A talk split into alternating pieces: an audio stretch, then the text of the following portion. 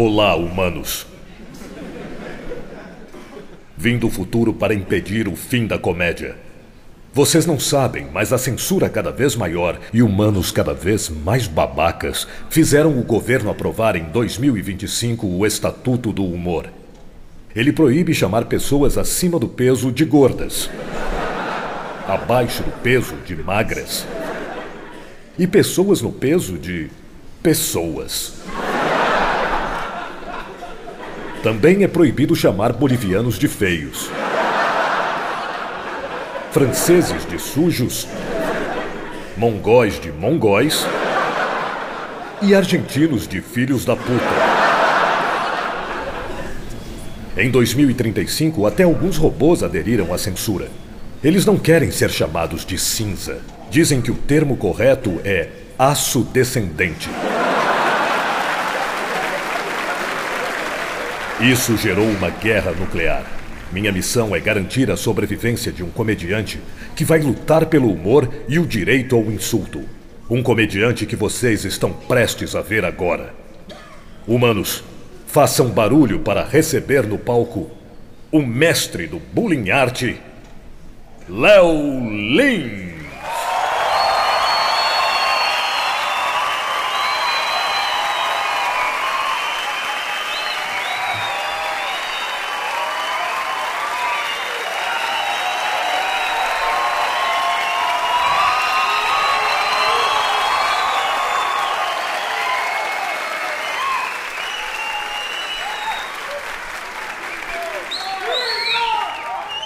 Cara, que foda, que foda. Muito obrigado a presença de vocês.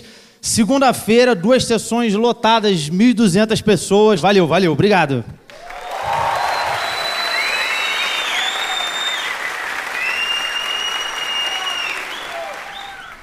Cara, aí eu tô muito contente também porque, porra, eu posso dizer que o meu show tem a participação do Arnold Schwarzenegger, né? Se alguém, ah, mas ele tem três falas, muito mais que Rodrigo Santoro nas Panteras, né? Posso dizer que ele estava aí, cara. Realmente, cara, agradeço a cada um de vocês que veio hoje aqui. Eu sei que muita gente se esforçou para vir aqui, teve gente que veio, teve gente que mora perto, mas tem pessoas que eu tenho que agradecer mais do que as outras porque vieram de bastante longe. Então eu tenho que agradecer muito. Quem aqui veio, veio de longe assistir o show? Sei que veio de São Paulo mesmo. Você veio de onde? Pirituba. Com esse nome não deve ser muito bom, né, cara? Eu não conheço, perdão, a minha ignorância até, eu não tive lá, mas Pessoal, Pirituba é bom? Ok, acho que ele vai pra terapia amanhã, depois de um não coletivo desse. Coitado do rapaz, cara. Mas eu acho que a vantagem de morar num bairro afastado também, menor que pelo menos deve ser seguro. Também não, cara. Vai embora de lá, bicho. Você já foi assaltado um monte de vezes? Várias, várias. Não? O lugar é muito perigoso, ele nunca foi assaltado, é ele que assalta. Pra mim é tranquilo, eu ando, ganho um relógio por semana.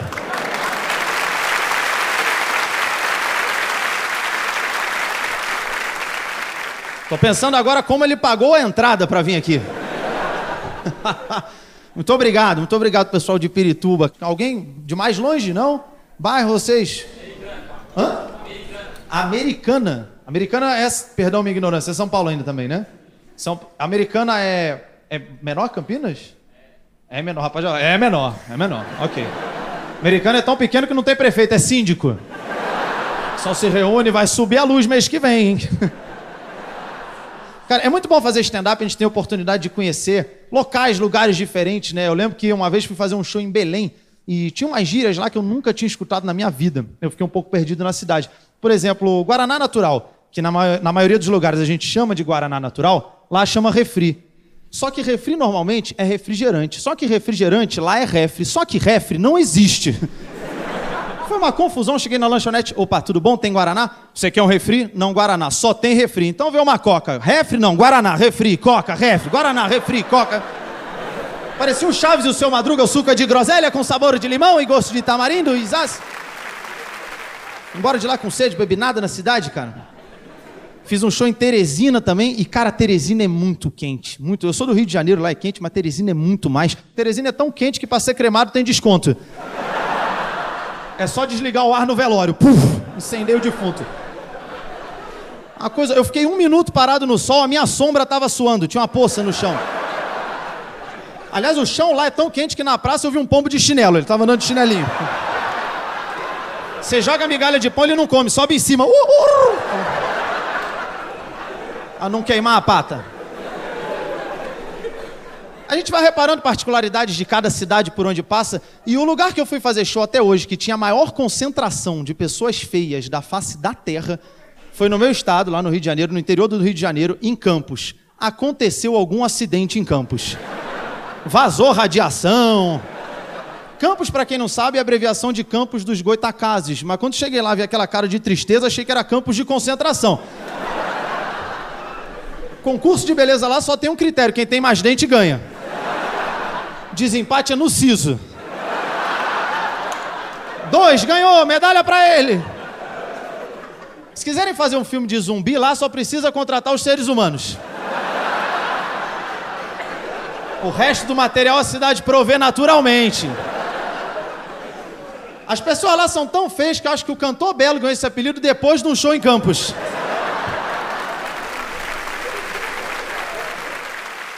Acho que vocês concordam que o Belo é feio.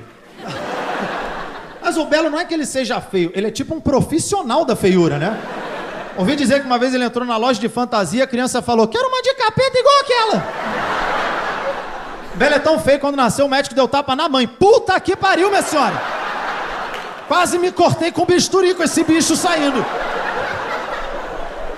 Não é que ele seja feio, mas quando vai no zoológico, os animais ficam indignados que ele tá solto. Ah, ah, ah, Tinha que estar tá preso, né? Aliás, já teve. Que é o Belo.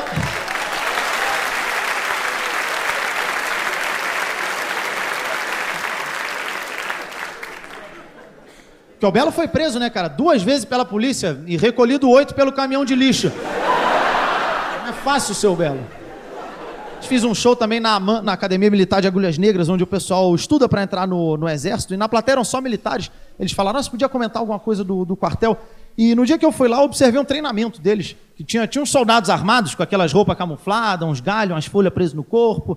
Fiquei olhando aquilo e pensei, para mim ali não tem disfarce nenhum. Eu não sei vocês, mas eu nunca vi um pinheiro segurando um rifle. Uma moita com uma bazuca. Vamos definir, tá camuflado, pode vir, isso aqui é camuflagem, funciona, ninguém vai ver. Traficante olha a bazuca, mas que fruto será esse aqui, hein? Aproveitar e fazer mais uma, uma rápida enquete com vocês. Quem aqui assiste, acompanha ou já viu alguma vez o programa de noite? Oh, muito obrigado, galera. A gente está. Estamos muito felizes lá no, no, no SBT. É, mas eu quero ver quem aqui acompanhava a minha carreira antes do de noite. Tá? Não que vocês devessem fazer isso, nem minha família fazia. Mas eu quero ver quem acompanhava, porque o Domingão do Faustão tinha um concurso para humorista, quem chega lá. Eu participei da primeira edição, fui até a fase final. Alguém me viu lá no Faustão, não? Tem uns oito. E teve gente que ainda gritou, não! Eu já fiquei humilhado com oito, não precisava. Tá, Jô Soares, fui três vezes lá, alguém me viu no Jô? Não. Ok, os mesmos oito. Eu tinha mais ou menos. Cara, ninguém me viu em nada, né? Domingo à noite vocês estão em casa, né, gente? Pelo amor de Deus, tinha umas sketches de humor no Fantástico. Participei lá também. Alguém me viu no Fantástico? Não, YouTube também conta, hein? Ah, agora tem. Cadê quem me viu ali? Três, seis. E levantaram a mão com pena. Eu nunca fui no Fantástico.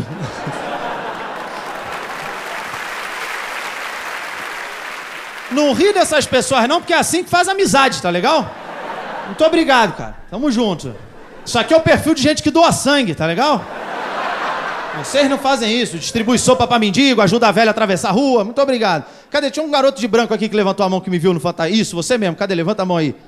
Você pode levantar a mão, cara. Você ter vergonha agora não. Qual o seu nome? Qual o seu nome? Leonardo. Meu xará também. Leonardo. Eu tenho que agradecer. O cara me viu onde eu não fui, né? obrigado, cara. Leonardo, você também vê espírito também, Leonardo? Vai que é uma premonição? Vai que eu vou pro Fantástico, né, cara? Muito obrigado, Leonardo. É muito bom participar desses programas, né? Porque divulga o nosso trabalho. Eu nunca vou esquecer a primeira vez que uma pessoa que eu não conhecia quis tirar uma foto comigo. Foi na loja americana, quando eu fui pego roubando um biscoito.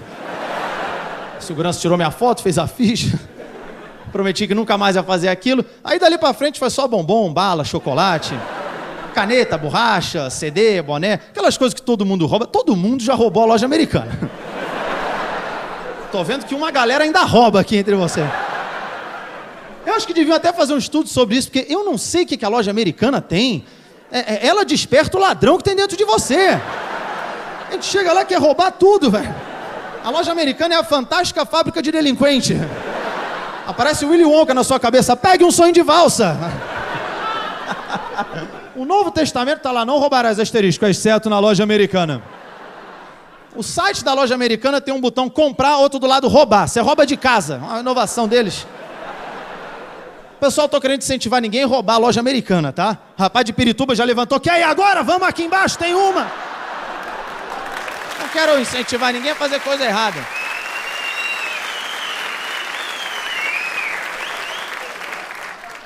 Porque a gente já tem incentivos ruins desde criança, sem perceber, cara. Tem, tem uns personagens infantis que são meio macabros. Você pega, por exemplo, a Fada do Dente, vocês conhecem, né? Não, vocês vieram da Rússia hoje pro show e lá não tem a Fada do Dente. Conhece ou não? É, senão não ia contar piada, ia ser um lixo. Fizeram a cara Fada do Dente? Eu já pensei, meu pai mentiu pra mim a infância inteira.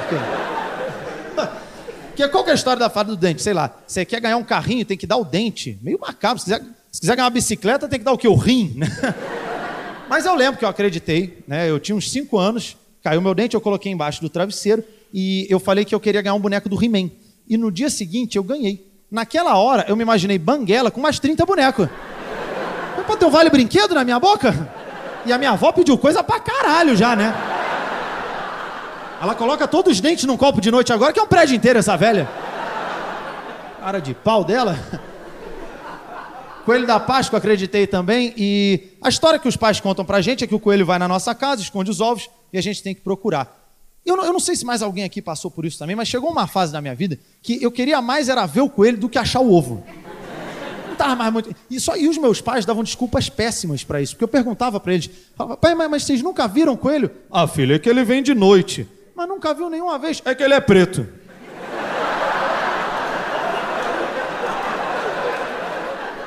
nunca viu nenhuma vez. Ele vem de noite, é preto.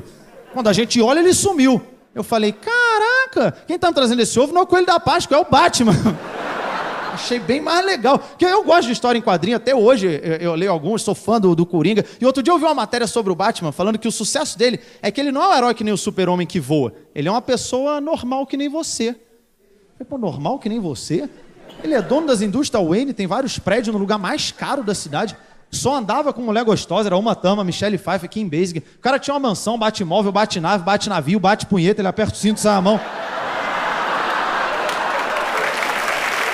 Me sinto melhor, Robin. Vamos combater o crime agora. Acho mais fácil aprender a voar, minha opinião, né? Mas tem vários incentivos ruins, cara. Eu falei do Batman, que fez parte do universo dos meninos, vou falar um das meninas agora então, que é a Barbie, né? Vocês conhecem a Barbie? Sim, na Rússia tinha, né? Então.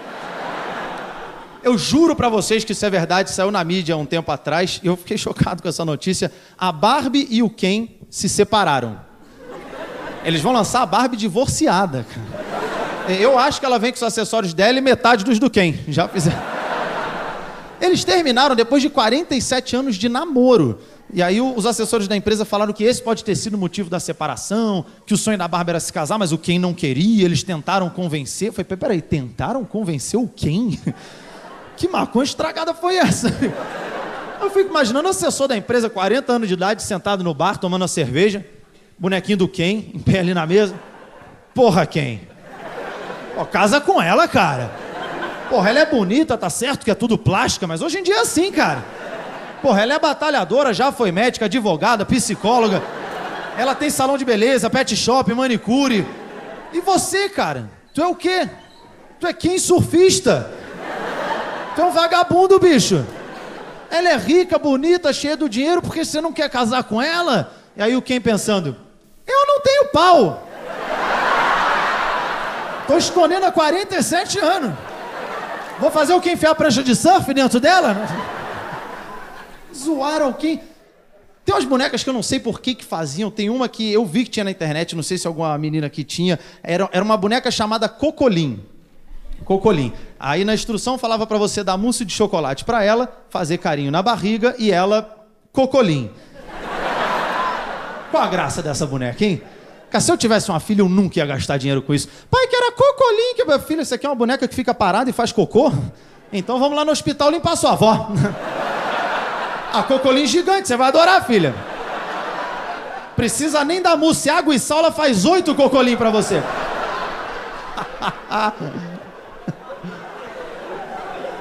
Tem vários exemplos ruins. Você pega a Bela e a Fera. Qual que é a história da Bela e a Fera? A mocinha jovem e bonita se apaixona por um monstro que mora na mansão milionária. É a história de vida do Ronaldinho Gaúcho, cara. A menina cresce, olha de onde vem o exemplo, né? E sem contar que maldição é essa que a bruxa lança também. Quero ver arranjar o amor da sua vida. Pá, deixou ele um monstro. Mas continuou com mansão, com carruagem.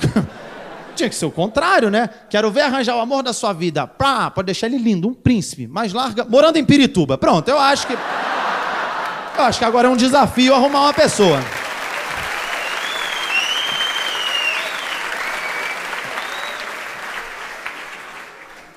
Cara, a Disney, a Disney também está sediando o Dia Anual do Gay. E eles estão fazendo versões gays de desenhos animados.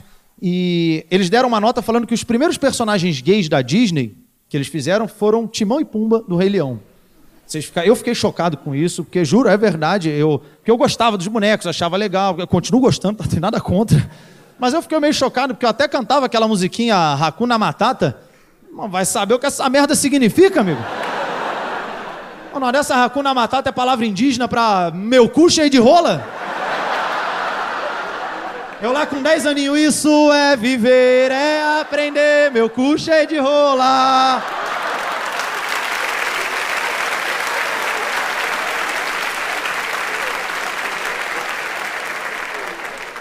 Dez anos de idade, cara. Tava com o cu cheio de rola, nem sabia. Tinha que avisar a gente, né? Falando de coisas da, da, infância, eu acho que é uma fase que a gente tem que aproveitar. Criança tem que se divertir, né, cara? Eu sou totalmente contra o trabalho infantil. Imagino que todo mundo aqui também, né? a não ser que tenha algum chinês na plateia.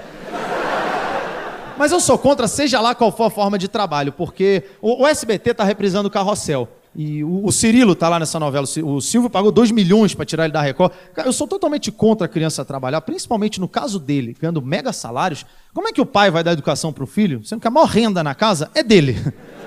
Meia-noite Cirilo tá lá vendo TV, ele fala: Cirilo, desliga a TV, que senão. Senão o quê? Vai fazer o quê? Vai cortar minha mesada? Sou eu que pago tudo aqui dentro? Vai pro seu quarto. Psh, engole esse choro. E não vai comer a mamãe. Faz barulho, me acorda. Ele faz o que ele quiser. Tem gente que acha que pode fazer tudo. Já viram aquelas bandas quando tá lá no meio do show cantando O amor é o calor que aquece. Só vocês, só vocês é o cacete. Você ganha pra isso.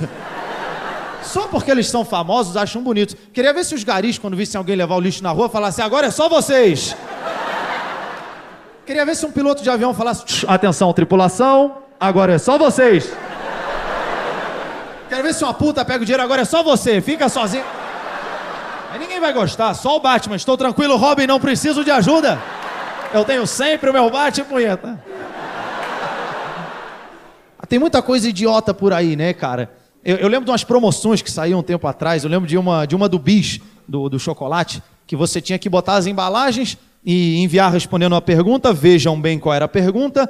Bis, por que é impossível comer um só? Porra, já viram o tamanho daquilo? O mínimo que a gente come é a fileira de cima, né? E aí se pegar um da de baixo, fudeu, vai inteira também. Que aí a moeda vai cavando, os bichos vão pulando, fica mais fácil. O que levou a me perguntar, por que fizeram o mini bis? Quem achou que o bis era grande? Fizeram pesquisa de mercado? O que, é que você acha do bis? Para mim ele é muito grande, vem muito chocolate. Porra, um anão diabético.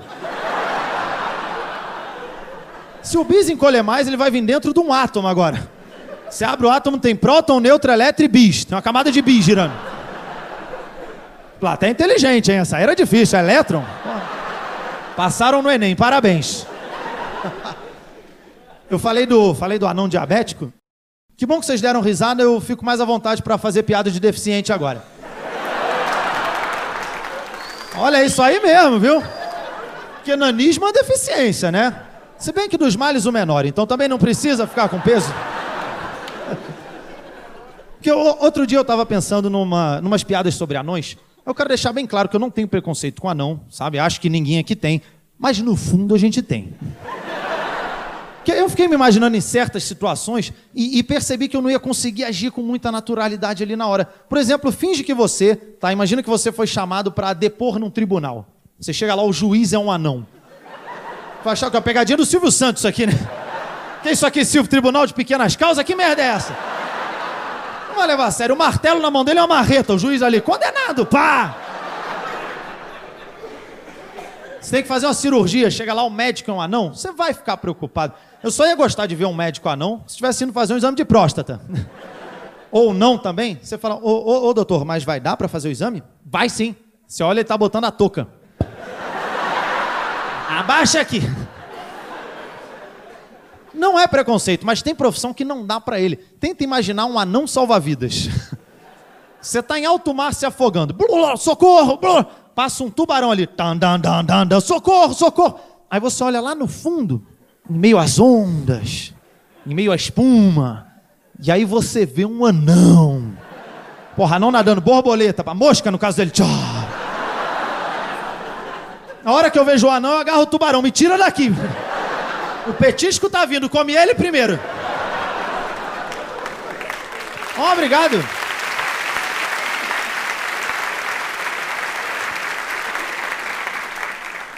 Bom, já que vocês estão gostando de piada com deficiente, eu vou continuar. Vamos para surdo mudo agora, tá legal? Outro dia eu estava no metrô e tinham dois surdos mudos perto de mim e eles estavam conversando, eles estavam conversando usando aquela linguagem de sinais, né? Bom, tinha que ser de sinais, senão era dois caras jogando imaginação no meio da rua, né?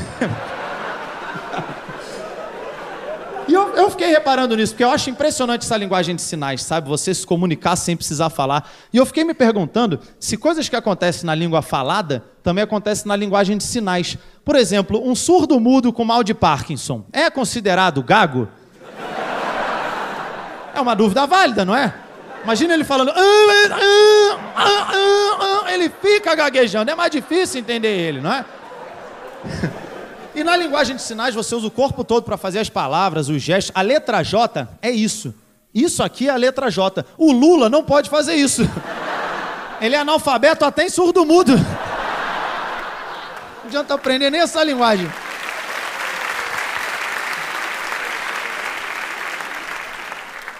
Essa outra foi uma dúvida que eu fiquei assistindo um jogo de basquete na TV. Eu fiquei com isso na cabeça. Vou compartilhar aqui com vocês. Cara, eu não entendo negão que faz tatuagem. É o mesmo que riscar um avatar de caneta Bic. Sabe, não faz.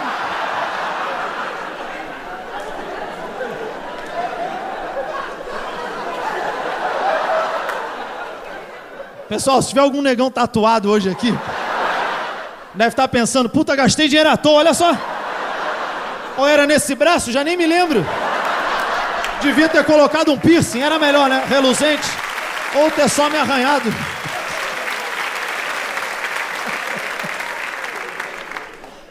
Outro dia estava na academia também, tinha uma garota que ela era muito, muito gorda, muito, muito. A coisa mais pesada na academia era ela. O pessoal malhava com ela. Tenta empurrar Laura. Ai! Aí ela falou: Ai, eu tô querendo botar um piercing no umbigo.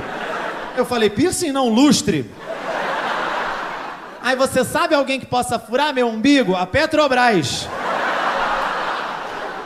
A mulher era tão gorda que se usasse um relógio em cada pulso, tinha fuso horário de um pro outro. Foto 3x4 só de satélite. Era... Vocês gostam que zoe gordo, né, gente?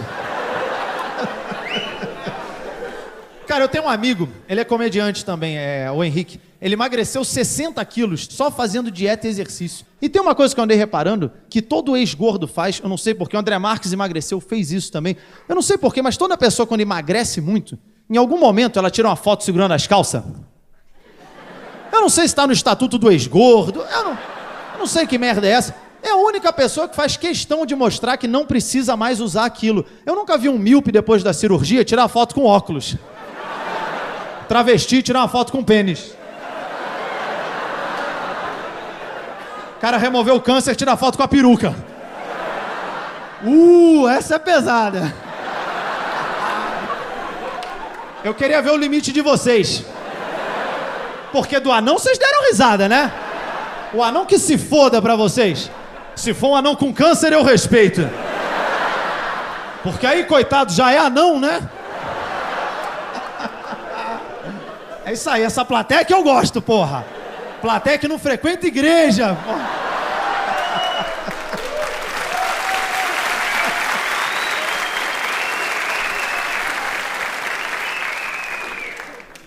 Vi uma outra notícia que me deixou preocupado também. Essa daí foi sobre a China.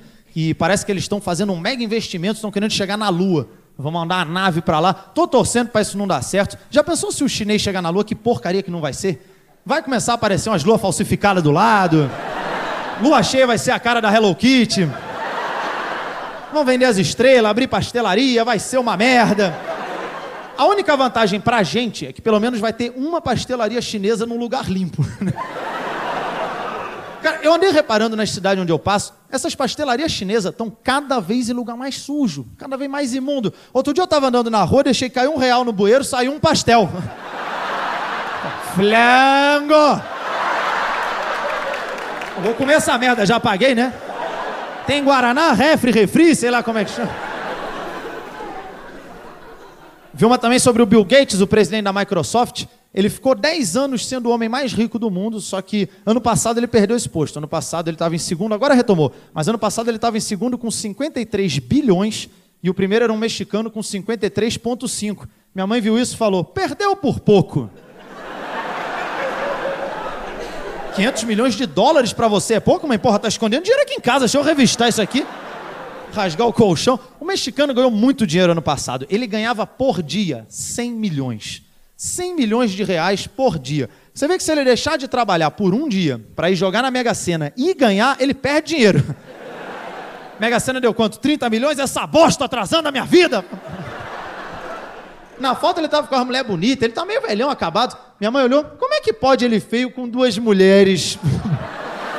Sei lá, o iate atrás ajuda? 53 bilhões? Esse cara come quem ele quiser. Ele vai na Disney e come o Mickey. Veio conhecer o parque? Não, não, vim te enrabar. Peraí, meu senhor, tá aqui um bilhão. Quer que eu chame o Pateta, Pato Donald? Vamos dançar! Entra, Timão e Pumba, Hakuna Matata.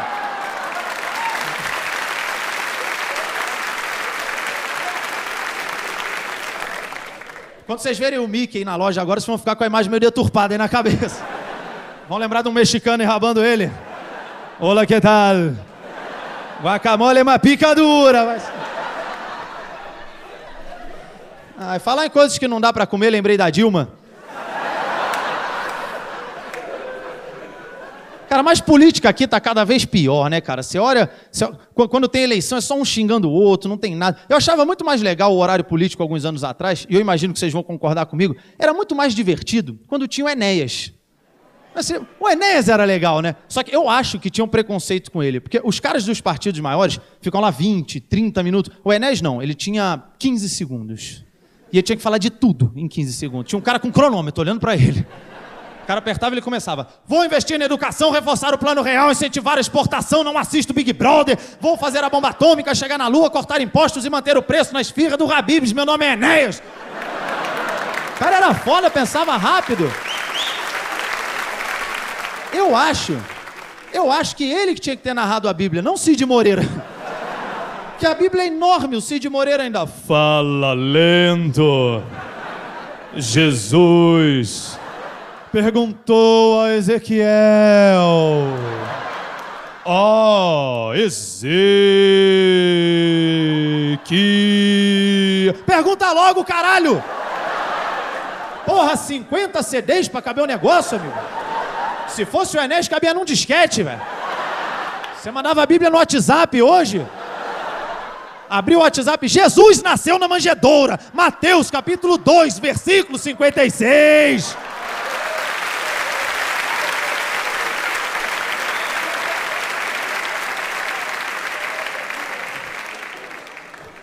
Tirava sua avó do coma, né, cara?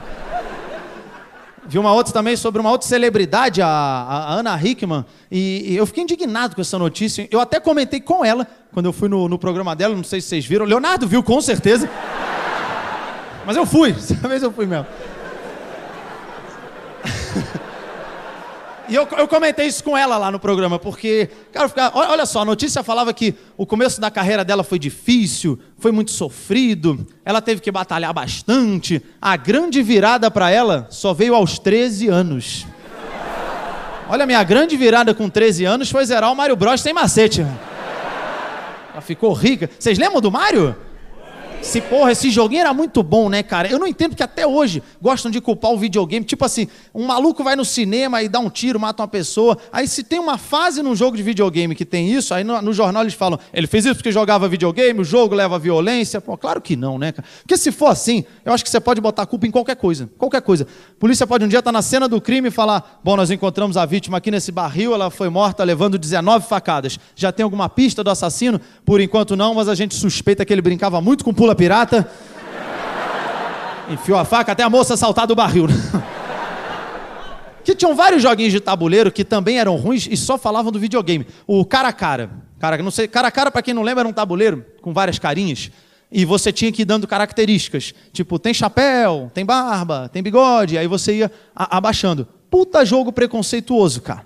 Porque tinha uma pergunta que a gente fazia quando era criança que acabava a brincadeira. Você falava, é preto! Pá! Sobrava dois.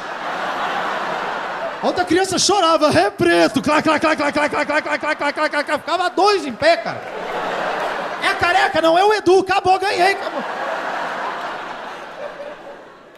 Jogo da vida. O jogo da vida é um, um, carrinho que você vai andando num tabuleiro e vão acontecendo várias coisas. Tem uma casinha que se você parar ali, você casa. Só que lá não está escrito, você casou, alegria, avance sete casas. Não, lá está escrito, você casou, pague 250. Nove anos de idade traumatiza, né? Tinha uns jogos que eu não entendi o nome também, por exemplo, o Gênios. O Gênios era um disquinho redondo com quatro cores, e aí elas piscavam, a gente tinha que ir apertando na sequência, lembra? Então fazia lá, tom, tom, tom, de, tom, de, tom, de, dom, tom, de, dom, tom, de, dom, di, tom, de, dom, di, tom, de, dom, di, tom, tom, de, dom, di, tom, tom, de, dom, di, tom, tom. Tô dentro daqui a pouco, Tom Dente, tô, Tom, Tom, Tom, Tom, Tom, tô, tô, Não é um gênio, é um retardado. Se eu vejo um cara sozinho, Tom, Tom, Tom, tô, Tom, Tom, Tom, Tom, Tom, Tom, já sofreu um AVC jogando a merda do jogo. O jogo derrete o cérebro. Tom, Tom, Tom, Dente, Tom, Tom, Tom, Tom, Dente. Sabia que vocês iam gostar dessa que é de retardado? Eu falei, eles vão gostar.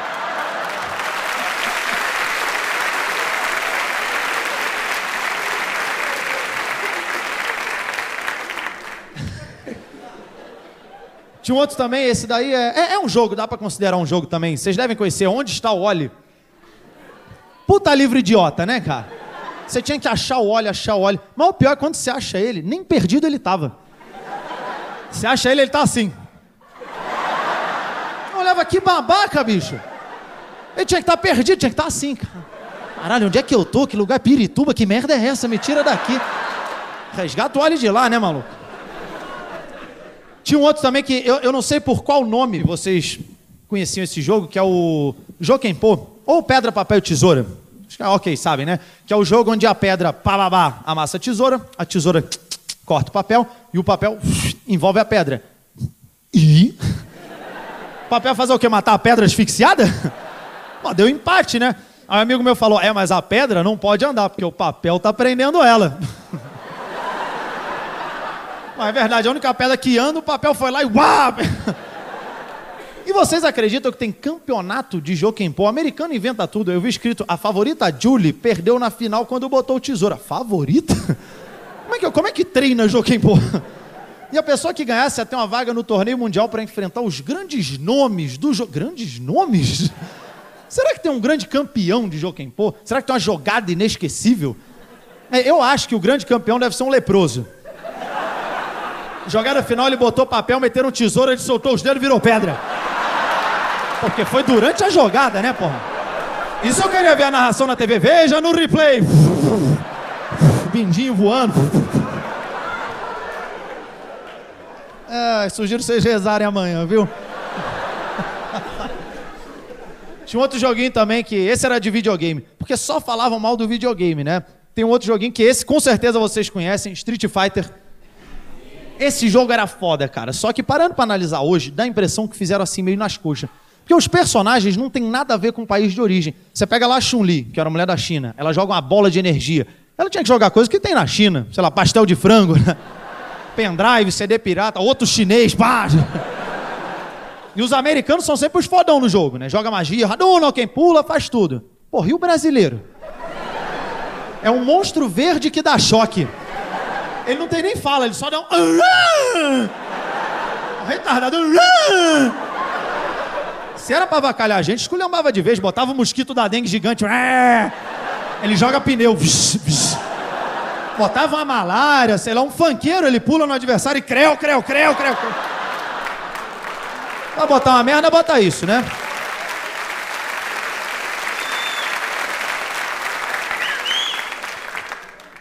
Vem cá, aqui em São Paulo tá tocando funk? Sim, bastante. Do, mas, cara, não toca mais do que no Rio. Rio de Janeiro toca muito funk, toca funk em tudo quanto é lugar. Tem tanto funk no Rio que tem um deputado com um projeto na Câmara para estabelecer isso nacionalmente. Ele quer o dia do funk. Que absurdo, mas a ideia é que seja feriado. Já gostaram, né? Porque o brasileiro, vamos combinar que a gente é movido a feriado, né, cara? Quando passa um, a gente já vai pro calendário igual droga. Cadê? Cadê o feriado? Quero mais feriado. Cadê o feriado? Dia dos mortos cai domingo, esses mortos de merda, não serve nem pro feriado. Acaba o respeito na hora.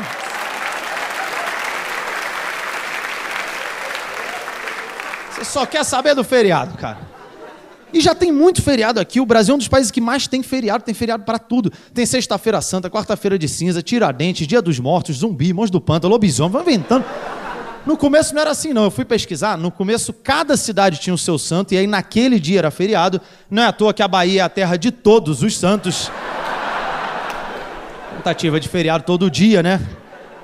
Mas isso não é culpa do, do, baiano também, porque o feriado surgiu na Roma Antiga, quando era feriado no dia do deus que eles acreditavam. Só que os romanos tinham também, sei lá, 88 deuses. Tinha deus da água, deus do mar, deus do vinho, deus da discórdia. Deus da discórdia? Desde quando discordar de alguém é algo divino? O cara que segue esse Deus fala o quê? Domingo, tava comendo com a minha família, tava tudo tranquilo. Minha mãe pediu o sal, peguei joguei nos cornos daquela idiota. Meu pai ficou irritado, mandei ele pra casa do caralho. Virei a mesa, saímos no braço, foi uma merda, graças a Deus. Conversa estranha, né? E não tem justificativa para tanto feriado. Eu perguntei para um amigo meu que é professor de história, falei, vem cá, por que, que é feriado para Tiradentes? Tudo bem, Confidência Mineira, mas por que feriado? Ele falou: não, Tiradentes foi um herói nacional. Feriado é a forma de mostrar o quanto que o povo brasileiro valoriza ele. Valoriza muito, né? A gente valoriza tanto que, se você reparar, a cara dele está na moeda de 5 centavos. Esse foi o valor que a gente deu para ele. A arara está na nota de 10 reais, cara. Uma arara vale 200 tiradentes para a gente hoje. Ele deve estar tá bem contente vendo isso lá de cima, né? Lutei pelo país, fui enforcado, esquartejado, espalharam meus pedaços pela cidade. Tudo isso para quê? Comprar uma bala sete belo? Roubava uma na loja americana, porra, não precisava nem isso. Tudo errado aqui, cara. Moeda de um centavo. Alguém sabe quem está na moeda de um centavo? Não, ninguém. Até hoje nunca me responderam. A moeda de um centavo tá o Cabral. Cabral, Pedro Álvares Cabral. O, o descobridor do Brasil vale um centavo.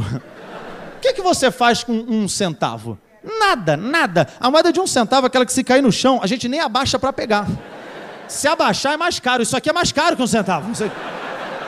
Cabral caiu, dane-se, larga ele no chão. Ele achou o caminho pro Brasil, ele se vira de volta. Outro dia deixei cair um centavo no bueiro jogaram de volta. Sem flango!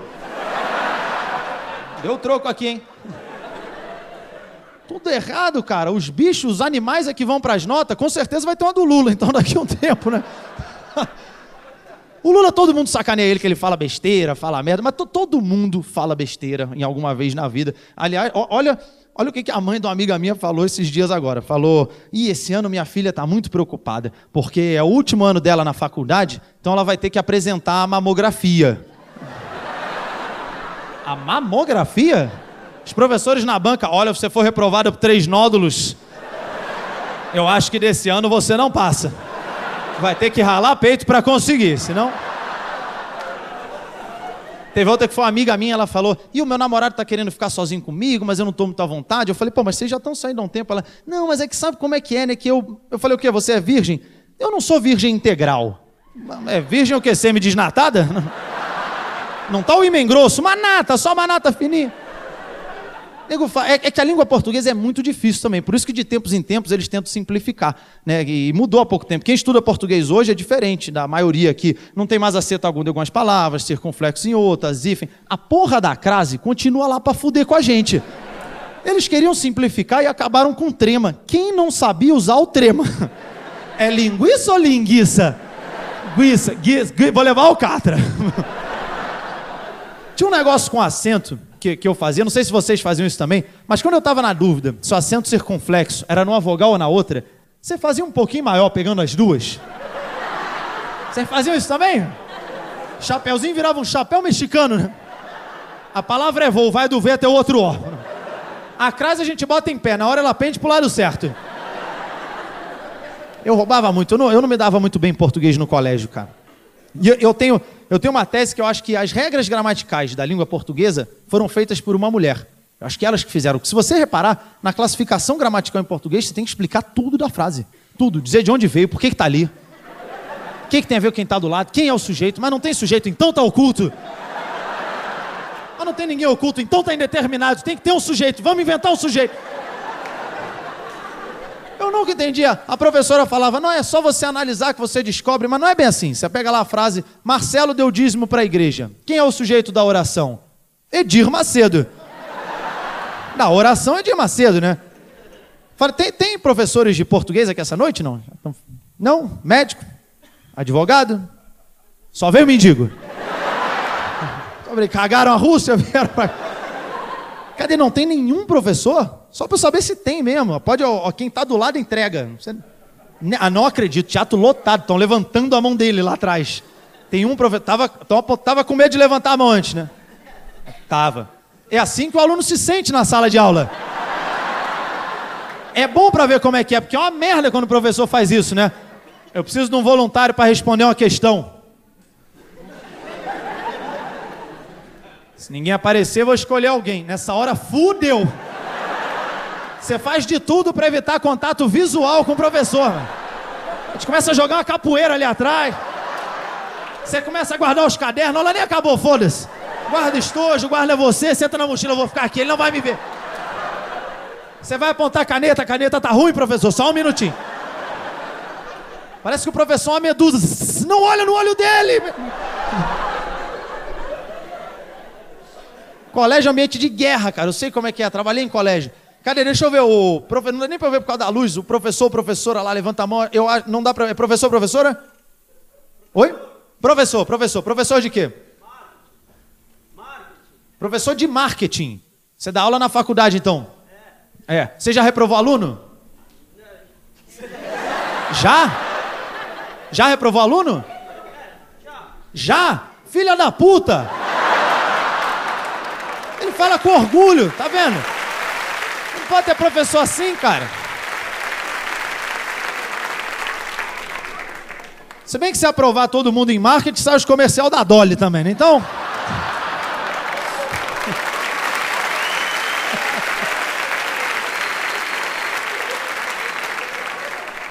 Muito obrigado pela sua presença. Tem mais algum professor aqui? Eu não acredito que tenha um só. Professor de colégio, vamos lá, gente. Cadê? Cadê?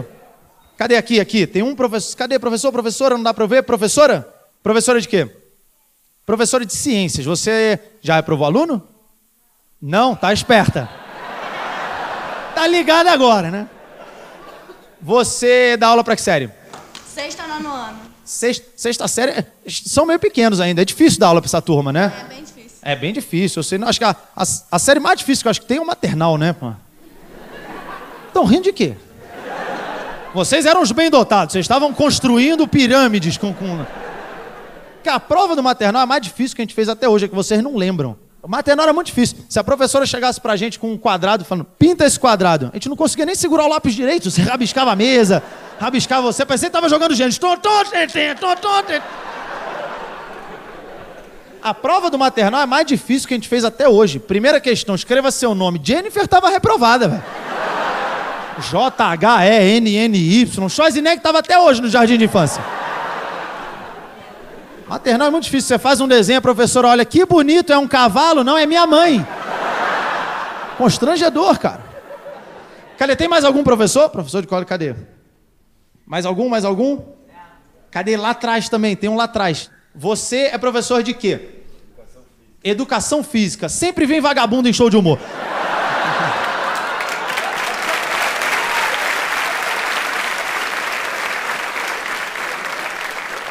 Eu me sinto à vontade fazendo isso, porque eu também sou professor de educação física, cara. Você dá aula em colégio ou academia? Os dois. Nos dois. Ganha mal pra caramba, né? Então tem que. Você. Qual, qual é o seu nome? Eduardo. Eduardo. Cara, o Eduardo fez faculdade, ele, ele sabe como é que é. é. Eu fiz educação física.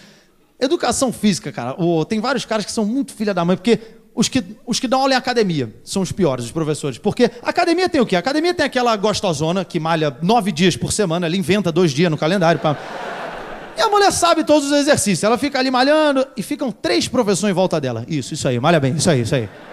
Isso, malha o glúteo, tá sentindo o glúteo? Olha o glúteo, tá sentindo? Tô, tá com o dedo enfiado nele, eu tô, tô sentindo. Aí tem uma porra de um velho do outro lado fazendo tudo errado. Pec! O velho tá batendo na cabeça. Pec! Tá dando um galo na cabeça do velho já. Pé. Velho, tá certo, professor? Tá certo sim, velho.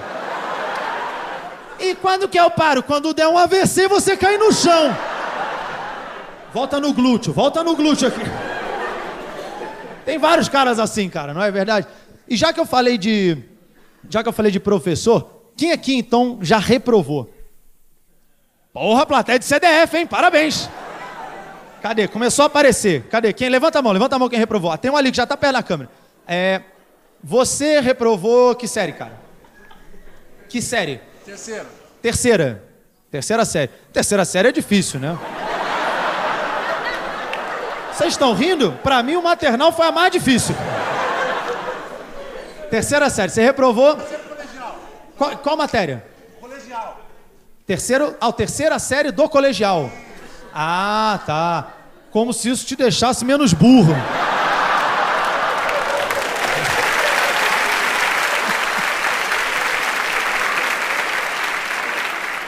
O que é até pior, que quando eu era criança eu era inteligente. A burrice veio mais tarde. Você reprovou que matéria? Ah, eu acho que português. Oi? Você acha que? Português. Você acha que em português? Você não tem certeza.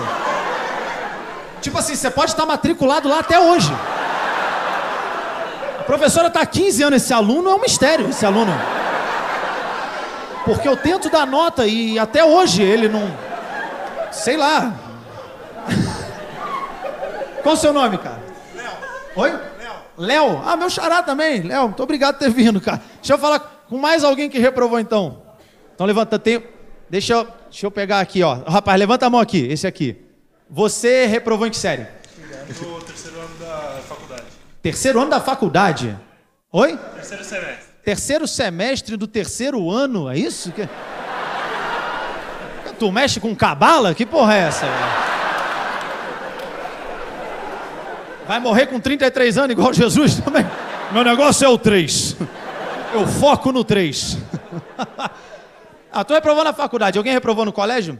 Ali, ali, ali. O pessoal ali, ali tem, ó, tem um grupo ali com dois, três que reprovaram. Esse aí, esse aí que tá de mão levantada. Você reprovou que série? Eu reprovei o oitavo ano. O oitavo ano. Oitava série. Reprovou em quê?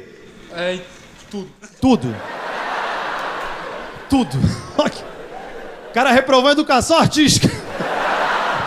Ele não tem um braço, ele não desenhou no dia. Pegou, cuspiu na prova. Tu. Professora, eu vou reprovar esse deficiente mal educado. Reprovou em tudo, cara. Ah, você, mas peraí, você. Você. Qual é o seu nome? Fred. Fred, você faz o que hoje da vida? Tô na oitava série. Ele- Fred com 32 anos, ele vai pra aula de carro, já tira onda. Estaciona o carro, pega a merendeira do Ben 10, agora eu vou pra aula. Hoje eu vou impressionar a professora.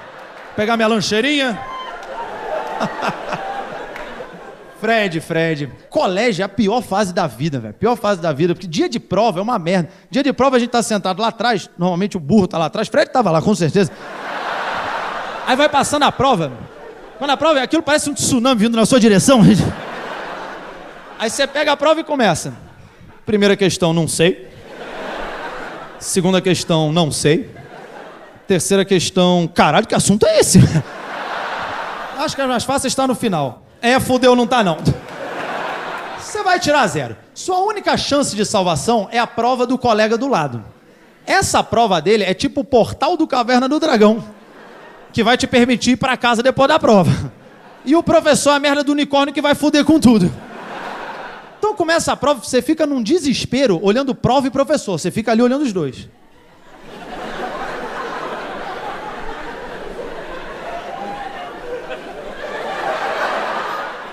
Portal vai fechar, caralho. Você volta e finge é uma conta 3 com 2, 5, 5 ao quadrado, ok. A prova era geografia. Quando você tá quase lá, ele... Não, é a borracha, a borracha. A prova é a caneta, caralho. E todo mundo tinha um amigo que pedia cola o tempo inteiro. Sempre tinha um boçal na turma. Eu tinha um que eu recebia a prova e ele começava... A primeira, cara. A primeira. A primeira é seu nome, porra! Escreve aí, Fred, não enche meu saco.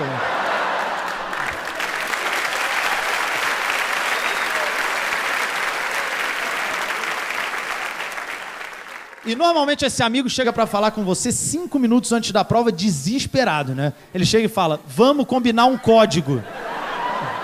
Se eu bater com a caneta uma vez a letra A, uma e três, você não sabe usar acento que aprender código Morse agora? Colégio era muito difícil, cara.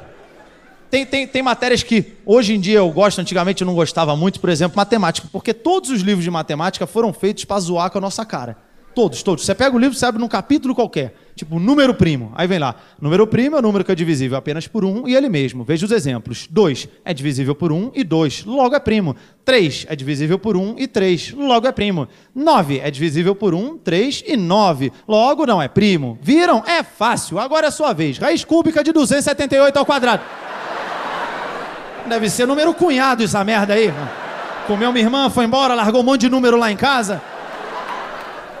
Matemática tem cada procedimento. Inequação, eu não sei se vocês lembram da inequação. Inequação, quando você tinha, por exemplo, 3x mais 2y maior ou igual a 4 sobre 4x mais 3y maior ou igual a 7. Para resolver isso, você tinha que comparar uma com a outra, achar o valor do x, substituir na equação, achar o do y, montar a tabela com os resultados, jogar no plano cartesiano, marcar o ponto, traçar a reta e no final da x igual a zero. Ah, caralho! Precisava ter feito nada, largava em branco. Isso quando não dava x igual a raiz de c. Você vai no professor, professor, o c não consegui calcular. É que o c não dá para calcular. Que filha da puta, velho. Podia escrever x igual a lambda, mas o que, que é isso? Não sei, não dá para calcular também. A gente aprende muita coisa inútil em matemática, cara. Inequação, raiz quadrada. Para que, que eu preciso aprender a calcular a área da pirâmide? vou rachar aluguel com a múmia. Olha o tamanho do seu sarcófago, olha a minha cama. Vai pagar mais.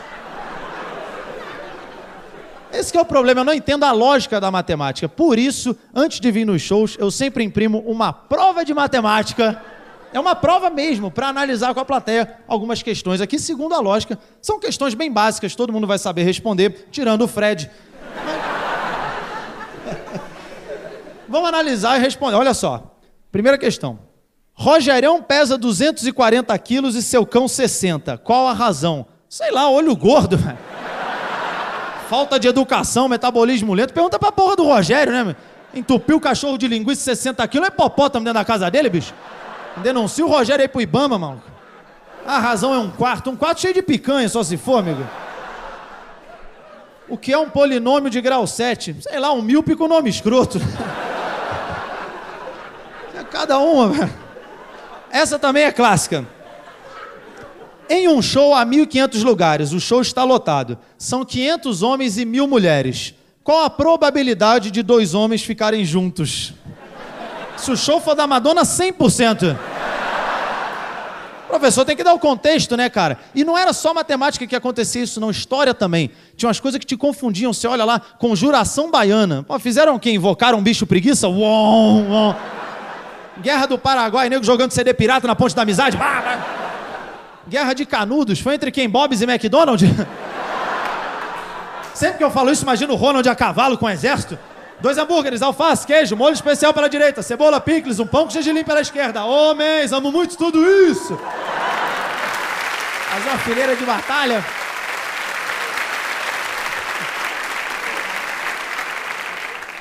Eu não estudei muito Guerra dos Farrapos, Guerra das Rosas, só tem uma guerra que eu sabia um pouco, que é Guerra nas Estrelas. Essa eu sabia. Porque filme é uma coisa que todo mundo gosta de assistir. Né? E eu andei reparando nessa última década aí, tá meio que na moda lançar continuação de filme velho. Né? Já fizeram o Indiana Jones 4, Rock 6, Sexta-feira 13 Fatorial. Porra, plateia inteligente. Essa eu arrisquei, porque essa não é sempre que. O Fred não pegou nem fudendo. Não, mas nem de jeito nenhum. Ele tá pensando agora, vocês combinaram de rir lá fora nessa hora aí? Que merda é essa? Equatorial, o que, que é isso aí? Era um código equatorial da risada? O que, que é isso aí? E tem gente pensando também, a próxima vez vou ter que estudar pra ver o show desse filho da puta também. Vai ter uma matéria com o edital das piadas lá fora. Que o Sexta-feira 13, o que teve de filme, teve mais no cinema que no calendário. Teve tantos filmes que um se chamava Jason X. Era uma equação pra saber que capítulo era aquele, cara. Eu só não gosto quando vai ficando muito confuso, tipo Matrix. Eu gostei do primeiro filme, só que eu acho que nem os roteiristas estavam entendendo mais porra nenhuma. Cada filme que saía ficava mais confuso. Eu acho se tivesse mais um filme do Matrix, a gente não entender nem a sinopse. Você ia pegar lá pra ler. Matrix 4. Neo descobre que a Matrix é uma simulação real de algo falso. E agora tem que viajar o sistema paralelo para uma realidade que é verdadeiramente falsa. E aí ele vai ter que comparar a real com a falsa para ver se o que é real realmente é a falsa realidade verdadeira que dá a ilusão de ser falsa, ou se a falsa é a real que parece falsa quando é real. Se você entendeu, nos mande e-mail, a gente nem sabe o que está escrevendo. Fala, "Pô, Esse filme deve ser bom, hein? O pior é que a história do filme pode ser horrível, pode ser uma porcaria, pode ser um lixo, mas no trailer fica bom. Né? Porque o trailer é sempre legal, a gente nem repara que a história do filme é uma bosta por causa do trailer. Né? Porque você tá lá no cinema tranquilão comendo a pipoca, entra o trailer, já te prende. Vê um negócio. Taram. Taram. Olha que filme foda, não teve nada, você já tá gostando. Taram. Nesse verão, as praias não serão as mesmas. Taram. Os filhos do tubarão do primeiro filme cresceram. Taram. E vão vingar a morte do seu pai. Tan, tan, tan, tan, tan, tan. Arnold Schwarzenegger, eu não vou deixar. Pu, pu, pu. Sylvester Stallone, Adrian, Adrian e Rodrigo Santoro.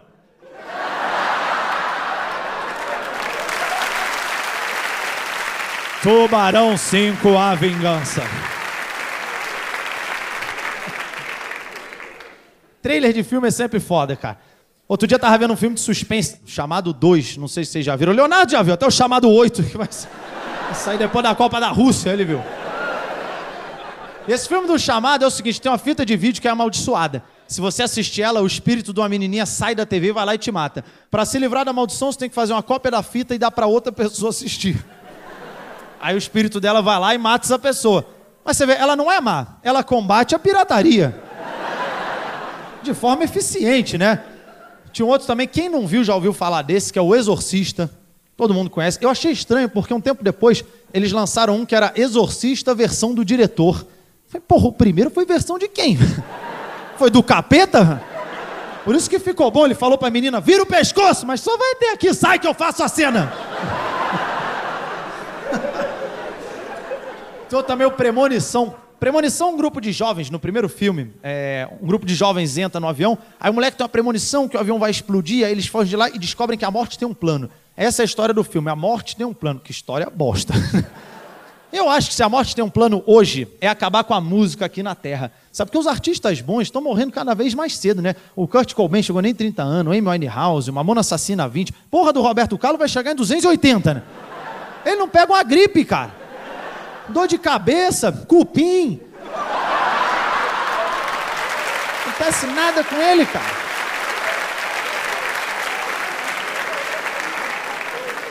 Sabia que vocês iam gostar dessa também. É deficiente? Eu falei, vão gostar. E pra quem falou cupim, por quê? Pode ser que alguém não entendeu. E eu juro pra vocês, eu fui saber há pouco tempo atrás, tem tipo uns 5 anos, é meio recente, que eu fui saber que o Roberto Carlos, acho que ele, ele sofreu um acidente, não sei, né? ele tem uma perna que eu acho que é de pau também, não. Sei, Eu nunca vi ele na praia, passando peroba, pegar um bronzeado. Pegar um bronzeado aqui, bicho! Sei lá, fazendo uma tatuagem no entalhador. Ele não fica doente que qualquer coisa ele já isola, bate na madeira, toque, toque, toque, toque, protegido, bicho!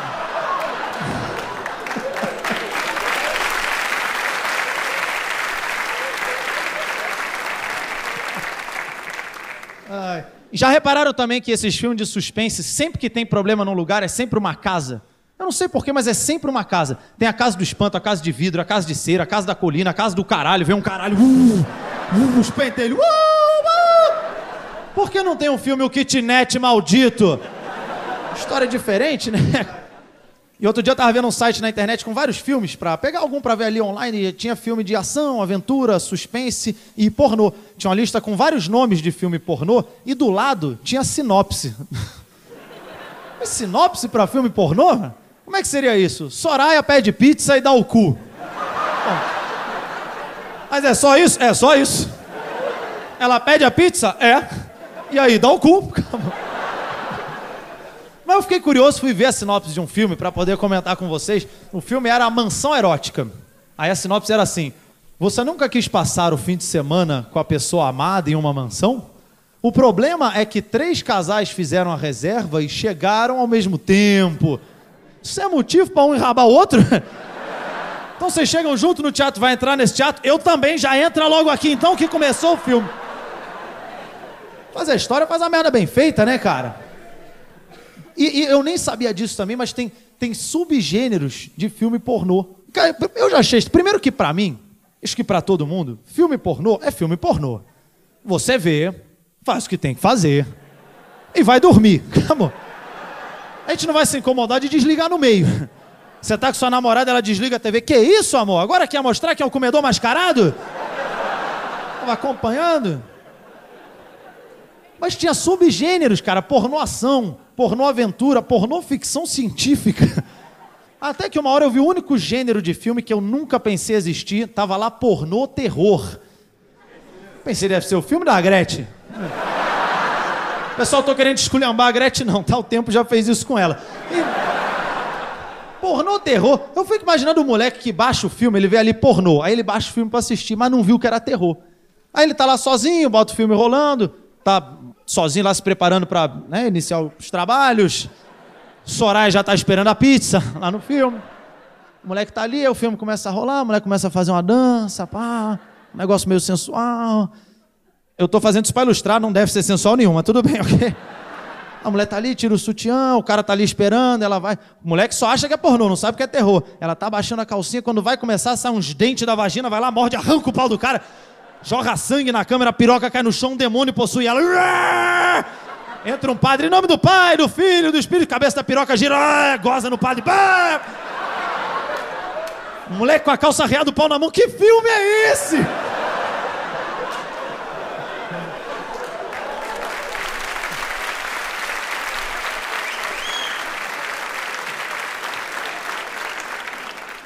Ou o contrário pode acontecer também, né? O cara pega um terror e não vê que é pornô. Começa o filme, as criancinhas pulando corda. One, two, Fred vai comer teu cu. Você tinha chamado sua avó pra ver o filme? Puxa, esse Fred é mau, hein? e os caras são criativos para dar nome pros filmes. Tinham lá que era Matrix. Comecei a pensar em outros títulos que deve ter. O Código dá pra 20. As pirocas do Caribe esqueceram de pôr em mim. Já pensou o trailer que não passa antes de um filme desse? Atenção, você não pode deixar de ver os últimos lançamentos da 69 Pictures. Harry Fokker. Hermione, pode pegar na minha varinha. Mas Harry, ela não está funcionando. Calma, Vigardium Leviosa.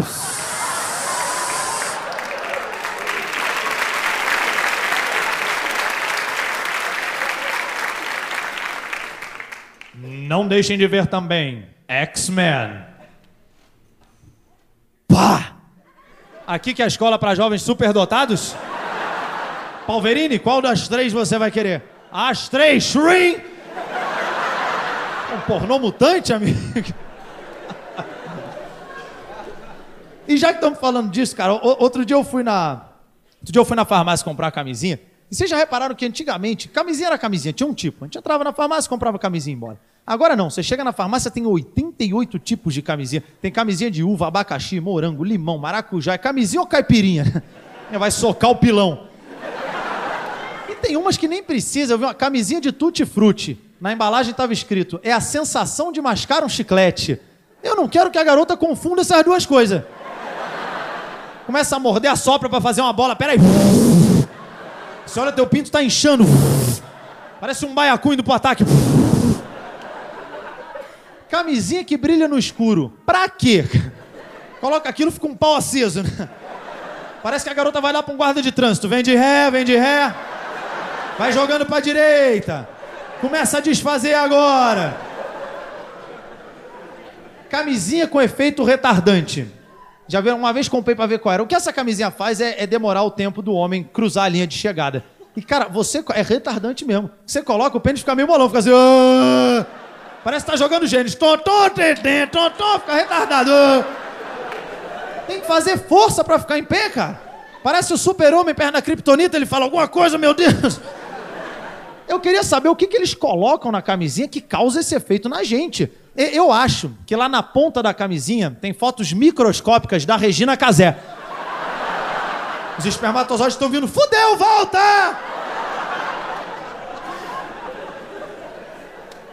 Eles lançam cada coisa que eu acho muito desnecessário. Um tempo atrás eu estava saindo com uma garota e aí ela falou: Ah, o pessoal na faculdade hoje levou uma régua pentômetro. É uma régua normal que classifica o seu pênis de acordo com o tamanho dele. Aí eu peguei e falei pra ela, falei, pô, você ficou lá olhando essa régua? Ela, ah, todo mundo tava olhando, a gente tava dando risada. Olha o que, que ela falou. Até parece que algum homem já ficou medindo o pênis. Pessoal, vocês não vão me largar sozinho nessa, não. Vamos assumir a parada aí, galera. Olha, se alguma mulher aqui ainda não sabe, todo homem já mediu. Olha, tem fases que a gente mede todo dia. Às vezes eram três, quatro vezes no mesmo dia. Agora saiu o sol, deixa eu ver se deu uma dilatada. Pega, aperta a régua, quase fura, pra ganhar dois milímetros. A gente vai apertando a régua, fica até uma marquinha, chega encerrando, sai lá atrás a régua, a gente vai apertando.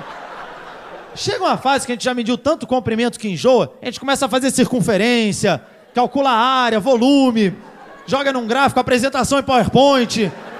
Olha aqui o saco dilatado, diminui a rugosidade. Aliás, vou dar uma dica: se for na casa de um adolescente, não usa a régua dele. Aí eu peguei e falei pra ela: eu, eu falei, olha, todo homem já mediu. Ela, ah, é? Quanto mede o seu? Eu falei, pô, não vou te falar isso aqui assim, né? Aí eu falei pra ela: mede você. Pô, vou me dar bem, né? Aí ela foi lá, falei, aperta essa porra, dá marquinha, tá vendo a marquinha ali? Dá marquinha. Ah, é abaixo da média, né? Me fudi. As mulheres não têm noção do que, que é um pênis médio. Eu não sei se o primeiro que elas vêem num filme pornô que os caras são bem dotados, se foi uma amiga tarada que deu pra um jegue e chegou falando merda. Mas elas não têm noção. Quer ver? Tem, tem um casal aqui, a moça aqui na primeira fileira. Quantos centímetros você acha que tem um pênis médio?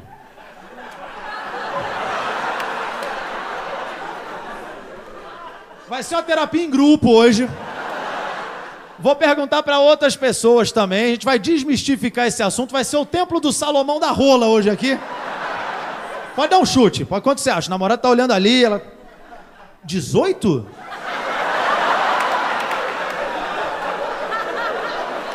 Namorado estufou o peito, é isso aí mesmo. Isso aí mesmo.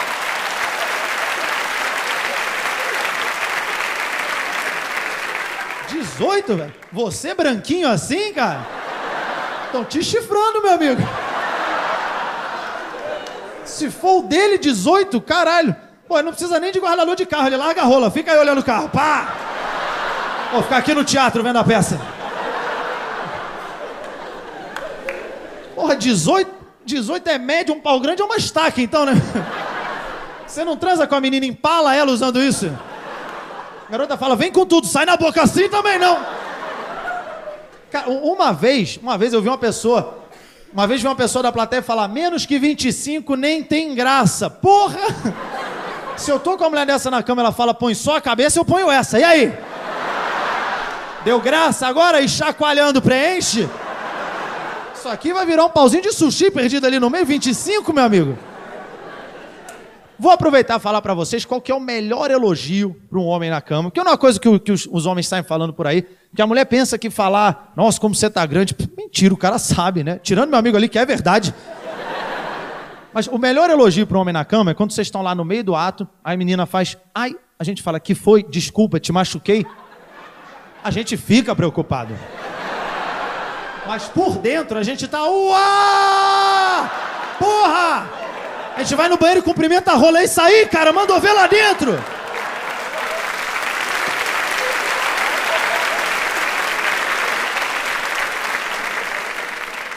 É como se no fundo da mulher tivesse um sininho, a gente tem que encostar pra ganhar gincana. A gente fica tentando bater no sino.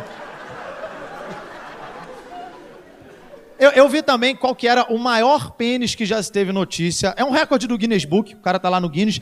Alguém aí arrisca um palpite? Pode dar um chute? Quanto vocês acham que é? 33 é 45.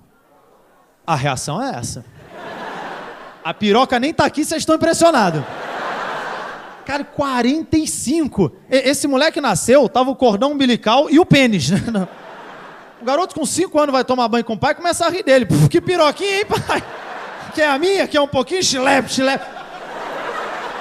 Ele tava andando com um mês de vida, que a rola equilibrou. Tuf, já tava andando. E aí, beleza? Ia pra trás, virava uma cauda, parecia um tiranossauro correndo na casa. Aquelas estátuas de anjinho em chafariz com aquelas piroquinhas, se tivesse uma dessa, ia mijar na catarata do Iguaçu. Só! Esse cara perde um tempo até pra sair de casa, que ele tem que ficar ajeitando isso. Tipo intestino, tem que ficar. Tem que dar uma tricotada ali na cueca.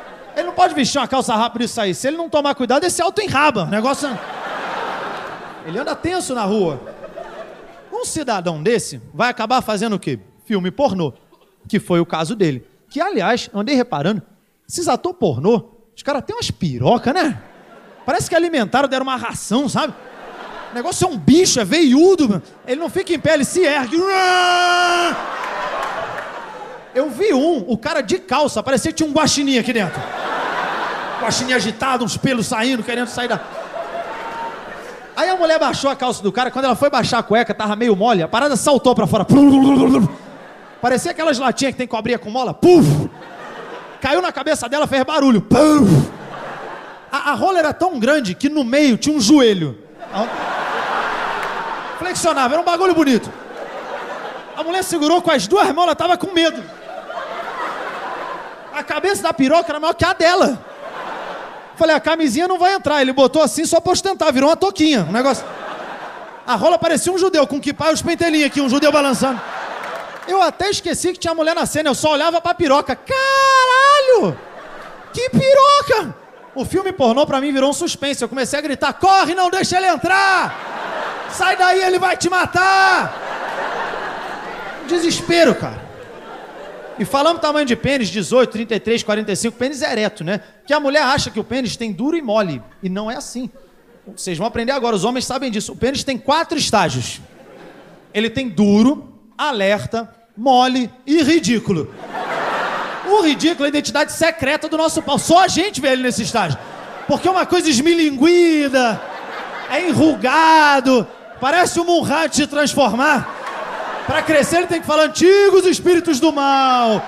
Transforme essa piroca decadente em uma rola! Pessoal, muito obrigado. Vocês foram uma plateia foda. Valeu!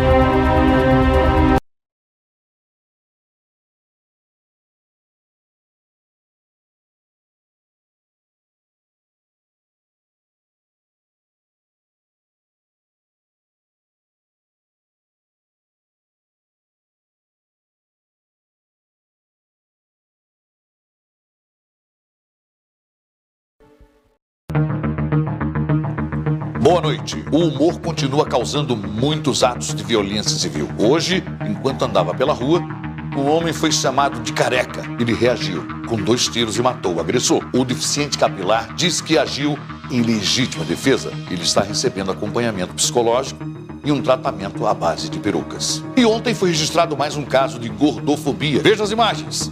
Aí cheguei no estabelecimento, o atendente disse que era 30 reais por pessoa, mas que ela podia me dar desconto de grupo. E começou a se explicar, dizendo que não, não, calma, na verdade até as nove todo mundo tem esse desconto. Mas aí eu já tava irritada. Saí de lá falando, meu, vou chamar a polícia. Ainda tive que ouvir. Polícia? Não, chamou Greenpeace, eles que defendem baleia. Segundo testemunhas, logo após a discussão, a cliente, muito irritada, foi comer. E só depois prestou a queixa. E o comediante Léo Lins segue internado em uma instituição mental. Ele foi condenado por perturbar todas as minorias, as maiorias e até as iguarias. Eu espero que um dia a gente tenha um humor sem piadas. Mas enquanto tiver, um momento. Está acontecendo agora, senhoras e senhores, está acontecendo uma rebelião no Instituto Mental para Comediantes Insanos. O comediante Léo Lins escapou e está planejando um ato terrível um show de stand-up comedy. Eu espero que as autoridades.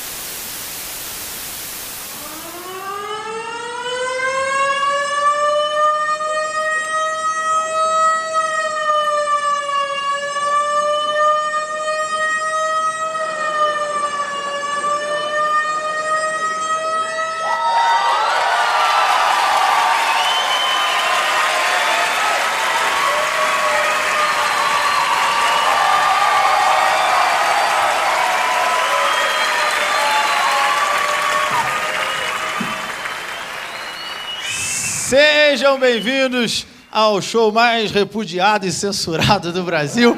Mas eu, eu entendo que eu tenha tido alguns problemas viajando com esse show, porque olha o nome do show, Bullying Art. E bullying é uma coisa muito mal vista hoje em dia. Então, tem gente que olha o nome do show e pensa, pô, mas bullying, então, então ele é a favor de ofender as pessoas? Sim. Pra não deixar dúvida, né? Mas existe uma diferença de bullying para bullying art. O bullying é apenas ofensivo, isso eu realmente sou contra. O bullying art é diferente. Eu vou dar um exemplo para vocês. Vamos supor que você vê o Péricles andando na rua. Chama a sua atenção. Chama a atenção do bairro. A câmera do Google Earth se vira. Que merda é essa? Cegos param e olham. O que que houve? Tá mais escuro que o normal? É o fim do mundo? Alguém me ajuda? E aí você pega e fala: Nossa, como ele é gordo. Tá errado. Isso eu sou contra, você tem que fazer isso de forma engraçada. Você pode falar, por exemplo, o Péricles é tão gordo que perto dele César Menotti parece usuário de crack. Tá vendo? Vocês riram sem peso, o peso é todo dele. O Péricles uma vez falou que quando morrer, ele quer ser cremado e que joguem as cinzas no mar. Pensei, vai virar um aterro. Vai juntar América e África de novo. Dá pra correr até Angola agora, né? Sem contar aonde que vai cremar o Péricles. Tem que reabrir Auschwitz. Aonde mais? Onde mais tem um forno com essa potência, né?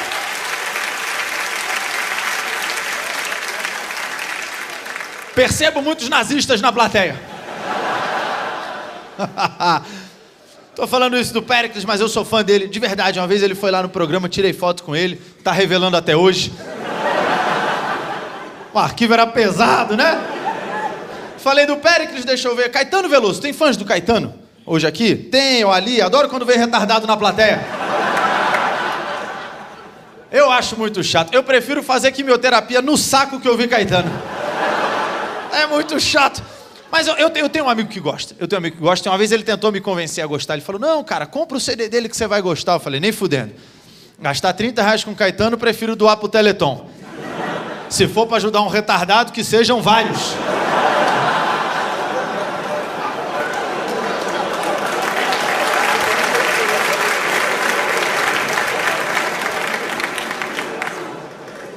Eu sei, tá pesado, né?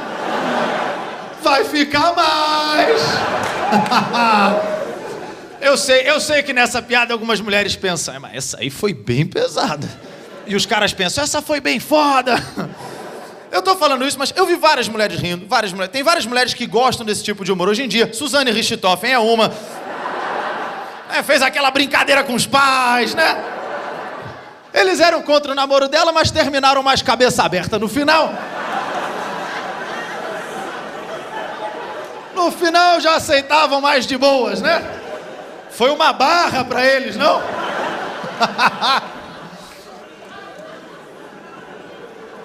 Por conta por conta desse tipo de piada que eu gosto de fazer, eu já passei por alguns problemas. Teve uma vez que eu fui proibido de entrar no Japão. Proibido de entrar no país. O que que aconteceu para quem não soube? Alguns anos atrás, teve o terremoto e o tsunami que arrasaram o Japão. E eu fiz umas piadas sobre isso na época. Na verdade, no dia.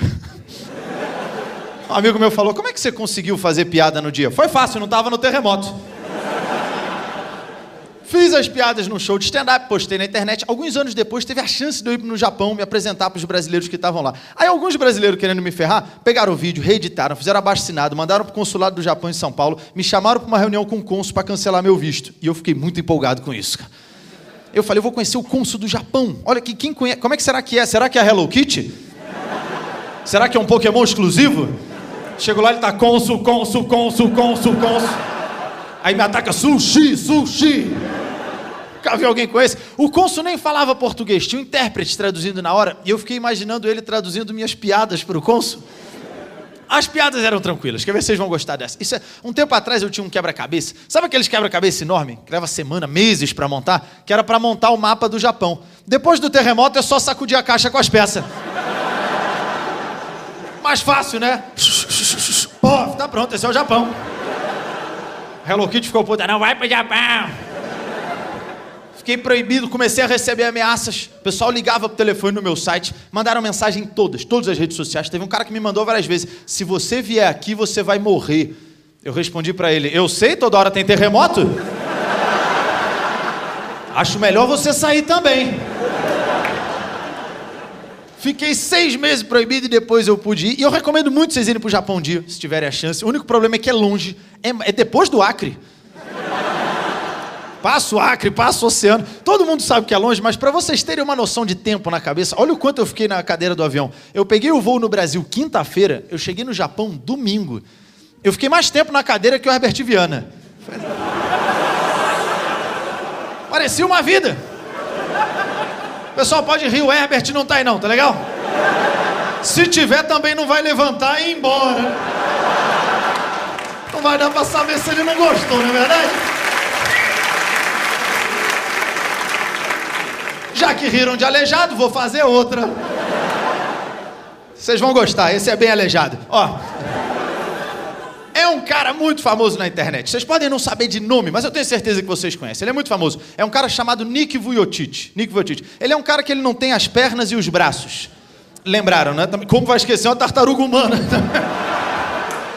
Eu vejo ele no YouTube, acho que é o Projeto Tamar. Vou ter que doar, tá? Ele é muito famoso. É, ele dá palestra motivacional, ele tem um livro motivacional que eu acho não foi ele que escreveu. Tá vendendo o livro dos outros, né? Deus castiga como ele ficou. Eu parava de vender o livro, mas tudo bem. Ele tem a palestra motivacional dele, que primeiro eu pensei, deve ser meio sem pé nem cabeça, mas depois. Depois eu falei, não, a palestra deve ser boa, porque ele tem uma vida difícil, então ele tem ensinamentos a passar. Porque pensa bem, o cara não tem as pernas e os braços, jogo da forca, ele só tem duas chances. É uma infância difícil? Letra A. Não tem, já foi a cabeça, hein? Mais um risquinho, morreu. Mas você olha ele, é um cara bonitão. Porra, magrinho, barriga tanquinho. Também cinco minutos na academia, malha o corpo todo. Só amarrar num cabo, larga igual um ioiô subindo e descendo. Ele pratica esporte, tem um vídeo dele surfando. Também se cair no mar, o tubarão pensa, eu não vou comer coisa que já foi mordida. E ele é casado com uma mulher muito bonita. Ela sabe que ele nunca vai dar o pé na bunda dela, né? Mas às vezes dá uma de João sem braço. Voltando ao Japão. Fiquei proibido um tempo e depois eu pude ir. E como falei, recomendo muito vocês irem para o Japão. É, o japonês é muito educado. Pra vocês terem noção, se o japonês vê lixo no chão, não interessa quem jogou, se ele vê lixo no chão, ele vai lá e recolhe, leva até lixeira. Isso é uma lição de moral na gente que é brasileiro. Eu voltei diferente depois dessa viagem. Estava andando na rua tomando um suco, tinha acabado e não tinha lixeira perto. O que, que a gente acaba fazendo? Ah, vou pegar, vou largar aqui no chão. Agora não, aprendi. O que, que eu faço? Espero passar um japonês e jogo nele. Ele leva até a lixeira para mim recicla, faz um Digimon, é japonês. Porque lá tem muita tecnologia. O vaso sanitário no Japão, você já deve ter ouvido falar, o vaso é impressionante. Você entra no banheiro, tem a privada. Do lado da privada tem um painel deste tamanho, não estou exagerando, desse tamanho, com 30 botões. Eu entrei no banheiro para mijar, olhei aquilo, falei, vou ter que zerar o vaso primeiro. É, o vaso faz tudo, tudo. O vaso esquenta, está muito frio, você aperta um botãozinho, ele esquenta. O vaso esquenta, o vaso esfria, solta água, solta vento, solta magia. Faz no Japão, você faz meia lua com a bunda, Hadouken. Faz tudo. E solta vento. Pra quê? Pra quê? Tem um botão que você aperta, sai um caninho. E começa a te assoprar. Tá com fogo no rabo? Pra que, eu preciso disso? Que função inútil. Tem um vaso que dá tchau. Juro, ele tem um sensor. Você sai do banheiro, o vaso fala, Sayonara. Essa porra te dá um susto. Porque o banheiro tava vazio, cara. Primeira vez que eu vi isso, eu achei que era o cônsul saindo do vaso. Não, ela é Blavi. Cara... Desespero. Isso acontece porque o japonês, o japonês é muito inteligente. Eles só querem tirar 10 no colégio. É impressionante, desde criança. Se o japonês não tirar 10, ele fica triste. A nota mais baixa que teve no Japão até hoje foi 8.9 do terremoto, deixou todo mundo arrasado. Vocês lembram? Chorando na TV, foi que exagero, parece perder o pai.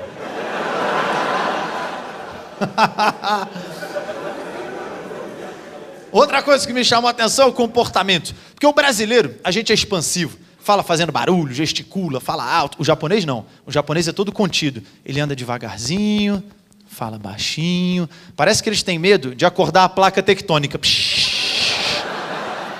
Essa piada uns dão risada, outros não sabem o que é placa tectônica. Tá rendo no embalo, né? E agora pensando, claro que eu sei, placa de computador, claro que eu sei. Outra coisa que me chamou a atenção é que as mulheres no Japão, as mais jovens, não são todas, mas boa parte delas, tem a perna levemente arqueada. A perna delas é levemente arqueada. Eu falei, nossa, mas por quê? A explicação que me deram, até que faz sentido, é que de tantos pais levarem os filhos naquelas cadeirinhas aqui nas costas, a criança acaba crescendo, ficando com a perna arqueada. Eu pensei, ah, acho que na África levam a criança pelo pênis. Não faz sentido? O moleque vai pendurado balangando. A mãe vai com ele aqui, com 5 anos, 15. É assim.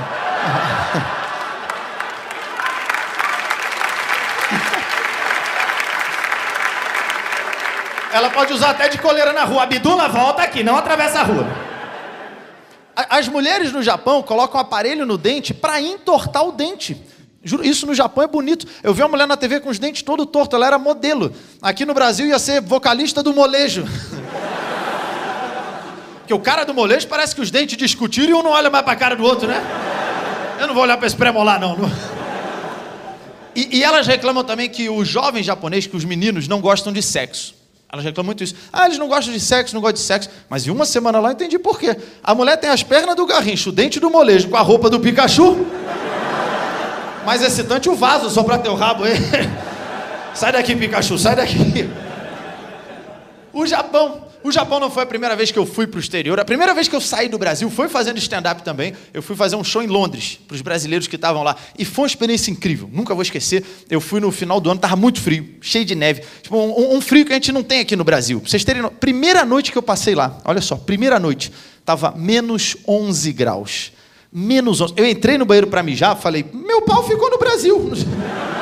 Ele olhou, menos 11, não vou não. Pegou as bolas e desceu em Recife.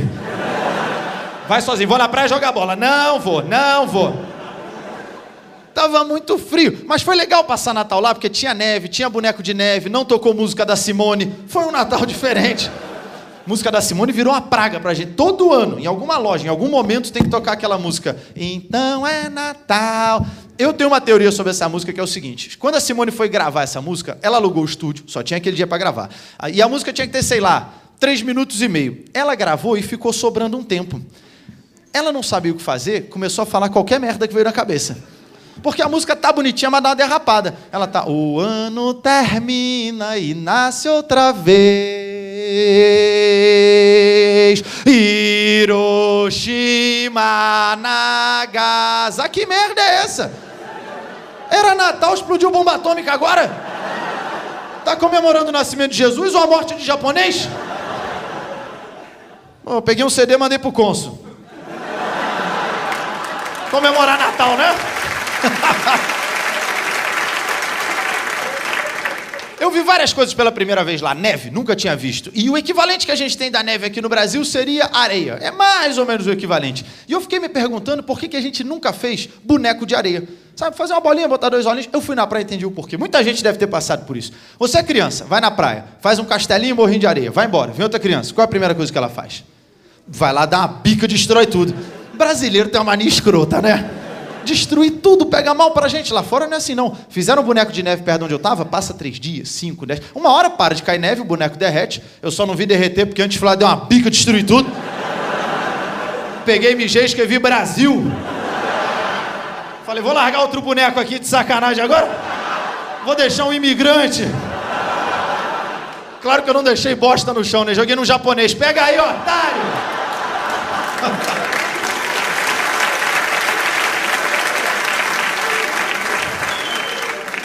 Essa viagem eu fui num lugar muito legal também, era um museu, um museu chamado Acredite Se Quiser, Believe It or Not, que era o mesmo nome de um, de um programa de TV, que eu achava muito bom, nem sei porque parou de passar, passava na Band. Alguém aqui assistia, para eu ver se vocês sabem o que eu estou falando?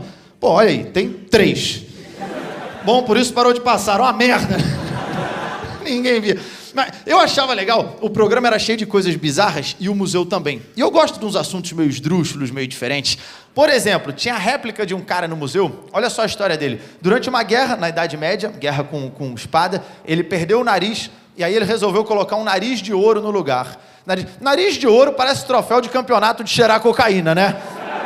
E o nariz de ouro vai para Fábio Assunção!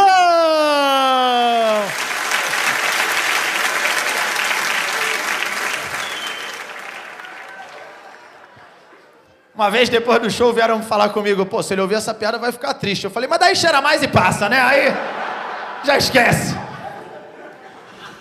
Tinha uma fazenda nos Estados Unidos também, onde por causa de radiação, vários animais nasciam com problema. Então na fazenda do cara tinha carneiro com três cabeças, vaca com duas cabeças, bode com três cabeças. Esse fazendeiro tirava uma onda, né? Eu tenho 100 cabeças de gado, tinha oito bichos. Valorizava o negócio dele. Tinha uma família, eu fiquei impressionado com essa também, onde, por uma questão genética, eram 10 irmãos e cada um deles nascia com 13 dedos em cada mão. 10 irmãos, 13 dedos em cada mão. Já pensou todos juntos jogando a dedanha? A dedanha, 1518. Um, Três horas para começar a brincadeira. Nem cabe 13 dedos na mão, ficava um pequenininho do lado, um torto em cima. Dá para jogar nem para o ímpar. Par, ímpar, um, dois, três e já. Que merda é essa? Raiz de 5? Três oitavos? Não vou calcular uma fração para pique-esconde. Pedra, papel, tesoura, ele não perde. Bota os três. É jogo quem? Pô, tem tesoura, pedra, papelzinho na ponta. Imbatível, né?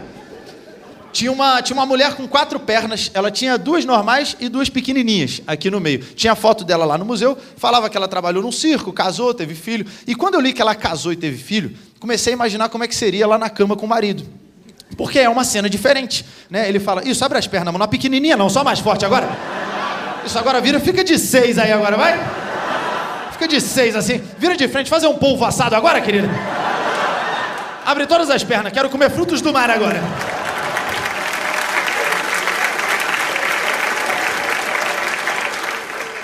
Tinha, tinha uma menina com quatro braços, uma menina da Índia, tinha a foto dela lá no museu, e dois, dois de cada lado. E aí depois os médicos fizeram cirurgia, removeram dois braços, um de cada lado, claro, não dois do mesmo lado, né?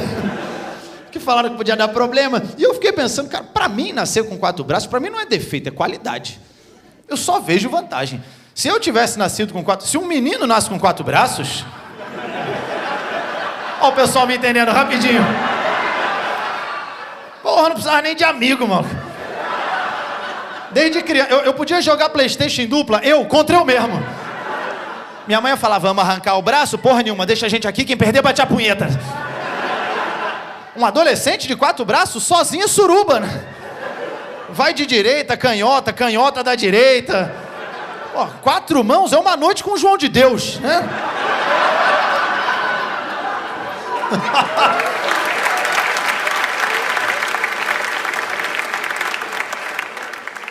Estão rindo de todas essas pessoas do museu, né? Todas elas são deficientes, viu? O pessoal pensa, uma indiana de quatro braços é do Mortal Kombat, pode dar risada. E quem diria, fazendo esse tipo de piada, eu seria um dia convidado a ir pro Teleton. Pessoa menos indicada para estar lá. Quando vocês me verem agora no Teleton, vão falar que merda é essa? Daqui a pouco vou ligar no Criança Esperança, tá o Nardone. Ligue, contribua. Vá voando pro telefone. Eu lembro. Eu lembro quando chamaram a gente para participar do Teleton a primeira vez, eu escrevi várias piadas pro Teleton, vetaram todas. Vocês querem ouvir alguma? Sim ou não? Tá bom, a maioria quer, eu vou fazer. Eu só quero deixar bem claro que eu não pedi para fazer piada no Teleton. De verdade eu não pedi. Eu ainda tenho um mínimo de noção, diferente do Silvio Santos. O Silvio tá loucaço, né, cara? Tá de... O Silvio uma vez falou ao vivo, ao vivo. Ele falou que a ACD é a Associação da Criança com Defeito.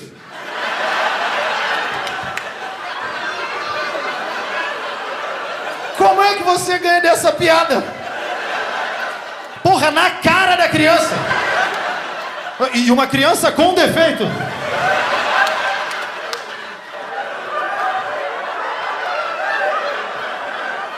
Posativo. Criança com defeito. O Silvio acha que a criança nasce com a perna torta, mas liga no Procon, quero trocar. Esse bebê tá com defeito, não para em pé. Eu boto pra enfeitar a estante, cai de cabeça. O Silvio tá demais. Bom, chegou o dia da gente gravar o Teleton. É, é um programa muito legal, muito gratificante de fazer parte, sem sombra de dúvidas. E, e, é um dia muito diferente no SBT. Eu lembro que a primeira vez que a gente foi gravar o Teleton, eu cheguei lá no, no SBT, entrei numa salinha e tava cheio de anão. Parecia uma batalha do Senhor dos Anéis. Falei, vai aparecer um orc daqui a pouco.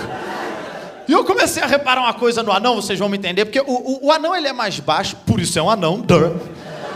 Só que o anão tem o mesmo peso de um adulto. Já reparou? O anão tem tipo um metro e dois, pesa 118. O anão, ele é denso. Ele tá todo condensado aqui nesse espacinho. Sabe? Você já tentou erguer um anão? É, quando você vê um na rua, tenta. É difícil pra caralho. Eu tentei, ele ficou puto.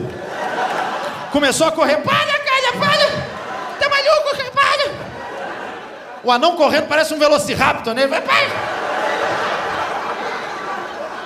Parece um animal que acabou de sair do ovo, as pernas não têm firmeza. Ele vai balançando, né? Aquelas perninhas de parêntese. Palha, palha! Eu começo a imitar um tiranossauro. É muito difícil, porque tá todo o peso naquele espacinho. Eu acho que o anão é uma polpa de ser humano. Se bater no liquidificador com água, faz dois adultos. Vou experimentar um dia. Bom. Chegou o dia do Teleton. Eu escrevi piadas só pro camarim. Tinha o camarim de vários programas, tinha o camarim de noite, estava eu, Murilo, Danilo trocando ideia. Pessoal, se pensou em alguma piada, mas pô, eu, eu, eu pensei essa daqui. É, é, pesada. Vamos adiante. Eu acho muito legal o Teleton, porque eles ajudam crianças com vários tipos de problema. Eu vi o vídeo de um garoto no interior do Ceará com hidrocefalia. O lado bom é que o único lugar na cidade onde tem água é a cabeça dele. A família nem mandou tirar, instalou um poço. Agora o pai puxa a água do filho, estão todos felizes tomando banho. Já que riram dessa, vou fazer outra. Essa foi o seguinte. Uma vez na Record, eu não lembro qual foi o programa, acho que foi Hoje em Dia, um programa ao vivo. Eles estavam fazendo merchandising, a propaganda do Babyliss. As meninas sabem o que, que é? É tipo uma escova elétrica para enrolar o seu cabelo. Aí a modelo estava ali sentada e eles estavam fazendo a propaganda. O Babyliss é um produto muito bom, sensacional. De repente prendeu no cabelo dela. Eles começaram a tentar tirar, deu um curto-circuito e pegou fogo. Programa ao vivo. Aí a gente foi comentar isso no SBT. Eu falei, o cabelo dela ficou preso e pegando fogo? Era Babyliss ou Boate Kiss? O pessoal cortou essa piada também. Olha. Já cortaram várias piadas minhas, viu? Minhas piadas já tiveram mais cortes que o empresário da IOC. Foram muitos cortes mesmo. Essa piada deixa a plateia igual empresário, dividido. Uns ri, outros não, né? Já que vocês estão rindo, vocês vão gostar muito do rumo que o show está tomando. O que, que acontece? Toda vez que eu faço piada que, que é vetada, que querem me processar, que não deixam ir pro ar, que me xingam, eu estou separando todas essas piadas num caderninho, num livro, que eu chamo de O Livro do Humor Negro. Esse livro é como o Péricles, negro e bem pesado. Então vocês vão adorar as pérolas que eu tenho separadas aqui. Quer ver? Ó, voltamos para Teleton. Segundo ano nosso no SBT, a gente tinha que divulgar o Teleton e fazer uma campanha contra as drogas. Estava rolando isso na época. E nesse dia a gente estava recebendo um colega comediante que é cadeirante. E como no Teleton a gente pede doações, nesse dia, em vez de fazer piadas, eu decidi doar piadas. Então eu dei uma piada para esse cadeirante ler em rede nacional. E aí ele fez assim. Na, na verdade foi assim. Vamos lá. Uma vez tentaram me convencer a usar drogas. Me falaram: se você usar isso, você vai se sentir o super-homem. Eu experimentei e realmente me senti o super-homem. Depois do acidente com o cavalo.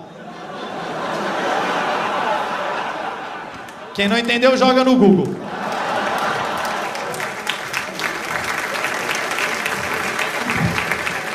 É só escrever super-homem e cavalo, viu? Vocês vão ver como ele acabou. Devia ser um cavalo de kriptonita largar o super-homem daquele jeito. Acabou com o super-homem, né?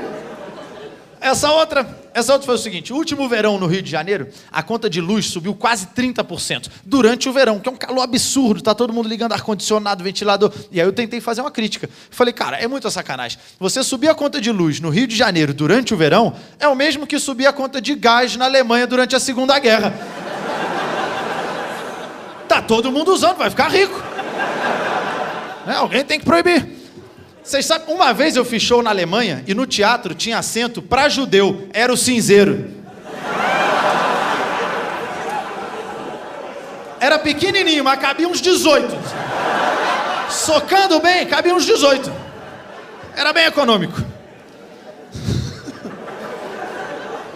É sempre é sempre perigoso. Obrigado. O Hitler tentou puxar palma aqui na frente? Não precisa.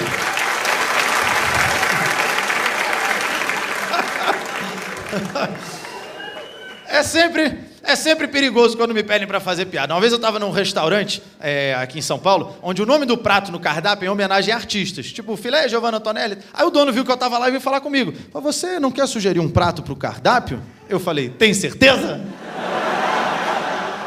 Ele, não, vai lá, sugere aí. Aí eu postei na minha rede social, aberto, marcando o restaurante. Falei, gostaria de sugerir que incluíssem no cardápio o drink Ayrton Senna, batida de coco.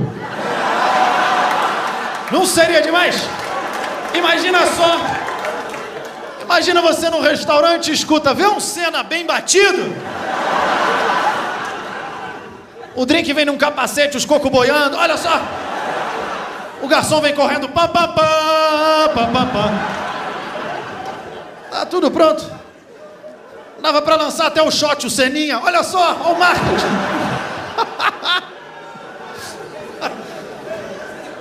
Essa outra.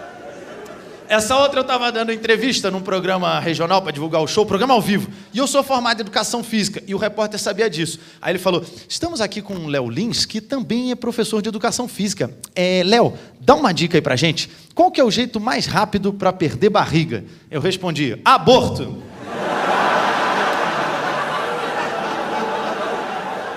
A entrevista acabou ali. Esse foi Léo Lins. Muito obrigado.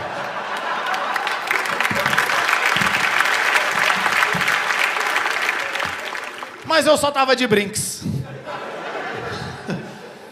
Essa, mas,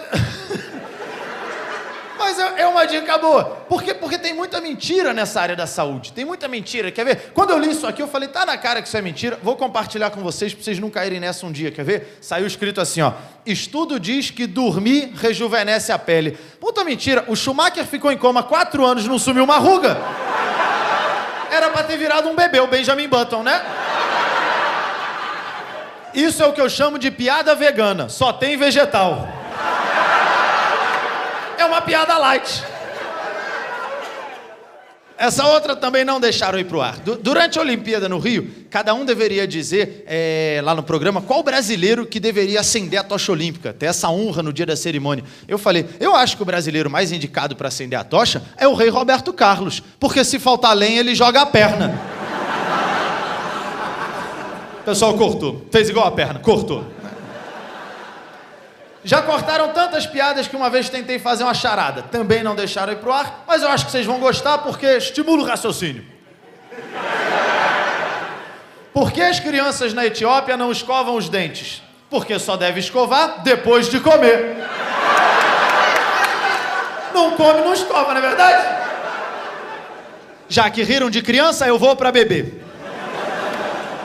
Chega a sentir o pé queimando, não?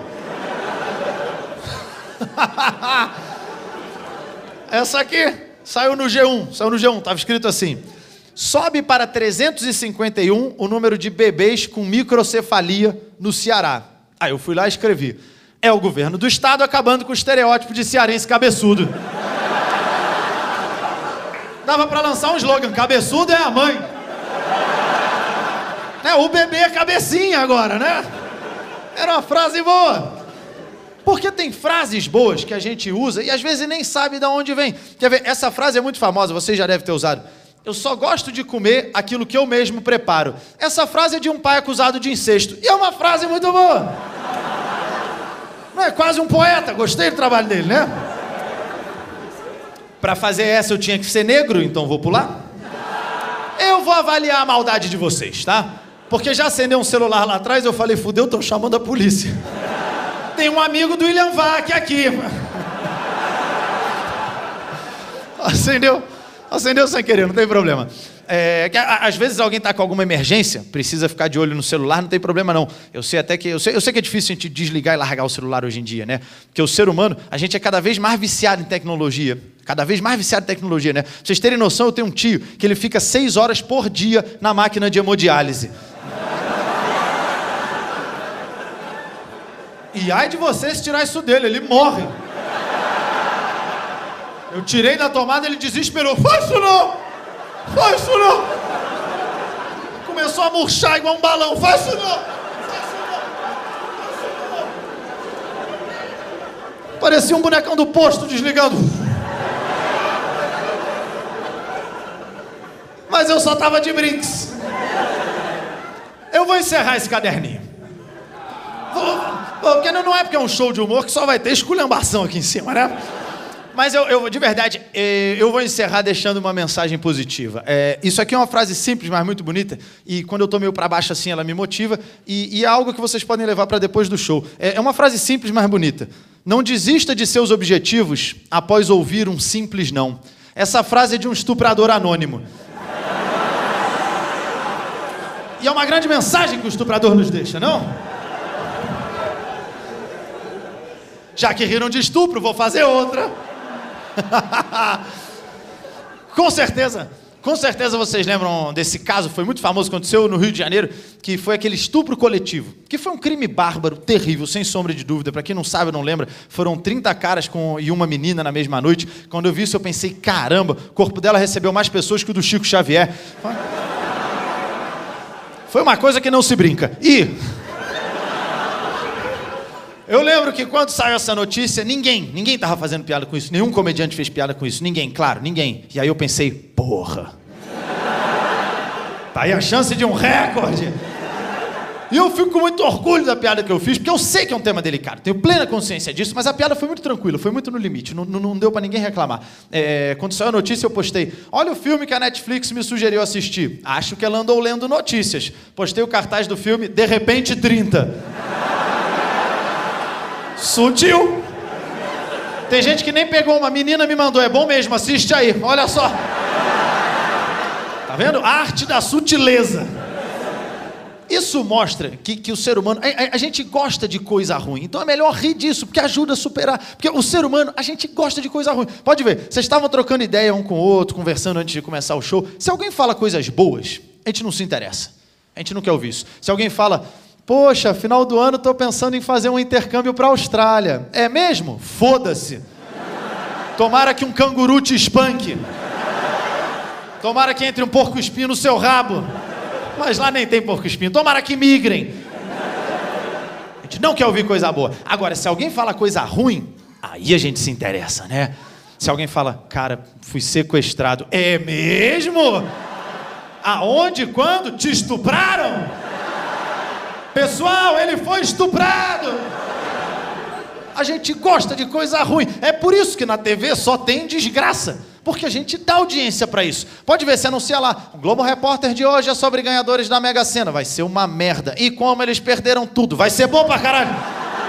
Traz a pipoca, olha o imbecil ficando pobre de novo, olha lá. Comprou um cavalo. Quem é o retardado que compra um cavalo? Um fã do Caetano? Só pode ser.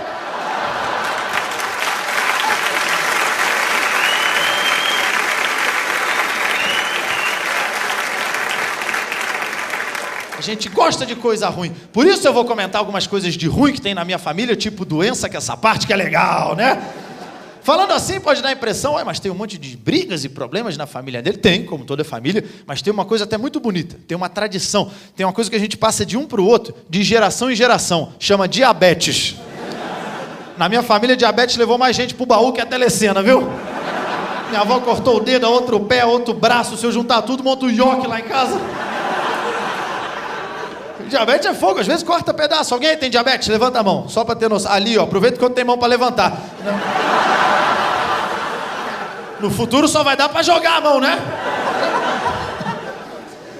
Eu tenho um tio também que tem esquizofrenia. Tem um lado da minha família que tem problema mental, o lado que eu faço parte. E, e ele já teve internado no hospício. Eu já fui lá visitar ele várias vezes, tentaram me impedir de sair algumas. E, e eles têm várias atividades no hospício e uma delas é teatro. E olha, eu recomendo muito vocês verem peça no hospício. De verdade, são excelentes. Você nunca sabe o que vai acontecer.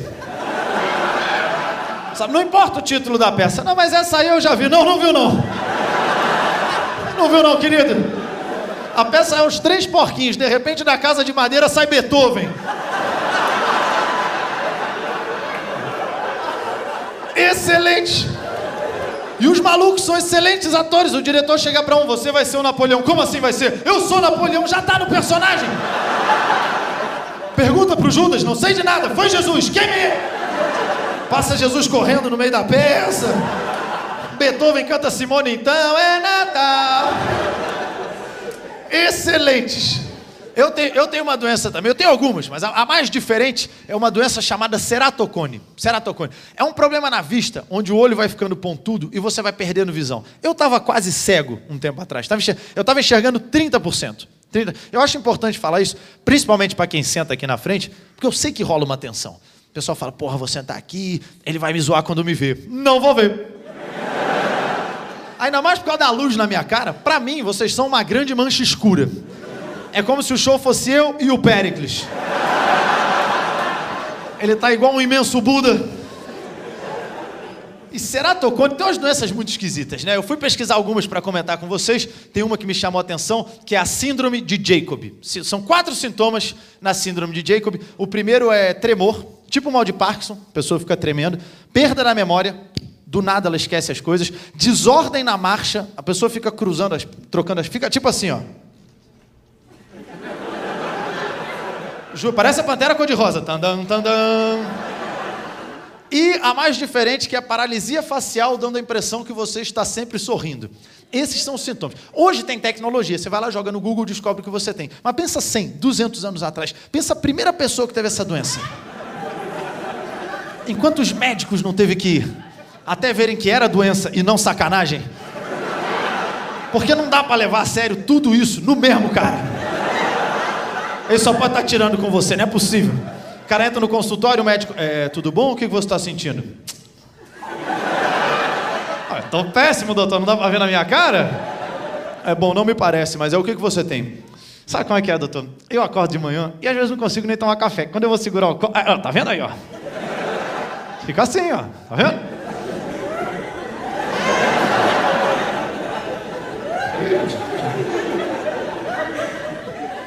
Quem é você? Tá me olhando por quê, hein? Vou embora daqui, valeu, até logo. Não dá pra levar isso a sério. E que doença é essa que o cara fica sequelado, tremendo, andando engraçado, rindo o tempo todo? Agora a gente sabe o que, que o Sérgio Malandro tem. Ele tá doente. Ha! Ai, ai, ai! Ai, ai, ai! E eu achava que era cocaína, olha só. que inocência minha.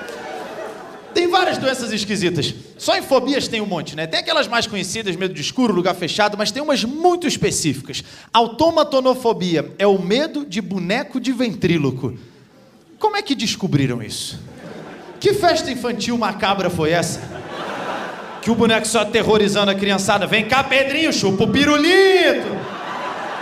Pô, Demite, o pedófilo. Leprofobia, medo de pegar lepra. Quem não tem?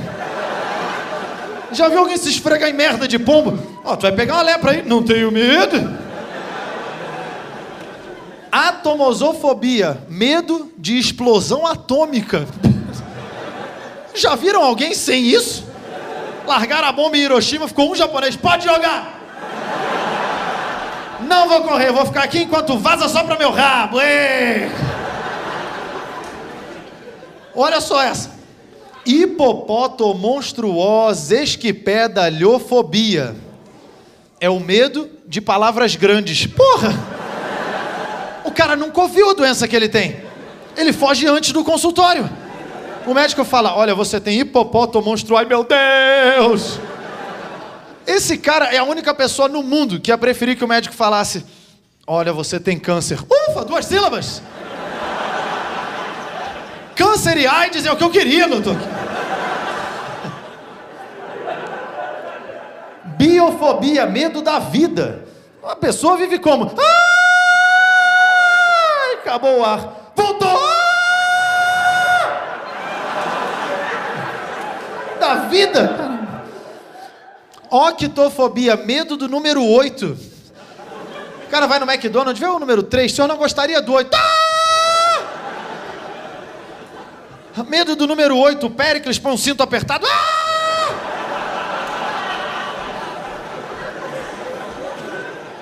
Genofobia, medo de joelho. Só vai ter um amigo na vida, Nick Vujicic, né? Vamos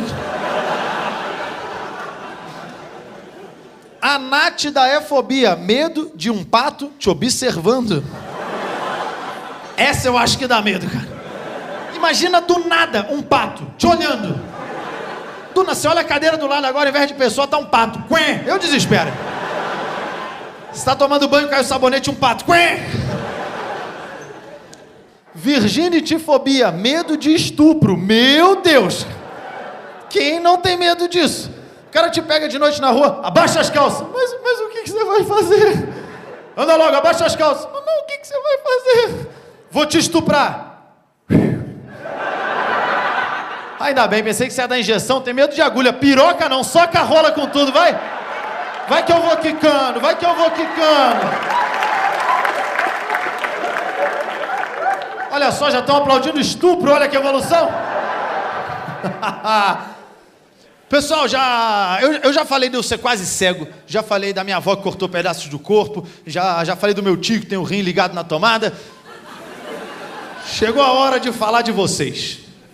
O que, que vai acontecer? Eu vou convidar pessoas para subirem aqui no palco. Fiquem tranquilos, eu não vou obrigar ninguém, tirando você. Mentira.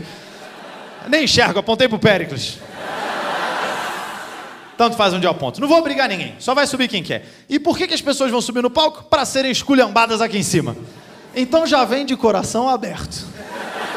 A ideia é fazer o que a gente chama na comédia de fritada, que é quando o comediante faz piadas como forma de homenagem para uma pessoa. Então, voluntários para subir ao palco, quem quiser, pode, pode vir, pode vir. Se tiver gente lá atrás, pode vir também. Ah, você tá com. Ah, não, tá com perna quebrada? Oi? Vira de frente, peraí, peraí. O que que houve? Caí da escada. Caiu de cara, eu percebi. Não. Tá bom, fica ali, fica ali. Um, dois, três, quatro, cinco, seis, sete, oito, nove, dez, onze, doze, treze, 14, 16, 17. 17. Vou deixar o recheio pro final, tá? Vou fazer igual o biscoito. Olha só o outro, justiceiro, justiceiro do Burger King, né? Vai acabar com os sanduíches da cidade, né? Fico, co- fico feliz com a sua coragem em subir aqui. Você é igual o seu joelho, aguenta a pressão, viu? Quase nenhuma menina, deixa eu ver com quem que eu vou falar. Olha, olha o outro, veio com roupa de esporte. Qual foi a última vez que tu fez esporte? Década de 80, né, cara? Porra! Por falar em roupa, você acha que tá camuflada com isso aí? Até você terminar de se pintar, acabou a guerra. Você.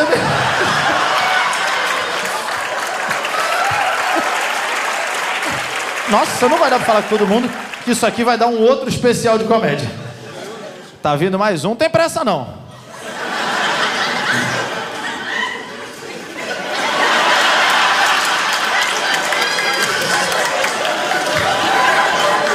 Tá bom. Sempre quis saber o que que aconteceu com o Oli e virou um motorista de Uber, eu acho. pelo visto. É tipo motorista de Uber, né? Obrigado. Ó, botou uma roupa bacana pra vir no show, né?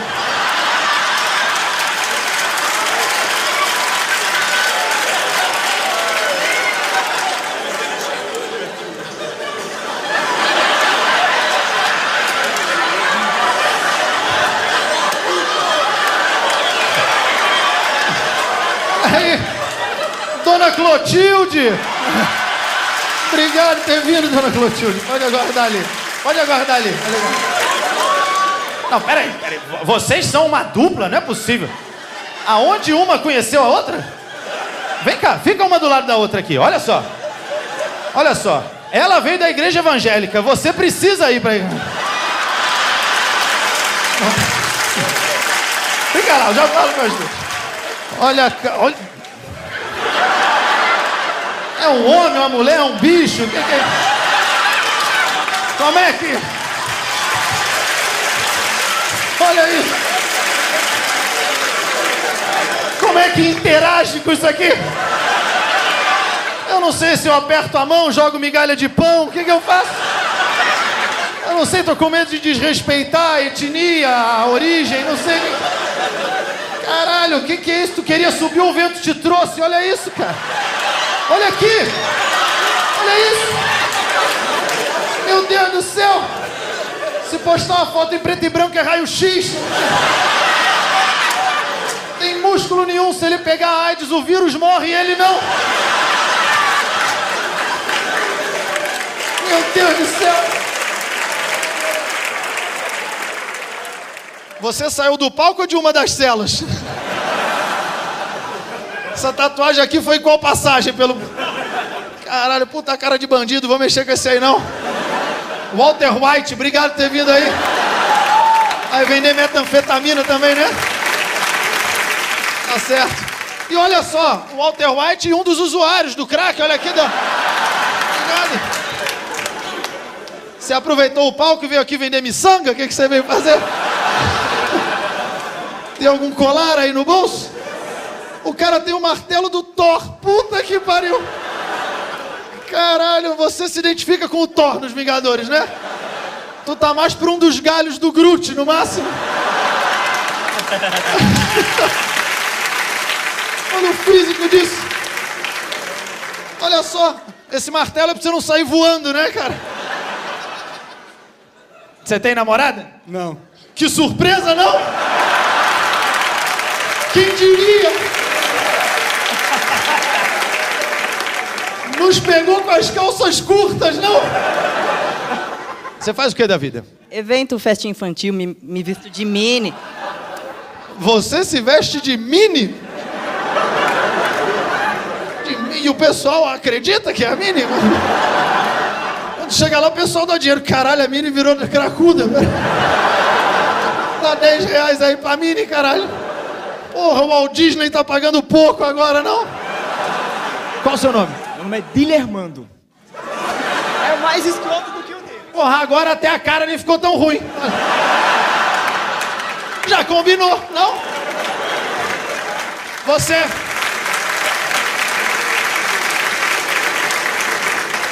Dilermando? Dilermando, você é de onde? Natal. Não, mas o planeta. Natal quando você chegou. Mas o Na- Você faz o que da vida? Cara, no momento eu vou sofrendo aí com atendente de telemarketing. Você é atendente de telemarketing. É, recomendo trabalhar por telefone. É bom porque. Foi exatamente por isso que eu tentei o ramo aí, tá ligado? Você já tentou ser. com- Porque você tá de mochila? O que, que é isso, Guilhermando? O que, que é? Você trouxe as miçangas pra vender mesmo? Que roupa é essa, hein? Caramba, poxa, vai daqui direto pro trabalho? É isso?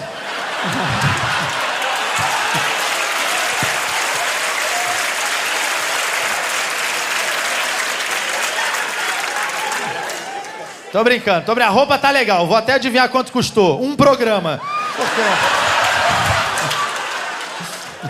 Obrigado, obrigado por ter vindo. Oi? Foi você que pagou, né? Deus me livre. Prefiro troco em bala. De fuzil. Qual é o teu nome? Lucas. Lucas. Essa voz tem autoridade nenhuma, né? Imagina ele trabalhando no aeroporto. Pessoal, embarque agora! Portão 10! Ninguém vai. Sem autoridade nenhuma, né? Salva de palmas a todos que subiram no palco. Podem retornar para seus lugares, podem retornar. Muito obrigado por terem subido. É, bom, enquanto. Deixa eu ajeitar aqui. Ai, caralho. Enquanto eles retornam pro lugar deles, deixa eu fazer uma pesquisa com a plateia aqui. Quem aqui tá namorando, tá no relacionamento, tá casado? Não precisa estar com a pessoa hoje aí, mas quem tá no relacionamento, levanta a mão, só pra eu ter uma noção. Ok, esse canto, bastante gente. Solteiros, levantem a mão. Solteiros, solteiros, solteiros. Ó, bastante gente. Você vê, que tem- vê que tem diferença no casado e no solteiro? Já no jeito de levantar a mão. O solteiro é mais animado. Ele ergue o braço todo. Eu! Uh! Já procurando quem tá também. Cadê as meninas do palco? O casado não, o casado é só o antebraço. Eu. Tô casado, não precisava nem ter me lembrado. Tava me distraindo, estragou a merda da noite. Eu já tinha até esquecido que tinha alguém aqui. Relacionamento é difícil e normalmente quando dá problema a culpa é do homem. Vocês concordam? Sim, todas as mulheres apareceram agora. Mas é, é verdade, porque às vezes coisas simples viram um problema. Por exemplo, o homem tem dinheiro, a mulher não. Ok, o contrário dá briga. Porque o homem é idiota. Vocês vão sair pra jantar, a menina quer ser legal, ela fala: Vamos sair pra jantar, amor, deixa que eu pago. Não, não, não, deixa que eu pago. Mas você tá desempregado, mas eu tenho dinheiro guardado. Mas, Dilermino, você tá fudido, você. Você vende miçanga, Dilermino. Você... Hoje, mas eu tenho dinheiro, eu tenho dinheiro, eu guardei aqui, dinheiro. Eu vendi o martelo de Thor, eu guardei. Eu penhorei o martelo de Thor. Hoje pode deixar que eu vou pagar, hoje vou lhe levar num bom restaurante. Então tá bom, onde que a gente vai? No Habibs. Já imprimiu o cupom, pô. Habibs com cupom 10 reais, você compra o Habibs, né? Se aparecer com a nota de 50, a caixa não sabe o que fazer. Vou ter que chupar ele, porque 50 reais.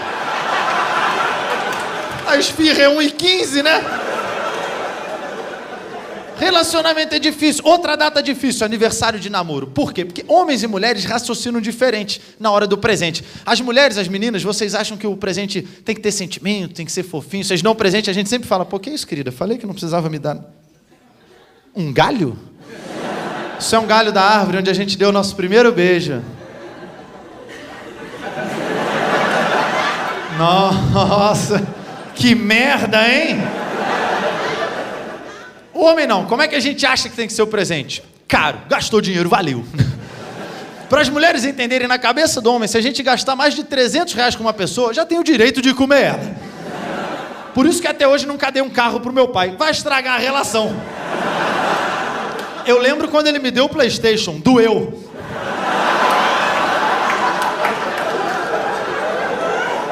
Meu pai gosta de comer o que ele prepara. Bom,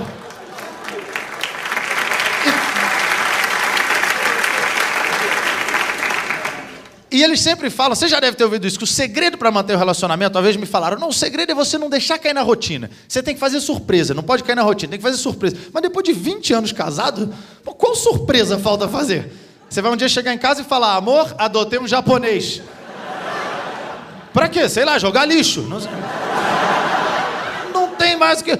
O David Copperfield é um dos maiores mágicos do mundo e não conseguiu ficar casado. Porra, ele é mágico.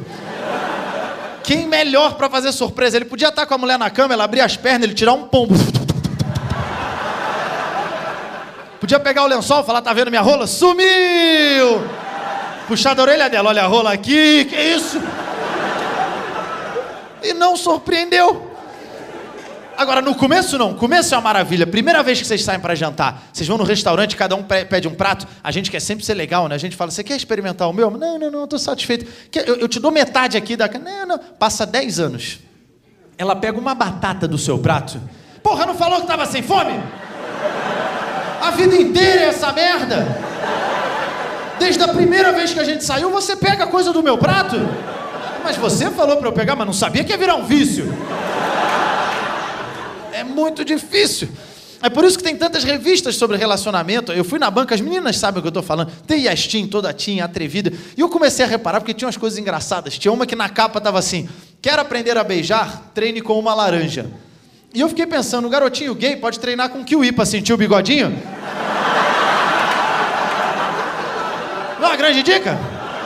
Vai acostumando com aquela pinicadinha, né? Vai beijando o kiwi, descascando banana, tá pronto pra vida. Eu, eu já tinha ouvido falar nisso de treinar com laranja quando era criança. Fui na feira com a minha avó uma vez. Ela, vê duas dúzias de laranja. Eu, caramba, a vovó tá desesperada. Eu não cheguei a fazer isso porque na época uma garota ficou afim de mim, só que ela era muito feia, muito feia. Eu pensei em treinar com ela pra depois beijar a laranja. Até porque a laranja eu ia querer comer depois.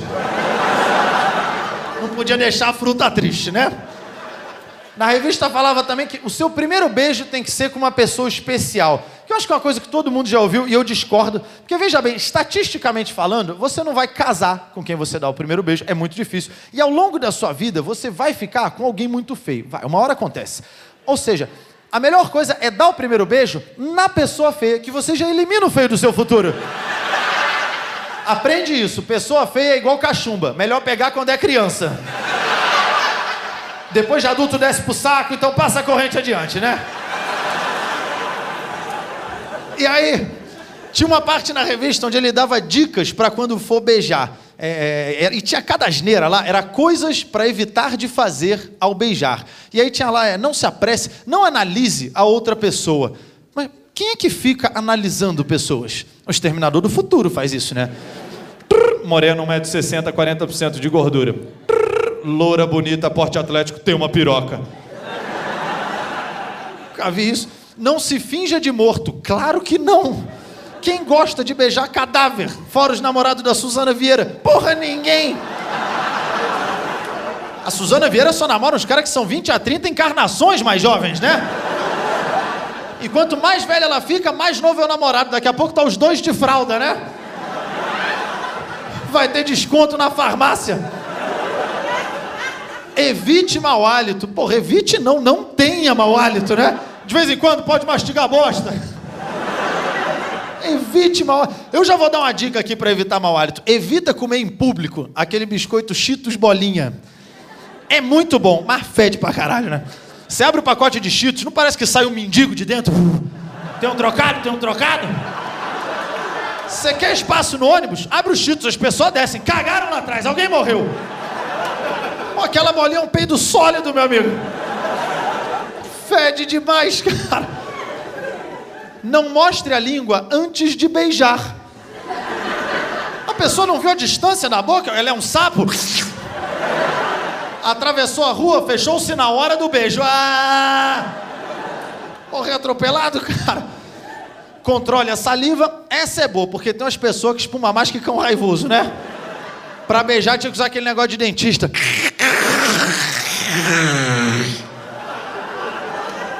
senão você se afoga. A pessoa babando, isso é beijar uma pessoa especial.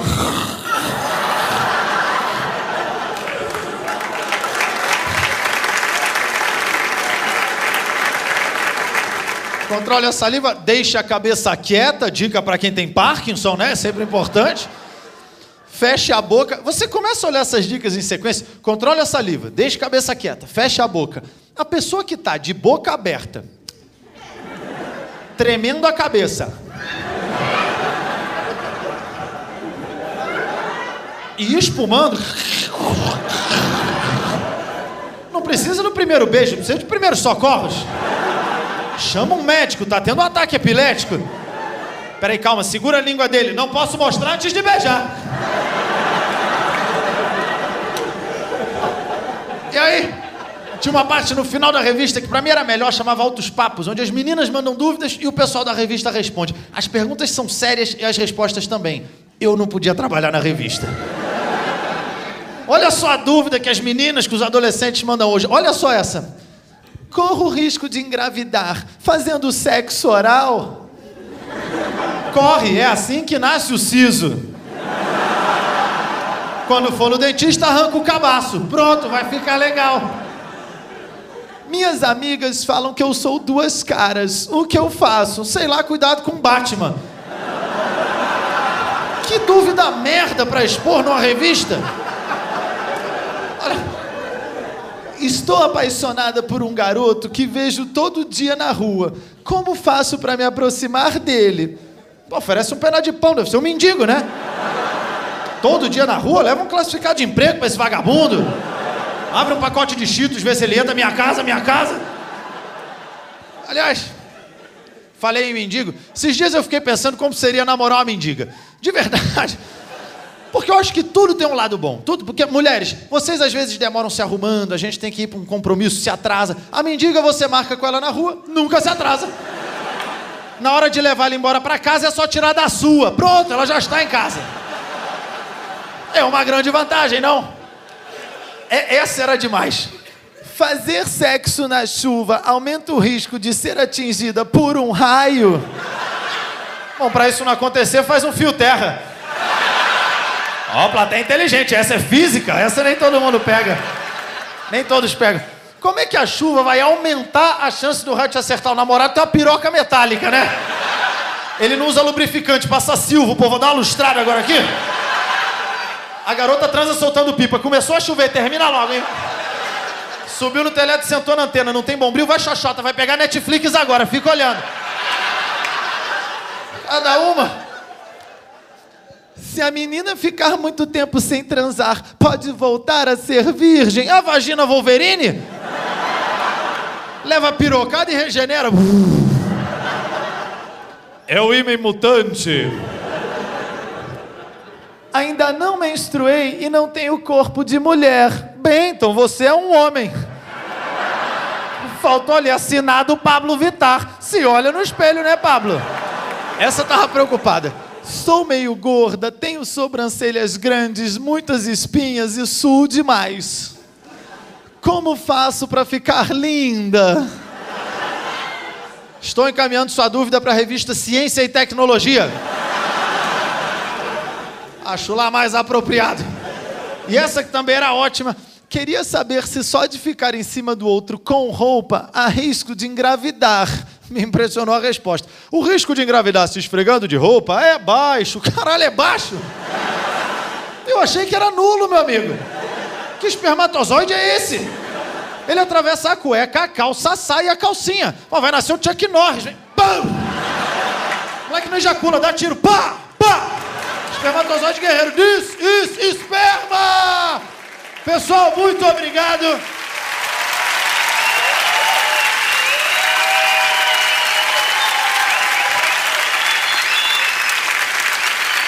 Valeu!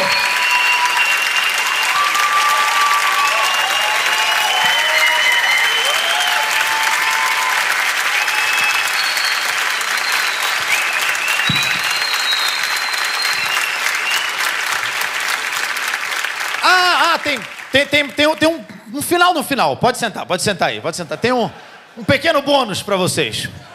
Pequeno bônus, é, eu preciso falar isso, é muito importante. Preciso avisar que todos vocês de agora em diante estão com milhas atualizadas para ir para o inferno. São clientes Gold de agora em diante. Se você sentiu uma mão no seu pé essa noite, é ele chegando. E deixar bem claro que é, é o meu estilo de humor, meu jeito de fazer piadas. E, e para mim, a piada sempre ajuda a aliviar, seja qual for o problema. Inclusive, eu tenho dedicado a turnê desse show Bullying Art para minha avó, que não está entre nós nesse momento, está na casa dela. Mentira, morreu mesmo! Ela morreu quando eu estava viajando com esse show, mas não tinha passado no, no, Rio de Janeiro. Minha família é, é, toda do Rio, então ela não teve a chance de assistir esse segundo especial de stand-up que eu tenho viajado pelo Brasil. E como eu falei, piada para mim sempre ajuda a aliviar, seja qual for o problema. Tanto que quando a minha avó morreu, eu fiz piadas no velório sobre ela. Meu pai falou: só espera o padre sair. Tua avó morta, todo mundo rindo, ele vai pensar o quê? Quem matou? Mas piada é minha arte, é para pouquíssimas pessoas, pouquíssimas. Eu faria uma homenagem tão importante num momento tão delicado. Mas eu entendo que algumas pessoas pensem de forma diferente, achem que, que a piada é alguma forma de desrespeito. É, na minha família mesmo, teve gente que veio falar comigo, falar: pô, cara, você acha, você acha que a avó ia ficar feliz de ver você fazendo piada nesse momento? Eu coloquei a mão nela e falei: olha, ela tá de cabeça fria, então. Acho que não está se incomodando, não, viu? O meu avô. O meu avô ficou esquentado. Ele foi cremado? Não Só não trouxe ele hoje que não tem assento para judeu. Se não derramava ele lá. Muito obrigado. Valeu.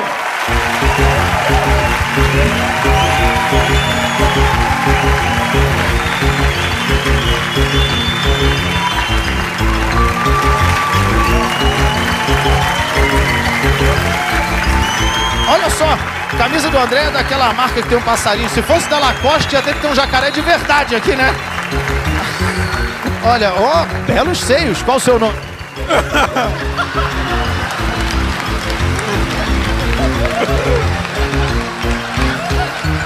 Porra, maluco!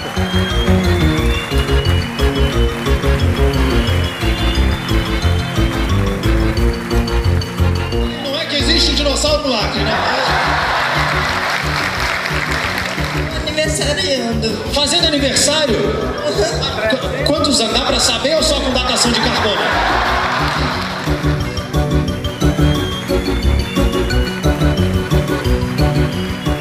Meu Deus! Meu Deus! Meu Deus, cara! Não, não! Agora que pegou fogo em Notre Dame, onde você tá morando? Ele veio para Curitiba!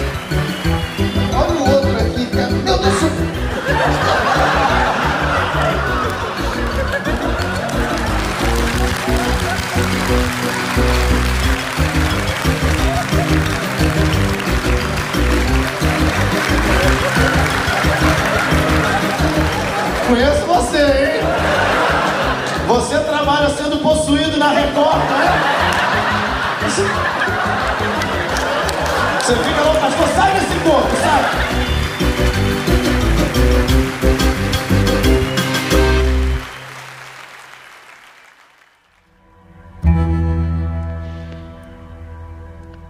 Sempre que eu vejo uma divulgação do show dele, eu fico torcendo para que não seja aqui na minha cidade. E ele diz que são só piadas. Nunca é só uma piada.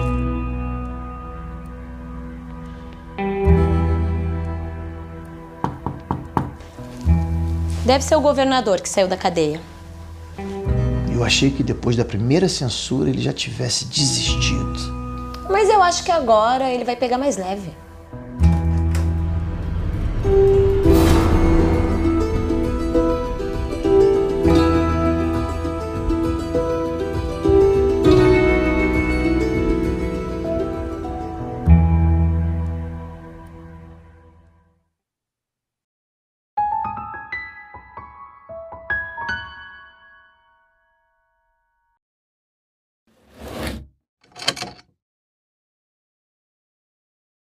Oi, eu sou o Leonardo Lins, mais conhecido como Léo Lins. Léo Lins, Léo Lins. Não é a primeira vez que ele faz isso. Numa cidade de Minas, ele foi expulso de lá. O humorista Léo Lins foi parar nos assuntos mais comentados de uma rede social ao ser acusado de gordofobia. A Thaís acabou de ganhar um processo na justiça contra o humorista Léo Lins. Foi um marco histórico, porque foi a primeira condenação em que a gordofobia foi tratada diretamente, explicitamente, como o problema principal. Tu acha que eu preciso da aprovação de uma gorda de 400 quilos? Eu tô fazendo piada, não lançando bombom. Piadas realmente terríveis, que eu nunca tinha visto algo desse tipo. Ali, o rei do humor negro. Porque o Léo Lins, ele é famoso por não ter limites. Ele fala de todos os assuntos, ele pega pesado mesmo. Olá, Isso não é pedido de desculpa não, hein? Isso não é pedido, isso é uma farsa. Isso só mostra que você não é humorista. Você é uma pessoa agressiva. É você, Léo Lins. Você que é um bosta. Você é um merda! Nós não vamos admitir mais esse tipo de coisa. Se por mim, você vai morrer nessa geladeira. Porque, Léo Lins, isso aqui, meu amigo, é história, não é piada. Qual o pão que cai no chão? Pão na chape. Piada é boa. Eu pensei que você ia pro outro lado. Tem mais uma sobre cremação. Não, não, não tem outro tema. Aí, Léo. Esses 20 e poucos anos de comunicação, eu nunca vi um negócio desse nível. Esse humor radical, que tira sarro de tudo, tá com os dias contados. Vai virar tipo um evento clandestino, underground, que as pessoas entram com vergonha. Como que você vai fechar seu show? As pessoas não vão querer te assistir. Ele é um cara... Não, ele cede sempre, porque é assim que ele ganha e se sustenta na fama. Léo Lins cita protestos dos surdos em seus shows e ainda utiliza termos inadequados.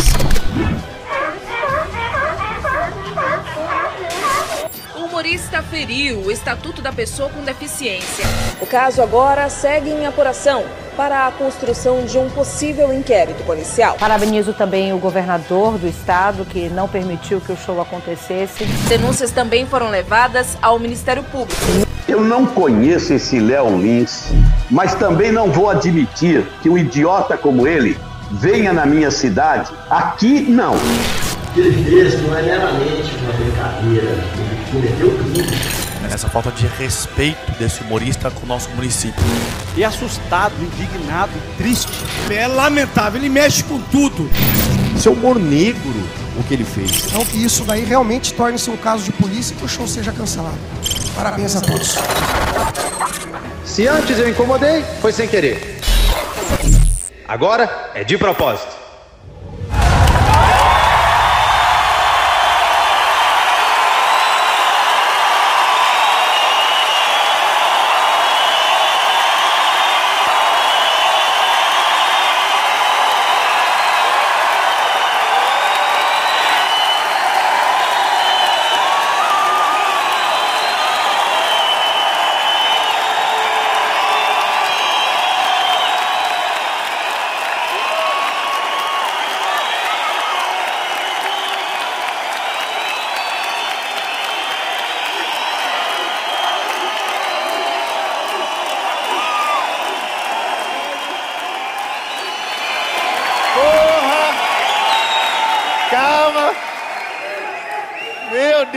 Céu, não tinha outro lugar para eu gravar esse show, porra.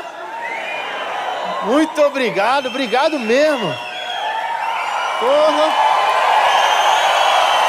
Olha, de verdade, de verdade, muito obrigado, muito obrigado mesmo, cada um de vocês que está aqui. Foram mais de 3 mil pessoas nessa gravação. Eu valorizo cada um de vocês, cada um que veio aqui assistir o show, porque só de estar aqui vocês já estão semi-cancelados. Para vocês terem noção, para divulgar essa gravação, eu publiquei um minuto do show. Um minuto. Recebi mais dois processos. Ai, ai. Esse aqui é o meu terceiro especial de stand-up. Primeiro foi o Piadas Secretas, que era um show um pouco mais light.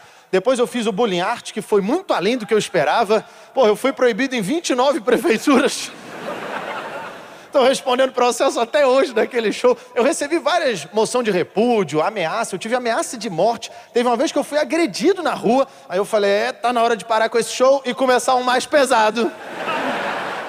que é esse que vocês vão ver agora. Para quem viu o Bullying Art, esse show também tem o livro do Humor Negro.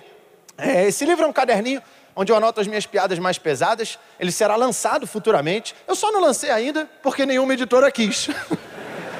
Eu mandava o livro, elas, não, não, não. Esse livro já ouviu mais não que um estuprador. É essa plateia que eu gosto. Cúmplices de um crime. Olha, muito obrigado. Vou usar vocês no tribunal. É...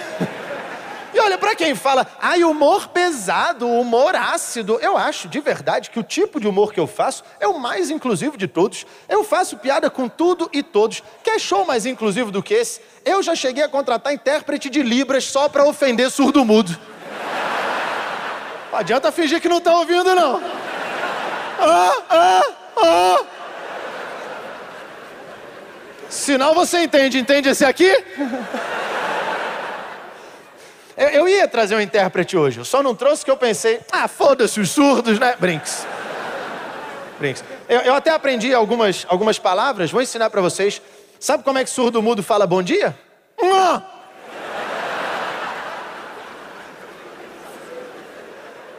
Boa noite. Olha, eles falam a língua do Chewbacca. Queria saber falar esse idioma também. O meu problema, meu problema para pensar esse novo show foi o problema de todo mundo hoje, que é o quê? Falta de tempo. Ninguém tem tempo para nada. Tá todo mundo correndo, o tempo todo correndo. O, outro dia eu vi um mendigo correndo. Ele tá atrasado para quê? É, a não ser que voou a caixa de papelão. Minha casa, minha casa. Tem que se mudar assim do nada é foda. Deu nem tempo de embrulhar o jornal com jornal.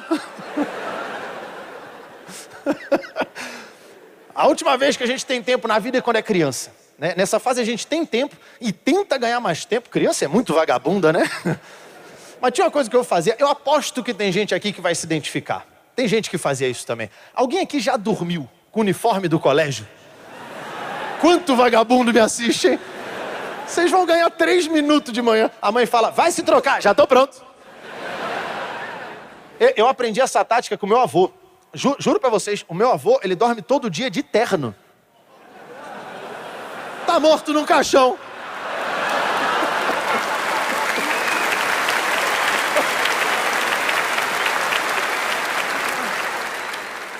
Bom, se ele ressuscitar, já tá pronto. Com o meu último show, eu viajei todos os estados do Brasil e hoje eu me sinto apto a esculhambar qualquer região brasileira. Então eu vou citar uma região, se tiver alguém que nasceu lá, que tem família lá, que já morou lá, levanta a mão. É só para ver se tem representante, tá? Fiquem tranquilos que não vai ter interação agora, que eu sei que já dá uma trancada. Podem ficar tranquilos. Vou começar com a região centro-oeste. Centro-oeste, tem gente? Gente nesse canto aqui já levantou a mão, ali também algum. Centro-oeste é Goiás, Mato Grosso, Mato Grosso do Sul. Tá? Tô explicando que um retardado ali já olhou pro lado, que é isso? Deve estar pensando, se é no centro, como está no oeste.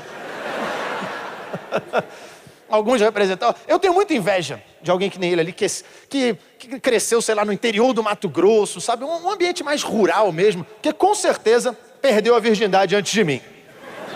Provavelmente com um porco, mas perdeu. Né?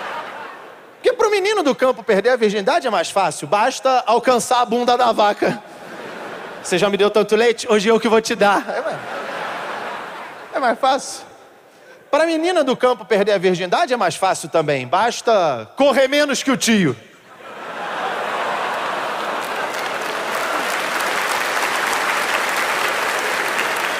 Ó. Quem não aplaudiu essa lembrou do tio. Ai, tio Paulo, que sapeca. Ai, ele me dava muitos presentes, viu? Vamos agora, região norte. Já lá em cima só, caramba, treino bastante. A, a, estreia do meu último show foi no Acre, eu quis estrear lá, depois eu fui para Porto Velho, em Rondônia, e eles se gabam de umas coisas lá que não fazem muito sentido. Cheguei no aeroporto em Porto Velho, foram me recepcionar. Falaram, ah, você é do Rio de Janeiro, né? Mas olha, pode andar tranquilo aqui, que aqui não tem assalto, não. Falei, claro, também tem nada que vale a pena roubar. O bandido vai falar, anda, me passa o cipó. Eles falavam, olha, não tem nada pichado, sim, mas tá cheio de pintura rupestre, dá no meu. Muito atrasado. Eu cheguei lá de roupa, acharam que eu era do futuro. Tirei uma foto com o celular, pensaram que eu era um bruxo. Ele pegou a minha alma, eu tô me vendo. Olha, teve uma peça infantil antes da minha, os três porquinhos. As crianças não estavam entendendo nada. Elas estavam perdidas. Eu vi elas perguntando: pai, o que é casa de tijolo? Nunca tinham visto? E o pai também não. Vou perguntar pro pajé, filho. Eu tô mais impressionado que o porco falo que eu perdi a virgindade. Era mudo. Vamos agora, região Nordeste. Nordeste? Ah, e tem representação. Tirando grandes cidades, Recife, Fortaleza, Maceió, tem uma cidadezinha de interior pobre, infelizmente. Uma vez fui fazer show em uma, pra vocês terem noção, o hotel que eu fiquei hospedado não tinha água quente no chuveiro. Aí eu cheguei na recepção e perguntei: opa, tudo bom, amigo? Como é que faz para ter água quente no chuveiro? Ele respondeu: se mija. As crianças lá tinham mais verme do que brinquedo. Tem cidades tão pobres que crianças da África mandam comida para lá. Eu vi uma campanha na Somália, Help Sobral. Eu vi. Olha, tô falando da África, mas meu sonho é fazer um safari. Pô, deve ser incrível. Imagina você andando na selva africana, escuta o estômago do africano roncando de fome. Mas deve ser incrível. O leão que foge dele, esse cara vai me comer. Temos alguns representantes do Nordeste, mas deixa eu ver, quem aqui já foi para o Nordeste faz barulho? Bastante gente. Eu vou contar a próxima então, que vocês vão, vocês vão se identificar. É, a maioria da cidade do Nordeste é muito longe, a gente acaba indo de avião, e você pegar voo para o Nordeste é uma experiência, porque tem umas pessoas com aparência primitiva. Falei, esse cara saiu de um livro de geografia? Que negócio é esse? Ele anda meio de lado. Assim. Terceira dimensão não chegou na terra dele, ele anda em 2D. Para embarcar tem que virar o corpo. Começou o embarque, vamos embora, Rami Nelson. É um caranguejo, que negócio é esse, cara?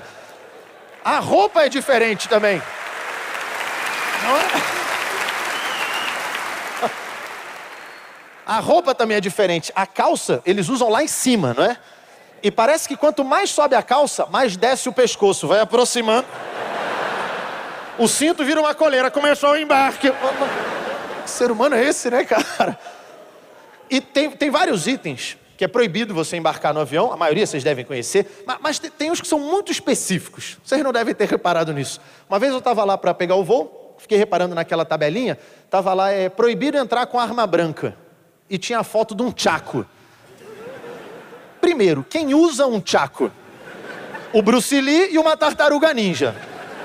Um já morreu e o outro é um desenho animado. Se qualquer um dos dois aparecer embarcando, o Tchaco é o de menos. Mas eu fiquei curioso. Aí eu perguntei para a mulher, eu falei, vem cá, por que não pode entrar com o Tchaco?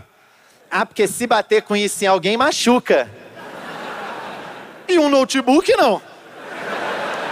15 polegadas, dá na cabeça de uma velha, ver o que acontece. E na boa, o cara que conseguir sozinho dominar um avião usando um tchaco, ele não tem que ser preso pela polícia, tem que ser contratado. Esse cara é foda. Imagina a cena, você tá num voo lotado, 200 pessoas, levanta um cara e fala: "Todo mundo parado". Se três jogarem o notebook, mata ele. Sai daí, babaca. Se for tartaruga ninja, é só jogar um canudo. Sai daí, tartaruga.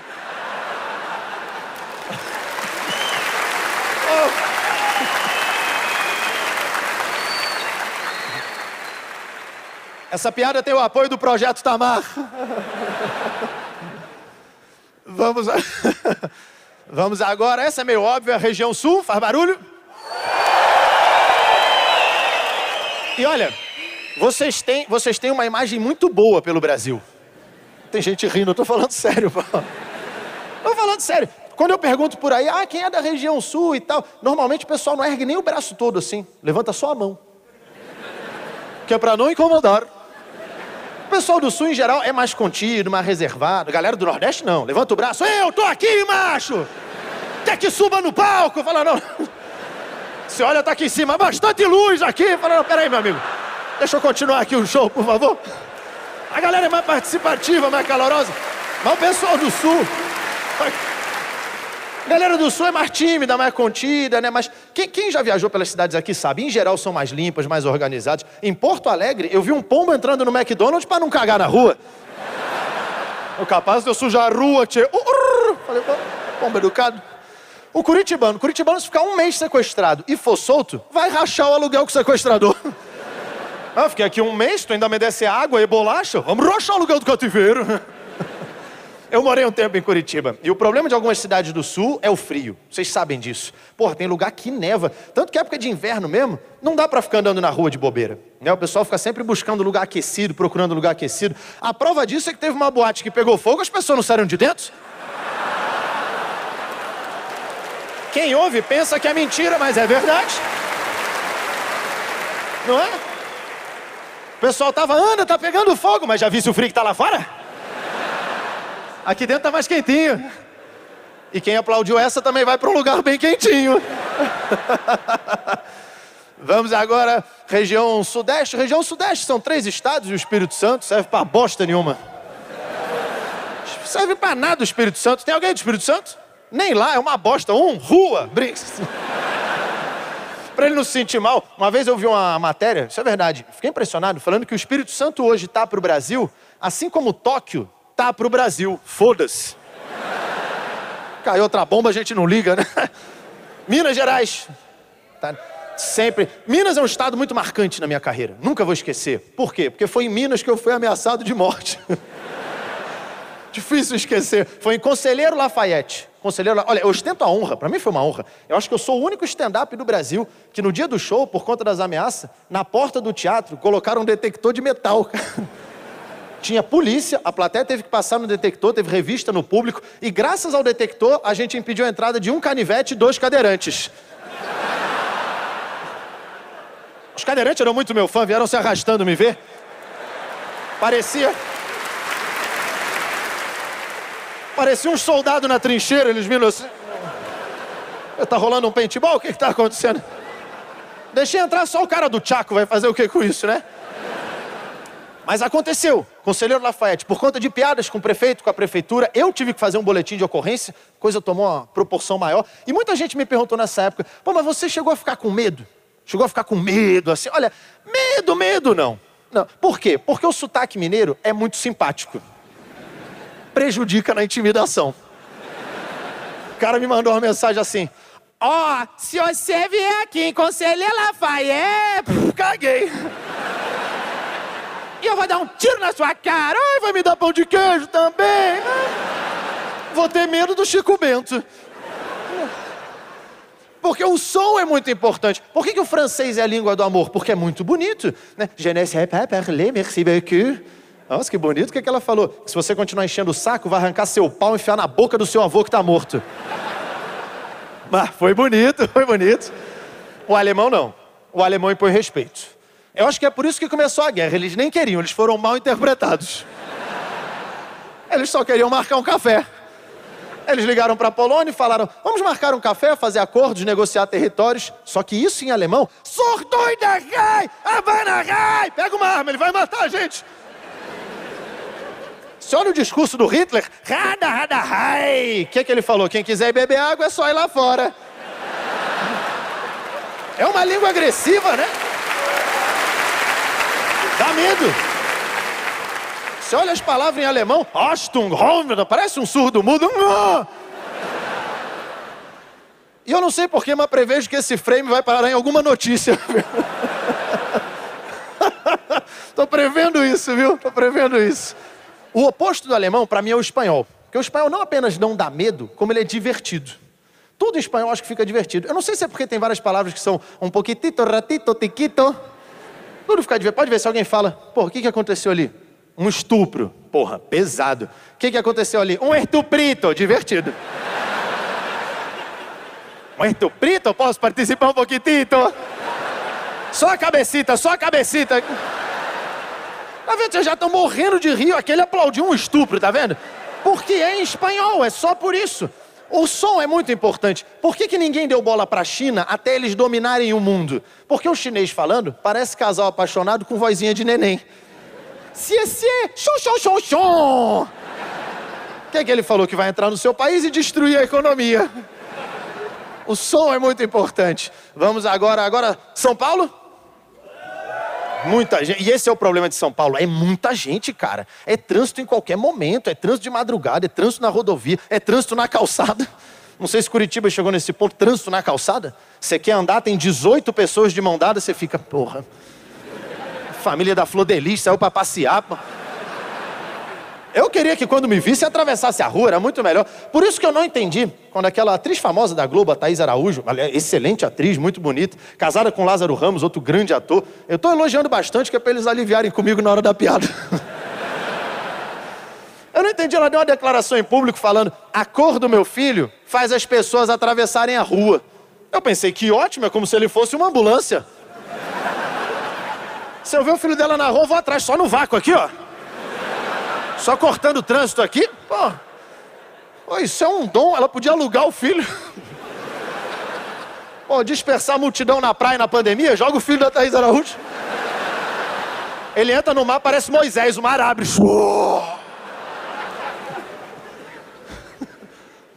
Porque, na boa, eu, eu nunca atravessei a rua por causa de um negro. A não ser que ele esteja com uma prancheta de pesquisa. Convenhamos, né? Minas e São Paulo são dois estados muito grandes. São os que eu mais viajei assim fazendo show. Vocês devem ter feito isso também, sabe? Pegar carro e três, quatro, cinco horas de estrada para ir para outra cidade. E quando a gente está uma hora, a gente precisa parar para comer. E muitas vezes não tem opção, a não ser aquelas lanchonetezinhas de, de beira de estrada. São aquelas bem porcaria. Aquelas que parece que mora a família do massacre da Serra Elétrica.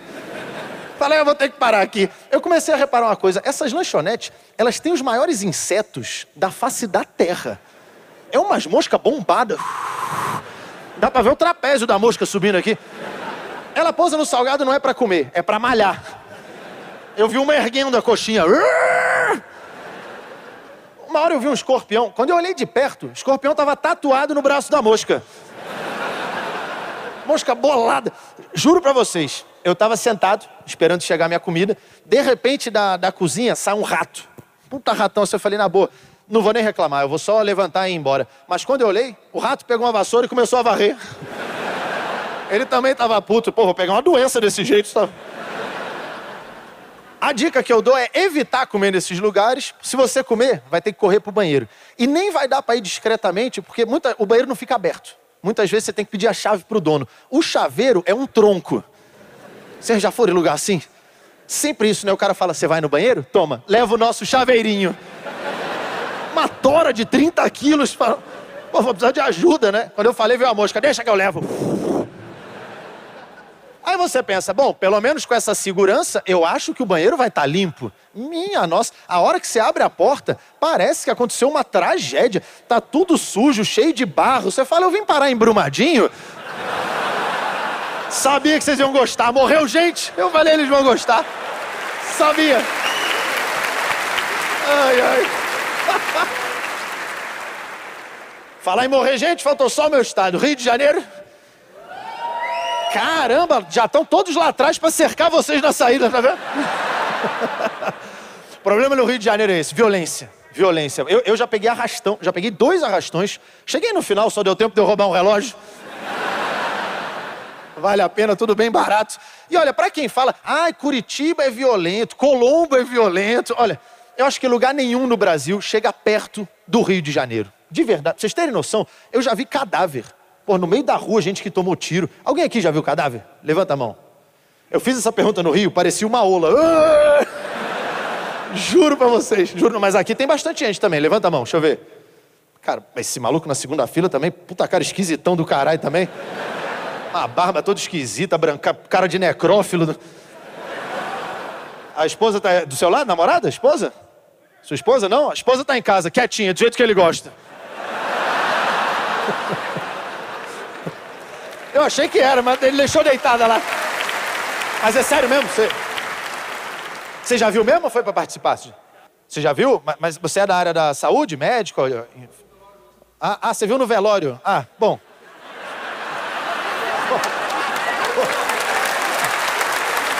No velório. Que, aliás, convenhamos que um velório sem cadáver é bem. Acho que é bem estranho, não é não? O pessoal tentando enterrar a avó, mas eu tô bem, não tá não, vó, não tá não. Fica deitadinha aí, viu? Não, mas de verdade, eu duvido que chegue perto do Rio de Janeiro. Qualquer... Pra vocês terem noção, é, o quão violento era o Rio de Janeiro, quando eu brincava de pique-esconde no Rio, se não achar o colega em 10 minutos, pode parar de procurar. Já era, a mãe falava, ué, cadê o Gabriel? Você vai ver amanhã na capa de um jornal. Aí sai lá, polícia acha corpo de criança. Polícia ganhou, achou o Gabriel. Polícia ganha muito pique-esconde no Rio. Às vezes a criança tá até espalhada, tem que juntar os pedaços. É um pique-esconde com quebra-cabeça.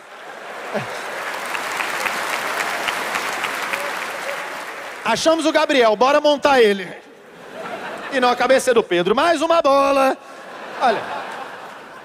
Já apareceu bala perdida no meu prédio, na minha escola, na igreja do meu bairro. Jesus ficava atrás da cruz. Pô, já tô preso, deixa eu me esconder um pouco. Mais oito furos virou a Marielle. Pessoal. O pessoal vai confundir o santo. Olha, tem coisas que nem faziam sentido no contexto violento do Rio de Janeiro. Sabe, algumas histórias infantis, Branca de Neve. Eu lembro que a gente pensava, mas, mas como assim? Peraí, a mulher entra na casa e fica morando com sete homens? Que é rola. No Rio chamava Branca de Porra. Essa é bem grosseira, nem é meu estilo, mas o necrófilo gostou, é pra essa gente. Eu faço pra essa gente. Agora, tem coisa boa no Rio, faculdade de medicina, as melhores do Brasil são todas no Rio, o que não falta é cadáver pros alunos estudar. Falar em violência, terrorismo, vocês gostam de terrorismo? Uhul, que isso, cara? Quem estão aplaudindo ali? Que isso? Quando fala. Quando fala. Quando fala em atentado terrorista, eu acho que o que marcou gerações foi o ataque às Torres Gêmeas. Todo mundo aqui sabe do que eu estou falando. Quem viu lembra exatamente onde estava. Eu lembro que eu estava em casa, morava em Curitiba, estava mudando de canal. Em todos os canais era aquela cena, né? As torres pegando fogo. Uma hora eu parei para prestar atenção, lembro que eu fiquei tenso. United States is under attack. Mudei para um canal em espanhol, ficou divertido. Las torritas estão desabando!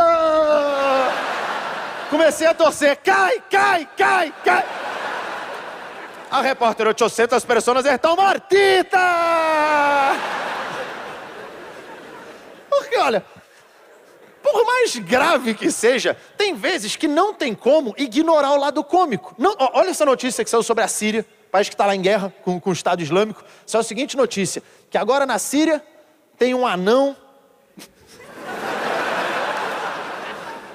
tem um anão combatendo o Estado Islâmico. Bom, agora fudeu pro terrorismo, né? O inimigo pode estar em qualquer lugar.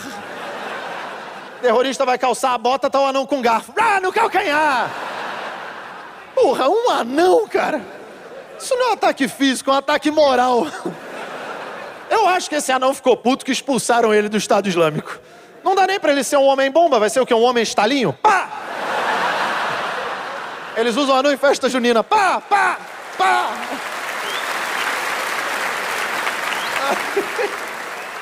Olha, se tiver algum anão hoje aqui, no final do show a gente estoura. Pá, pra terminar. Mais um processo. Ah, pelo menos vai ser pequenas causas. o Estado Islâmico, Estado Islâmico que fez uma, uma ameaça ao Brasil. Eles ameaçaram a gente, cara. Ano passado eles postaram um cartaz, fizeram uma montagem, como se tivesse o Neymar ali ajoelhado. E o que me chamou a atenção nisso é que quando eles vão mexer com, com países mais sérios, Estados Unidos, Inglaterra, a ameaça é para o presidente, para o rei, para a rainha. Aqui no Brasil é o Neymar. Que na cabeça deles deve ser quem talvez a gente se importe. Porque se eles ameaçarem político, a gente vai ficar do lado deles. Se sair a notícia, Estado Islâmico está chegando para explodir o Congresso, vai ter fã-clube no aeroporto. Eles não vão entender nada. Eles vão chegar lá, vai ter uma torcida organizada. Ô, oh, Estado Islâmico chegou! Sou, sou terrorista! Corto cabeça! Não vou entender nada, esse lugar parece violento, melhor ir embora daqui. O Estado Islâmico que continua crescendo, continua. A gente tem que admirar uma empresa crescendo na pandemia. E... Eu fiquei pensando, como é que eles estão crescendo? Né, porque como é que entra no Estado Islâmico? Será que tem um cursinho? Não mate aula, mate os alunos. Será que tem aqueles professores fazendo paródia com violão? pro aluno aprender o que, que tem que fazer? Vamos explodir. Outro lugar, baby, vamos explodir, tudo em nome de Allah. Eu acho que um pré-requisito para entrar em grupo terrorista é ser bom em tecnologia. Esses caras são muito bons. Pô, você pega o Bin Laden, sei lá quantos anos atrás, ele estava numa caverna no Afeganistão e ele postava vídeo no YouTube. Ele era um youtuber, né? E causou menos estrago que o Felipe Neto, né? Ele estava sempre bombando. Eles começaram com o desafio do TikTok, entrando com bomba. TikTok, TikTok, TikTok. Sempre ligado em tecnologia. Eu ficava impressionado. Eu falava, cara, ele está numa caverna com um sinal de internet. O meu sinal da Claro cai no centro da cidade, essa bosta. Eles podiam ganhar mais dinheiro com telefonia. Todo mundo ia querer um sinal desse. Lançava lá, plano terrorista. 5G em qualquer buraco e para os Estados Unidos, torpedo ilimitado. Olha que belo slogan, não? E toda essa época de violência, de pandemia, de guerra que nós estamos atravessando, me levou a refletir que tudo na Terra tem um prazo de validade. Tudo, inclusive nós, os seres humanos. Essa é uma lição que os alimentos já passaram pra gente. Você pega lá comida enlatada, dura aí 5, 6 anos. Comida congelada, dura alguns meses. É, banana, não dura nada. Impressionante, né? Banana a gente pega ela verde no mercado, passou do caixa, começa a apodrecer. A prova disso é que a gente nunca come a banana porque quer, a gente come porque vai estragar. Não é? Alguém fala, come a banana, mas agora eu não quero, mas tem que comer, mas eu não estou com vontade, mas tem que comer, senão vai estragar. Então alguém tem que comer minha avó. Também está lá estragando também, viu?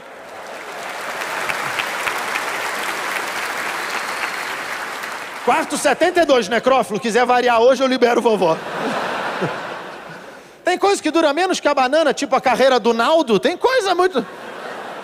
Tem gente pensando, mas quem é Naldo? Pois é, tá vendo? Então eu vou lançar para chutes da plateia. Quanto vocês acham que é o prazo de validade do ser humano na Terra? Chute da plateia? Cinco, não. Oitenta, não. Seis? Quem, quem falou seis está de sacanagem. Porra, quanto dura o ser humano na Terra, não na casa do Nardoni. Porra, seis avacalhou. Começaram participando, aí... Chegaram perto, chegaram perto. Eu vou ajudar vocês. Chegaram perto. Mais de 60 não é. Sabe por quê? A Gretchen tem mais de 60. Visualiza o rosto da Gretchen e pensa: será esse o plano de Deus? Terminar parecendo um babuíno com botox? Não é, não é só a Gretchen, meu tio. Meu tio tá todo fodido. 60 e poucos anos, meu tio tirou os dois rins, um pedaço do intestino e a bexiga. Não tem mais nada. Ele tá igual um pacote de Ruffles, metade evento. Ele anda tranquilo no Rio de Janeiro. Se levar facada, não acerta nenhum órgão. É igual pular pirata, tem que achar onde meu tio pula, tem que. Ai, pegou no pâncreas. Prazo de validade do ser humano para mim, mais ou menos aí 48, 49 anos. Pessoal, sabe, dessa idade para cima, já dá dor na coluna, dor no ciático, nasce pelo dentro da orelha. Isso é uma coisa escrota, não é? Nascer pelo dentro da orelha. Isso é Deus falando, tá podre. É um recado divino. Não tem uns velhos com um chumaço de pelo saindo da orelha? Parece a cabeça de um espantalho recheada. O velho atende o telefone, o pelo sai na outra linha, é um negócio horroroso. Se um dia eu ficar assim, eu me mato, eu puxo o pelo e me enforco. Eu prefiro ter câncer que pelo na orelha. Que aí eu faço quimioterapia, cai o pelo na orelha. Sabia que vocês iam gostar. Sabia. Eu falei, na plateia certa vai ser tiro. Agora, a gente aprendeu o certo na escola. Todos nós aqui aprendemos, que é o ciclo da vida. Qual que é o ciclo da vida? O ser humano nasce, cresce e morre. Só que hoje, o médico pensa que é Deus e estraga o plano divino. O que, que acontece? O ser humano nasce, cresce, encurva, entorta, enruga, vai morrer, opera e volta. Tem diabetes, vai morrer, corta um braço e volta. Sofre um AVC, vai morrer, opera e volta torto.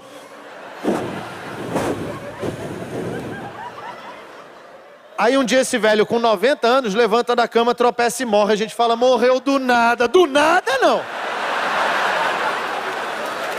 Do nada não foi, né, meu amigo? Porra. Do nada. A morte tá te chamando há 20 anos. Tá lá gritando seu nome, senhor Nelson. A, a Gretchen fez tanta plástica que a morte não acha mais ela. Tá lá procurando. Você viu essa pessoa? Você viu? Você viu? Você viu? Eu vi um babuíno parecido, mas não deve ser. Os médicos estão estragando tudo, cara, tudo. Você pega lá o cidadão, 48 anos. Nasceu, cresceu, trabalhou, criou dois filhos, fumava muito, vai morrer de enfisema. O médico vai lá, opera, tira o enfisema e larga ele como? Com voz de robô. Obrigado, doutor. Fudeu a vida do cara. Nunca mais ele vai pedir uma pizza no telefone. Eu quero meia mozzarella. Vai passar trote na sua mãe, filha da puta. Nunca mais vai cantar no karaokê, todo mundo ri dele. A semana inteira fiquei te... Tira o Google Tradutor daí, que merda é essa? Não tem mais profissão pra ele? Dublador do Stephen Hawking? Ele vai namorar quem? A Alexa? Fuderam. Fuderam a vida do cara. Você pega lá, meu tio, o pacote de Ruffles. Olha o que fizeram com ele. Fizeram um buraco no pulmão e aí colocaram um tubo. E aí fizeram um, um, um buraquinho aqui e botaram um saquinho. Para quando ele beber líquido, pingar água fora. Um tubo para pingar água fora. Ele virou um ar-condicionado. Eu não consigo mais olhar na cara dele, eu ajusto a temperatura. Puxa a orelha só para mais frio, tio. E velho, velho adora falar em doença, né? Adora. Essa época de pandemia, eles estão adorando. Dá para ver o brilho no olhar do velho. Começou a pandemia, foram todos velhos para rua, já pegou o corona. Já velho só fala em hospital, doença. Por quê? Porque o hospital, ele vira a escola do velho. É que é onde ele frequenta, tem os coleguinhas. Né? Os velhos se encontram e falam: Este semestre peguei fibromialgia. Parece que matriculou na disciplina, né? E, e o hospital é meio que a escola do velho mesmo. Porque tem vários exames e se for mal não passa de ano.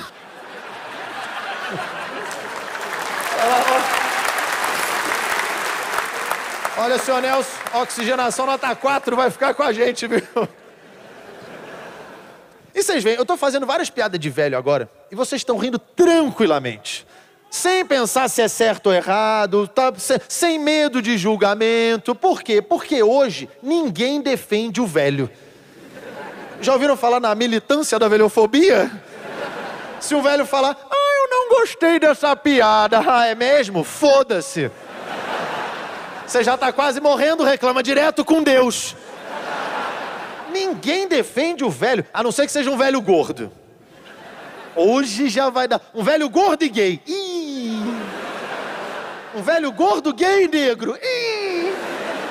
Se for cadeirante também, eu já me entrego. Pode levar, doutor, pode levar. Aí já é racismo, gordofobia, homofobia. Tem, tem algumas palavras que hoje a gente está mais acostumado, mas quando surgiram eu estranhei muito. E gordofobia foi uma. Eu estranho muito. Por quê? Porque fobia é medo. Gordofobia, medo de gordo? Se tem uma coisa que eu não tenho medo, é o gordo. A não ser que eu fosse feito de Nutella. Ia ficar tenso na rua, tô no celular, lambem minha bunda. Ei, que isso? Preciso me esconder, onde é que tem uma academia aqui, hein? Pega dois halter, sai daqui, gordo tempero de salada em nome do Pai, do Filho, dos. Cai no gordo, queima. Ai, salada!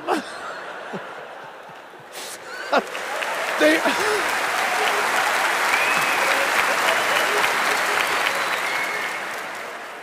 Tem uma situação, tem uma situação que eu tenho medo de gordo. A gente já está íntimo, vou me abrir com vocês. A situação é a seguinte: você tem uma viagem longa para fazer. Você está lá na poltrona 38. Tá vazio do seu lado. Entenderam onde eu vou chegar, né? Você pensa, porra, me dei bem. Vou viajar tranquilinho. Vou até me espichar. De repente o ônibus inclina. Pum! Você vê só a cabeça do gordo entrando, parece Jurassic Park. Entrou o dinossauro, fica quieto o ônibus vem balançando. Pum, pum. Aí ele para na 16, você fala, ufa, aí ele continua, tava só respirando. Que gordo faz isso? Ele respira e fala, você aguenta, mais 10 passos, mais 10 passos. Chega, faz aquele eclipse, eu fico puto, cara. Porque ele não pagou os 40% da minha poltrona que ele vai usar. Todo mundo fala os problemas que o gordo sofre, ninguém fala os problemas que o gordo causa. Eu juro pra vocês, eu juro que quando eu pensei essas piadas, eu falei também, pô, mas se um dia um gordo ficar puto comigo, né?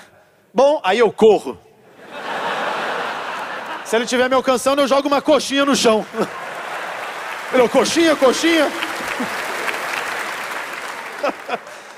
Eu já fui cancelado, sei lá, acho que umas cinco vezes aí por gordofobia. Eu tô com três processos de gorda nesse momento, todos da Bahia, não sei porquê. Meu advogado me ligou semana passada, falou: Como tem gorda na Bahia? Aleatório, né? Mas enfim, por conta desses cancelamentos, eu fui parar num site de denúncia de gordofobia. É, e foi muito bom, porque eu acabei conhecendo esse site e toda vez que eu tô meio desanimado, meio pra baixo, eu entro lá e renovo o espírito. É muito bom. É um espaço online onde os gordos se reúnem. Se fosse físico, só cabia três. Eu não sei como o site ainda não caiu. E aí eu separei algumas denúncias para apreciação dos senhores. Antes de comentar, eu quero deixar claro. Pode ter gente pensando, mas qual é o problema em ser gordo? Problema nenhum. A não ser que seja muito e pode ser prejudicial à sua saúde. Mas eu não vejo problema nenhum. Então, para quem está pensando, ah, tá falando de gordo, de gordo. Não, não, não é gordo que a gente está falando. Vocês precisam saber que a pessoa que enviou essa primeira denúncia, ela tem 1,50m e pesa 165. Gordos olham para ela e falam: Tu é gorda. É aquela gorda que entra no restaurante, os gordos olham e falam: Ainda dá para sobremesa, traz o petit gâteau. Não tô tão mal assim. 1,50m, 165. Aí ela deixou a denúncia dela lá. Eu nem posso fazer exercício. As pessoas me olham na academia. Porra, claro. Ninguém está acostumado a ver um aparelho de leg press andando. Porra, um Transformer veio malhar. Pum, pum. Minha filha, se você for no zoológico, os animais vão tirar foto. Se fosse um Transformer, ia virar uma concessionária. Eu não aguento. Olha essa outra. 11 anos, já está engajada. 11 anos e 95 quilos. Tá indo mais pro McDonald's que pra escola, né? Aí ela deixou a denúncia dela lá. A dessa menina é demais. Quando eu li, eu não aguentei, eu comecei a rir. Ela deixou lá. É minha voz de gorda. que idiota. Ela deixou lá.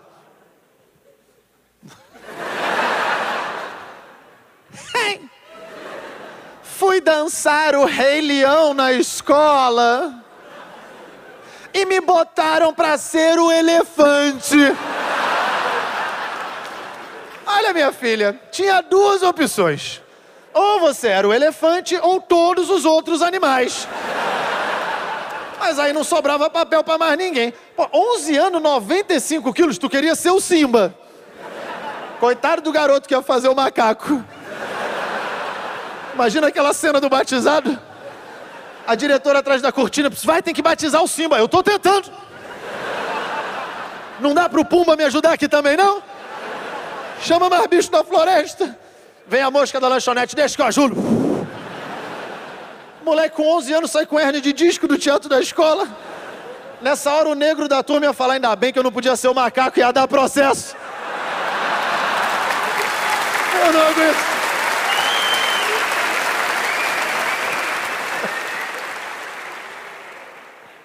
Olha esse outro. 495 quilos. Morreu. Que surpresa, não? 495. Mas uma coisa eu achei legal, que ele não chegou em 500. Né? Um dia ele subiu na balança e falou: Agora deu. Eu sei a hora de parar. 495. Aconteceu em São Paulo, o cara morreu, foram transportar o corpo do hospital, botaram na maca, a maca não aguentou, não era de titânio, né? Arrebentou, o hospital era numa ladeira, o corpo começou a rolar. Vocês estão rindo de um gordo morto rolando. Saiu notícia sobre isso. Aí a mãe deixou uma denúncia lá no site. Hey, esse hospital não tem estrutura para receber meu filho. Porra, minha senhora, o palco do Rock em Rio não tem estrutura. Meia tonelada? Chama a Elise Matsunaga para fatiar esse gol.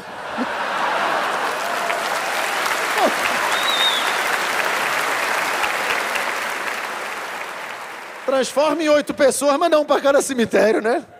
Se for enterrar tudo num só, vão abrir um buraco do metrô ali.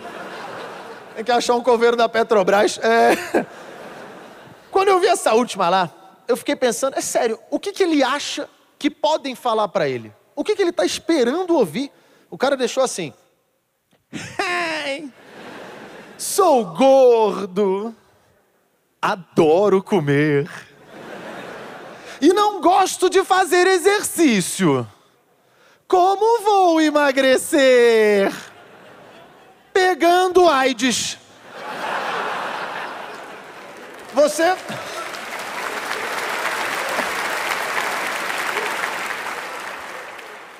Você não adora comer de tudo? Sai comendo gay sem camisinha. Uma hora vai dar certo. Essa piada pode parecer um pouco preconceituosa. Por que é? Já que vocês riram de AIDS, acho um bom tema. Ah, caramba, a gente aplaudiu. O Clube do Carimbo tá aí na casa? Que, que... Nem todo mundo deve saber, nem todo mundo. Cara, eu fiquei impressionado. O Clube do Carimbo, é muita sacanagem isso. É um grupo de pessoas que passa AIDS de propósito. Pra... elas são soropositivas, não falam, transam sem camisinha. Eles têm um slogan bonito: nem todo herói usa capa. tem a ver com o clube deles, né? Mas eu ia falar sobre a AIDS, é verdade. É, tem uma coisa sobre a AIDS que me marcou muito, que é quando meu tio me comeu e me passou. É... Tô de brinks, foi pra minha tia. É... Que é a história de como surgiu a AIDS. O pessoal mais novo talvez não conheça, eu era moleque, me marcou muito. Falam que a AIDS surgiu quando um ser humano transou com um macaco, depois voltou a transar com pessoas. E eu fiquei impressionado, eu falei, o cara... Trans... Eu não entendi, como é que ele conseguiu se excitar com um macaco?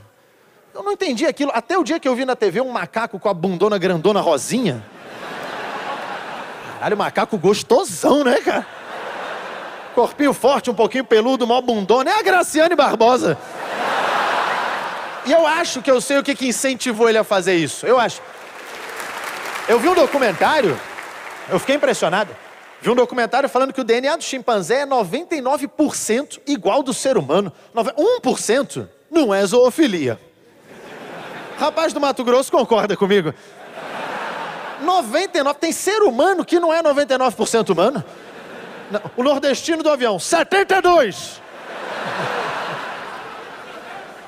Uma vez, uma vez eu fiz show em Garanhuns, que é uma cidade do Nordeste, e Garanhuns ficou muito famoso uma época no Brasil por causa dos canibais de Garanhuns. É, é uma história triste, mas divertida. O Brasil é bizarro até em crime, né, cara? Eles matavam as pessoas para fazer empada e vender. E o plano deles era matar o Péricles e abrir franquias. Por causa dessa piada, uma vez eu recebi um e-mail depois do show. Eu queria ver se você ia estar tá dando risada se fosse um parente seu que tivesse virado uma empada. Porra, eu ia rir pra caralho. Tô quase torcendo para que aconteça. Só espero não seja meu tio, vai ser uma empada sem recheio. Melhor fazer um pastel de vento, já é meio caminho, né? Tudo hoje pode dar problema. Uma vez eu fiz uma piada sobre lábio leporino. Porra, apareceu a Associação dos Lábios Leporinos. Todos me xingando, eu fechei os comentários, eles acharam uma fenda. Essa é de letra, piscou, perdeu. Olhou aqui, passou lá.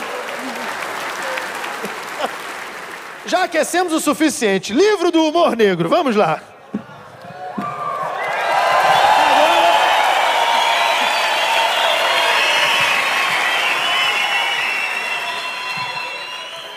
Vocês acharam que estava pesado?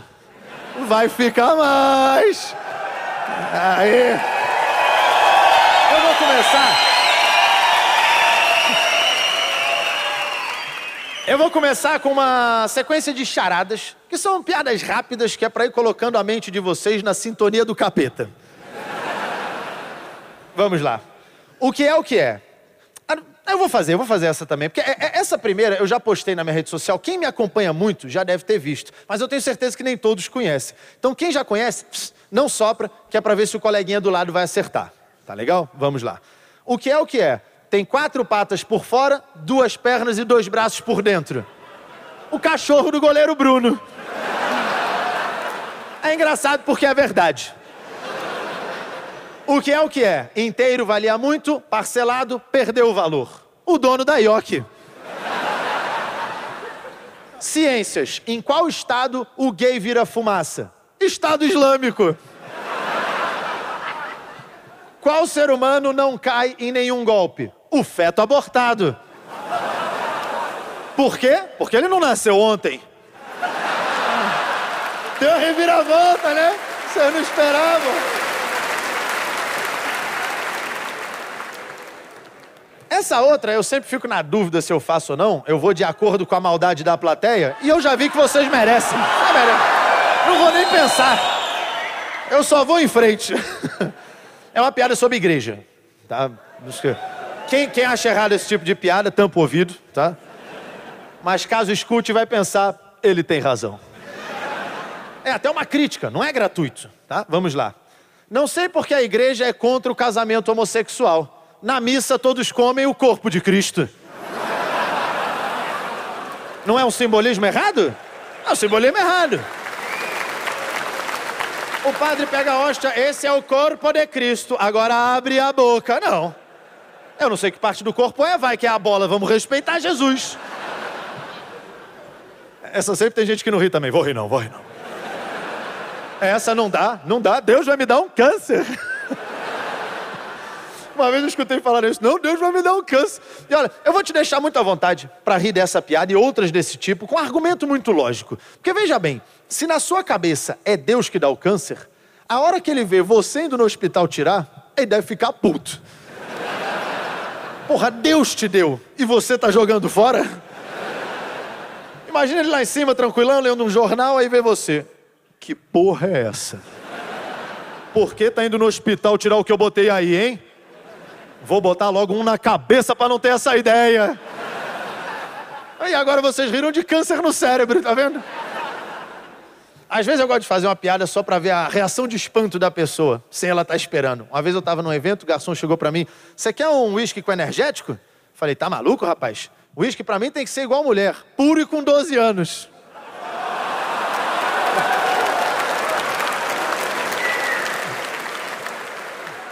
As bebidas quase caíram. Mas tô de brinks, tô de brinks, pô. 12 anos. Vocês acham que eu sou o Caetano Veloso? Uma vez.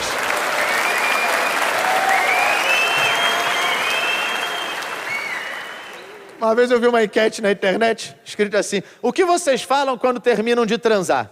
Aí eu fui lá e escrevi: Não conta pra sua mãe que eu te dou uma boneca. Porra, me xingaram muito. Seu pedófilo merece um tiro. Falei, cara, como é que você dá pra piada o mesmo peso que você dá pro crime? Pô, esse dia eu fiquei mal. Sério, um monte de gente me chamando de pedófilo, pedófilo. Eu só fiquei melhor no dia seguinte, quando eu fui no parquinho olhar as crianças. Falei, vai no trepa-trepa agora. Sou completamente contra a pedofilia. Sou mais a favor do incesto. Se for abusar de uma criança, abusa do seu filho. Ele vai fazer o quê? Contar para o pai? Olha um pai incestuoso aplaudindo essa. Que isso? Mais charadinhas. Que tipo de policial tem preconceito com os brancos? Os daltônicos. O que, é que o necrófilo fala no IML? Me vê uma gelada? Não é verdade? Ele sabe disso. Por que a galinha atravessou a rua? Porque viu o filho da Thaís Araújo. A da galinha é um clássico. Clássico da comédia. Uma vez me perguntaram também qual que é o pior grupo para se fazer piada. Quem que mais reclama? Fanqueiros. Os fanqueiros são muito chorões hoje, viu? Uma vez eu fiz essa piada na TV e ficaram irritados. É, já reparou que os fanqueiros cada vez usam mais acessório? Na cabeça sempre tem um boné, no pescoço cordão de ouro, no peito bala de fuzil. E naquela semana um fanqueiro tinha sido baleado. Qual semana? Qualquer uma. Essa é uma piada que a polícia sempre atualiza para mim. Porra, me ameaçaram demais. A gente vai na TV te pegar, vamos te encher de tiro. Aí eu olhava o perfil de quem tava falando isso, eram as meninas de 12 anos de idade. Aí eu fiquei tranquilo, que eu pensei, pô, uma fanqueira de 12 anos Já tem quatro filhos, não vai ter tempo de vir na TV. Tá ocupada fugindo do tio Paulo, né? Agora, sou obrigado a reconhecer também, se estiver hoje aqui, fã do Roberto Carlos, as mais tranquilas e tolerantes. Eu já fiz várias piadas do Roberto Carlos ter perna de pau, nunca vieram encher meu saco. Também, metade das fãs tem Alzheimer, esquece a piada. E a outra metade não sabe usar a internet para reclamar.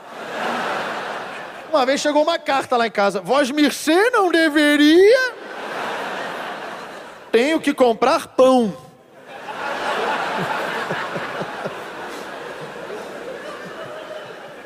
Uma vez, fiquei pensando qual seria o cúmulo do desespero. E eu acho que é você ser cadeirante e ter Alzheimer. Essa combinação deve ser horrível. Horrível. Imagina o seu dia a dia. Você acorda.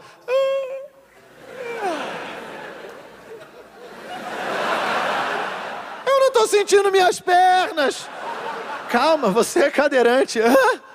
Mas por que eu não sabia? Você tem Alzheimer. Eu não estou sentindo minhas pernas e começa.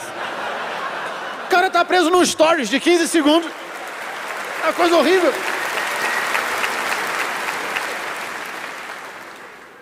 Teste de raciocínio. Quero ver se a mente de vocês já está tão destruída que nem a minha. É raciocínio lógico, tá? Quero que vocês realmente tentem resolver. Raciocínio lógico. Você invade uma casa. Tem o pai, a mãe, o bebê e a empregada. Quem você mata por último? Pai, mãe, bebê ou empregada? O bebê, a empregada. Por quê? Porque só vai ter que limpar o sangue de uma pessoa. Ela é empregada, mata o pai, a mãe e o bebê, a empregada vai limpar, pá, mata a empregada. É o teste para entrar no Carrefour. Eu tirei de lá. É o psicotécnico deles. Porque será não patrocinar o meu show? Etapa número dois, mais difícil agora. E se tiver que ficar um vivo? Quem fica vivo? Pai, mãe, bebê ou empregada? O, bebê. Por quê? Porque os outros podem te dedurar. Então mata o pai e a mãe, manda a empregada limpar, pá, mata a empregada, limpa o sangue com o bebê, larga ele lá parecendo Hellboy. Já que riram de bebê, vou fazer outra. Essa é pra quando vocês estiverem naquele papo chato, sabe? As pessoas, ai, o meu bebê é muito inteligente. Não, mas o meu bebê aprende tudo. Vocês falam, é? E o meu bebê tem superpoderes. Deixei ele cair no chão de cabeça, virou um vegetal. Guardo ele junto com o chuchu. É meu chuchuzinho.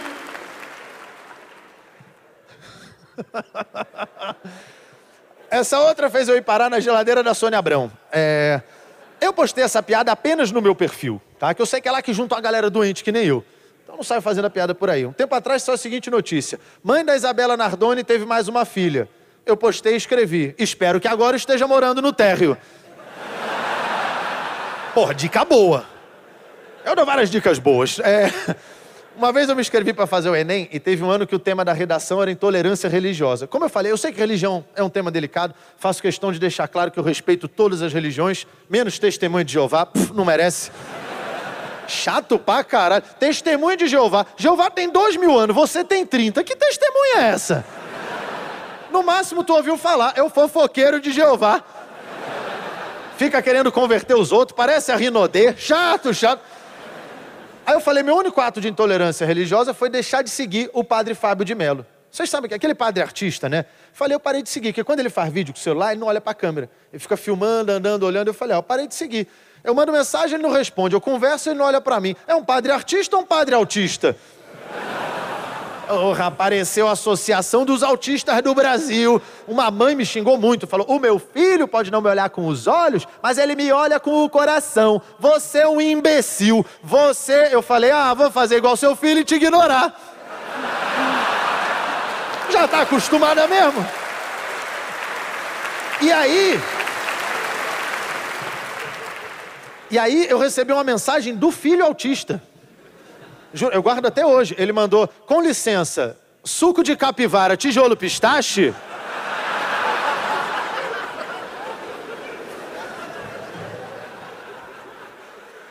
Eu guardo até hoje. Vai que tá o segredo da vida ali, eu não sei. Eu quero passar uma mensagem para vocês. Eu fiquei pensando o que, que a gente tem que fazer para ser uma pessoa admirada na sociedade. Vocês devem estar pensando, se alguém sincero, honesto, fiel, trabalhador, certo? Errado. Por quê? Porque o que o ser humano mais valoriza é arrependimento. Então começa fazendo merda pra caralho. Cheira pó em pau de travesti. Rouba a bengala de um cego, enfia no rabo dele. Ah, vou abrir o olho que funciona. Aí você para e se arrepende, vai virar um herói. Né? Tem gente que na TV fala: o Rafael Ilha é um exemplo, ele saiu do crack. E você que nunca entrou é um merda. Aí ele está na luta contra o crack. Mas quem promoveu a luta foi ele, né? E olhando a cara dele, o crack ganhou. Eu daria os parabéns à pedra. Que nocaute, viu?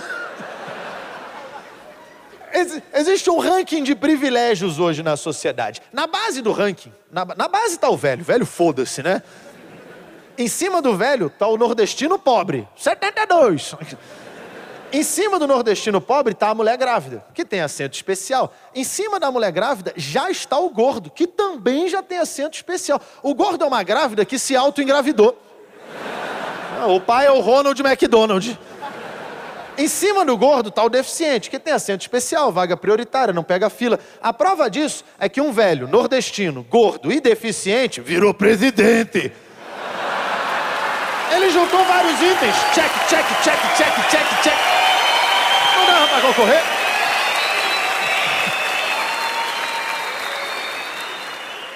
E o que veio depois? Deficiente mental. É isso aí, tá ok? Tô do lado da piada. Hoje está tudo muito confuso, né? Outro dia eu estava conversando com o Murilo, o Murilo Couto na rua, falei, ah, não sei o que, que saiu um clipe do Pablo Vittar, já vieram me corrigir. No meio da rua, ei, ei, ei, é a Pablo, porque ela se vê mulher. Falei, bom, então o problema dele é a miopia. Porque não tá vendo a rola aqui embaixo. Não, e Pablo é um nome masculino. Então agora tem que usar o artigo errado? Né? Agora querem que a gente fale, a Pablo encontrou o Antônia e elas são amigas. Não aprendi português para falar igual um retardado? Eu virei o Dr. Ray. E, e assim, existe mulher trans? É claro que existe. Mas tem gente hoje que fala, eu não sou homem nem mulher. Mas então você é o que? Um minério? Uma salada? O que que você é? Eu te cumprimento, te tempero, te adubo, jogar merda eu gostaria. Você pode se ver do jeito que você quiser. Não quer dizer que a sociedade automaticamente vai te ver desse jeito. Eu não posso falar, bom, de agora em diante eu me vejo como um cavalo. Vou andar na rua pelado, cagando e andando. Polícia vai me parar, ô, o que, que é isso? Ih! Porra, eu vou pro hospício, né, cara? Eu acho. Eu acredito que a gente tem muito grande também um problema de classe social e tem que ajudar quem está embaixo, independente de ser negro, branco, gay. Até a maneira para ver qual é a sua classe está muito desatualizada. Número de eletrodomésticos na casa. Eu acho que um item que esse sim tem diferença, a quantidade dele na casa do rico e na casa do pobre, é a quantidade de sacola plástica. Porque pobre ama sacola. Ama, a gente vai no mercado, é ovo? Bota duas. Se não cai, quebra o ovo, né? Leite? Duas. Leite pesa. Aí a gente pega o saco do leite e faz assim, né? Pra que esse gesto? Você vai embora cavalgando depois? Levar leite pra sua colônia do século XV. Aí tá indo embora cheio de sacola. Acho que tá faltando alguma coisa. Faltou sacola. Volta pra pegar mais sacola. Pobre põe sacola em tudo, menos no pau. Aí tem 15 filhos. Aí fica pobre. A única sacola que ia poupar todas as outras sacolas da vida. Eu acho que além da camisinha, tinham que lançar a sacolinha. Uma camisinha com duas alcinhas. O pobre olhar, sacolinha? Vou botar. Vou botar duas, vai que cai quebra o ovo, né? Vou botar mais uma, leite pesa. Certeza que ia dar certo. Outra coisa que é diferente é a quantidade de filho. Né? O, pobre não precisa nem transar. Já engravida por Bluetooth. O útero do pobre tem que ser estudado. Pobre não perde filho. Tem 8, 10, 15. Criança nasce saudável com 5 quilos. Você pergunta para a mãe: como é que você se cuidou na gravidez? Fumando crack. Tem mãe que joga o filho no lixo, passa três meses acham ele mais saudável. E o filho do rico, desnutrido com sustagem. O rico tenta ter filho e não consegue, vai pro médico, faz inseminação artificial, vai pra África buscar um, lá tem plantação. Lá você escolhe no pé, esse tá bem escurinho, vai dar like no Insta. Vou levar mais um que o Bruno Galhaço vai querer também. Senão ele vai pegar o meu. Aí tem gente que não tem filho e vai lá, ah, então adota um cachorro, né? Pega um pet. Mas quem tem cachorro sabe, é muita responsabilidade também. Tem um ditado famoso: cachorro é como se fosse um filho com leucemia. É um compromisso para 15 anos.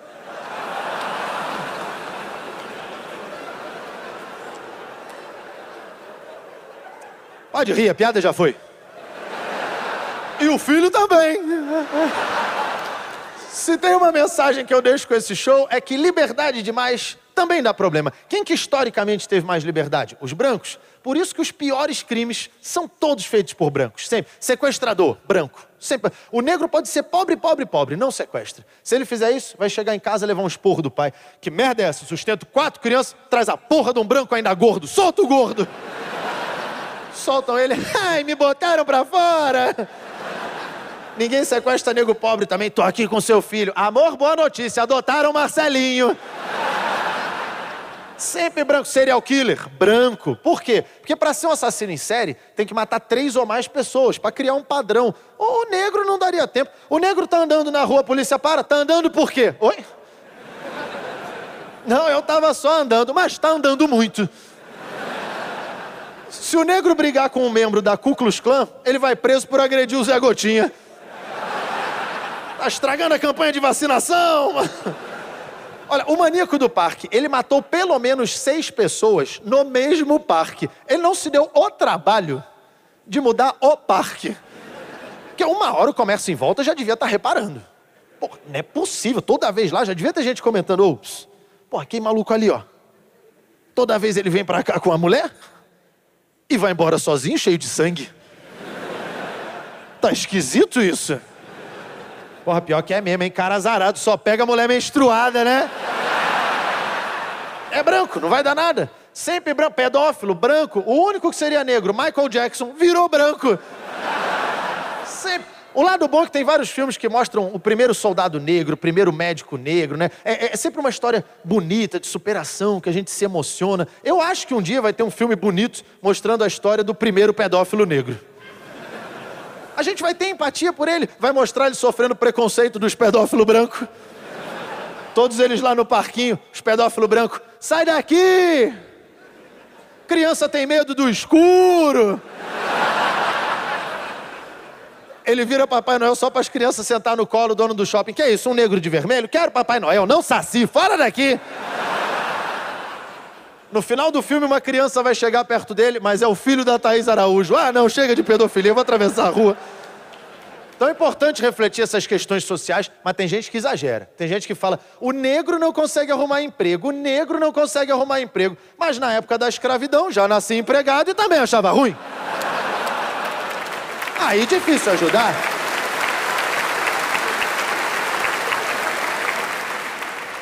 Uma coisa terrível, usar o negro como escravo. Graças a Deus isso acabou e agora usam os bolivianos.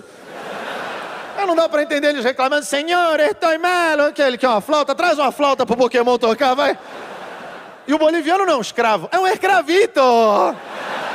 Costura roupita, senão chicotadita, vai.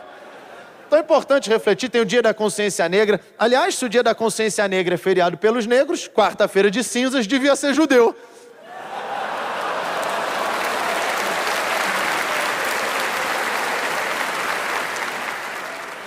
Acharam que eu ia no negro, fui no judeu agora. Enganei vocês, igual Hitler. E ó, para encerrar, quero deixar bem claro que eu sou completamente contra o preconceito. Preconceito, para mim, é uma coisa primitiva que não devia mais existir. Que nem o índio. Chega, não precisa mais. E eu fico por aqui. Muito obrigado, Curitiba. Plateia foda demais. Valeu!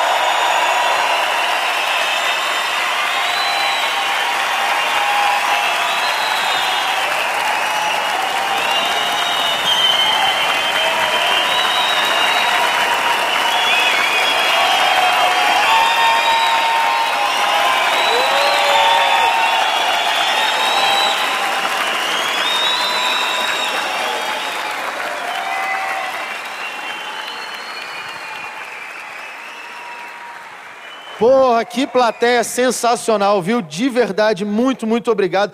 É, tenho alguns rápidos recados antes da gente encerrar. Se tem uma mensagem que eu realmente deixo com o meu show, é humor aliviador, seja ela qual for. Sabe? É uma filosofia que funciona para mim, por isso eu passo adiante. É, tem uma outra frase que eu gosto muito que é: a vida de perto é uma tragédia, de longe é uma comédia. Isso quer dizer que quando você consegue rir de uma situação, significa que você conseguiu se colocar uma distância o suficiente para enxergar a graça naquilo. E a essa distância, a dor não te alcança. É, mas eu sei que não é tão simples assim, eu sei que para algumas pessoas a, a piada pode agir como uma cura e despertar sentimentos bons, mas para outras pode agir como um gatilho e trazer sensações ruins. Mas eu acho muito injusto e até egoísta a dor opcional de uma pessoa servir de justificativa para impedir o sorriso de outras. Opcional porque você tem a escolha. Eu sempre falo que o humor não tem limite, o ambiente sim.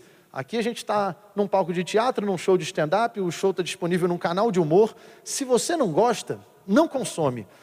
Se você tem alergia a amendoim, porra! Não come um bolo de amendoim, filha da puta! Você vai morrer ou processar a padaria, que é o que acontece. Então, assim, eu valorizo muito o meu público, as pessoas que vêm no show, o público de humor em geral. Afinal de contas, a melhor piada do mundo, sem alguém para rir, não tem graça. Então, muito obrigado por vocês terem vindo aqui. Espero que eu tenha contribuído de alguma forma com a vida de vocês. Saiba, de verdade, saiba que vocês contribuíram muito com a minha. Quando eu comecei a fazer isso, tudo que eu queria era poder viver de fazer as pessoas sorrirem. E hoje aqui foram mais de 3 mil pessoas fazendo isso, ajudando a manter vivo esse meu sonho. Então, muito, muito obrigado, Curitiba. Fiquem com Deus. Valeu. Obrigado.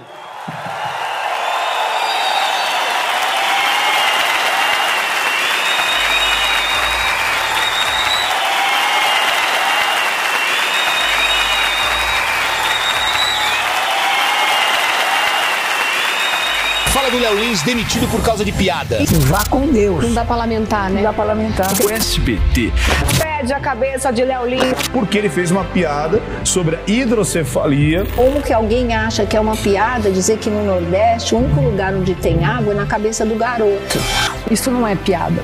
A piada tem que ser engraçada. E para mim o problema do Léo é que ele não liga para essa parte. E as pessoas que vão ao show, você percebeu que o pessoal cai na risada. As pessoas estão rindo muito. E são as pessoas rindo, cara.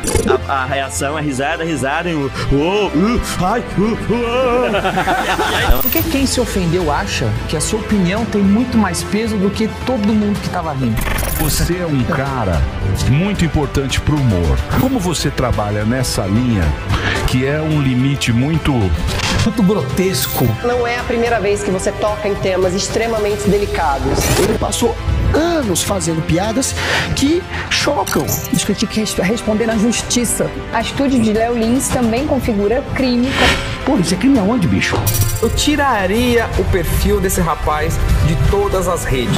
Estão perseguindo, estão querendo cancelar, estão querendo jogar o nome do, do cara no, na lata do lixo. Ele tá sendo ameaçado de morte agora. Eu acho que qualquer hora ele vai morrer. Também acho que ele vai qualquer hora morrer. Não, de assassinato. O humorista ainda vem publicando nas redes sociais as ameaças de morte que está recebendo e zombando de todas elas. Acho que ele deve ter algum tipo de problema. Quem vai num show do Léo Lins já vai esperando esse tipo de piada. É um show, sim, mas é um show de crueldade, de frieza. É pra você rir da desgraça do mundo. É o que o Léo Lins faz. E ano que vem vem o Peste Branca. Peste branca? Não, Peste Branca.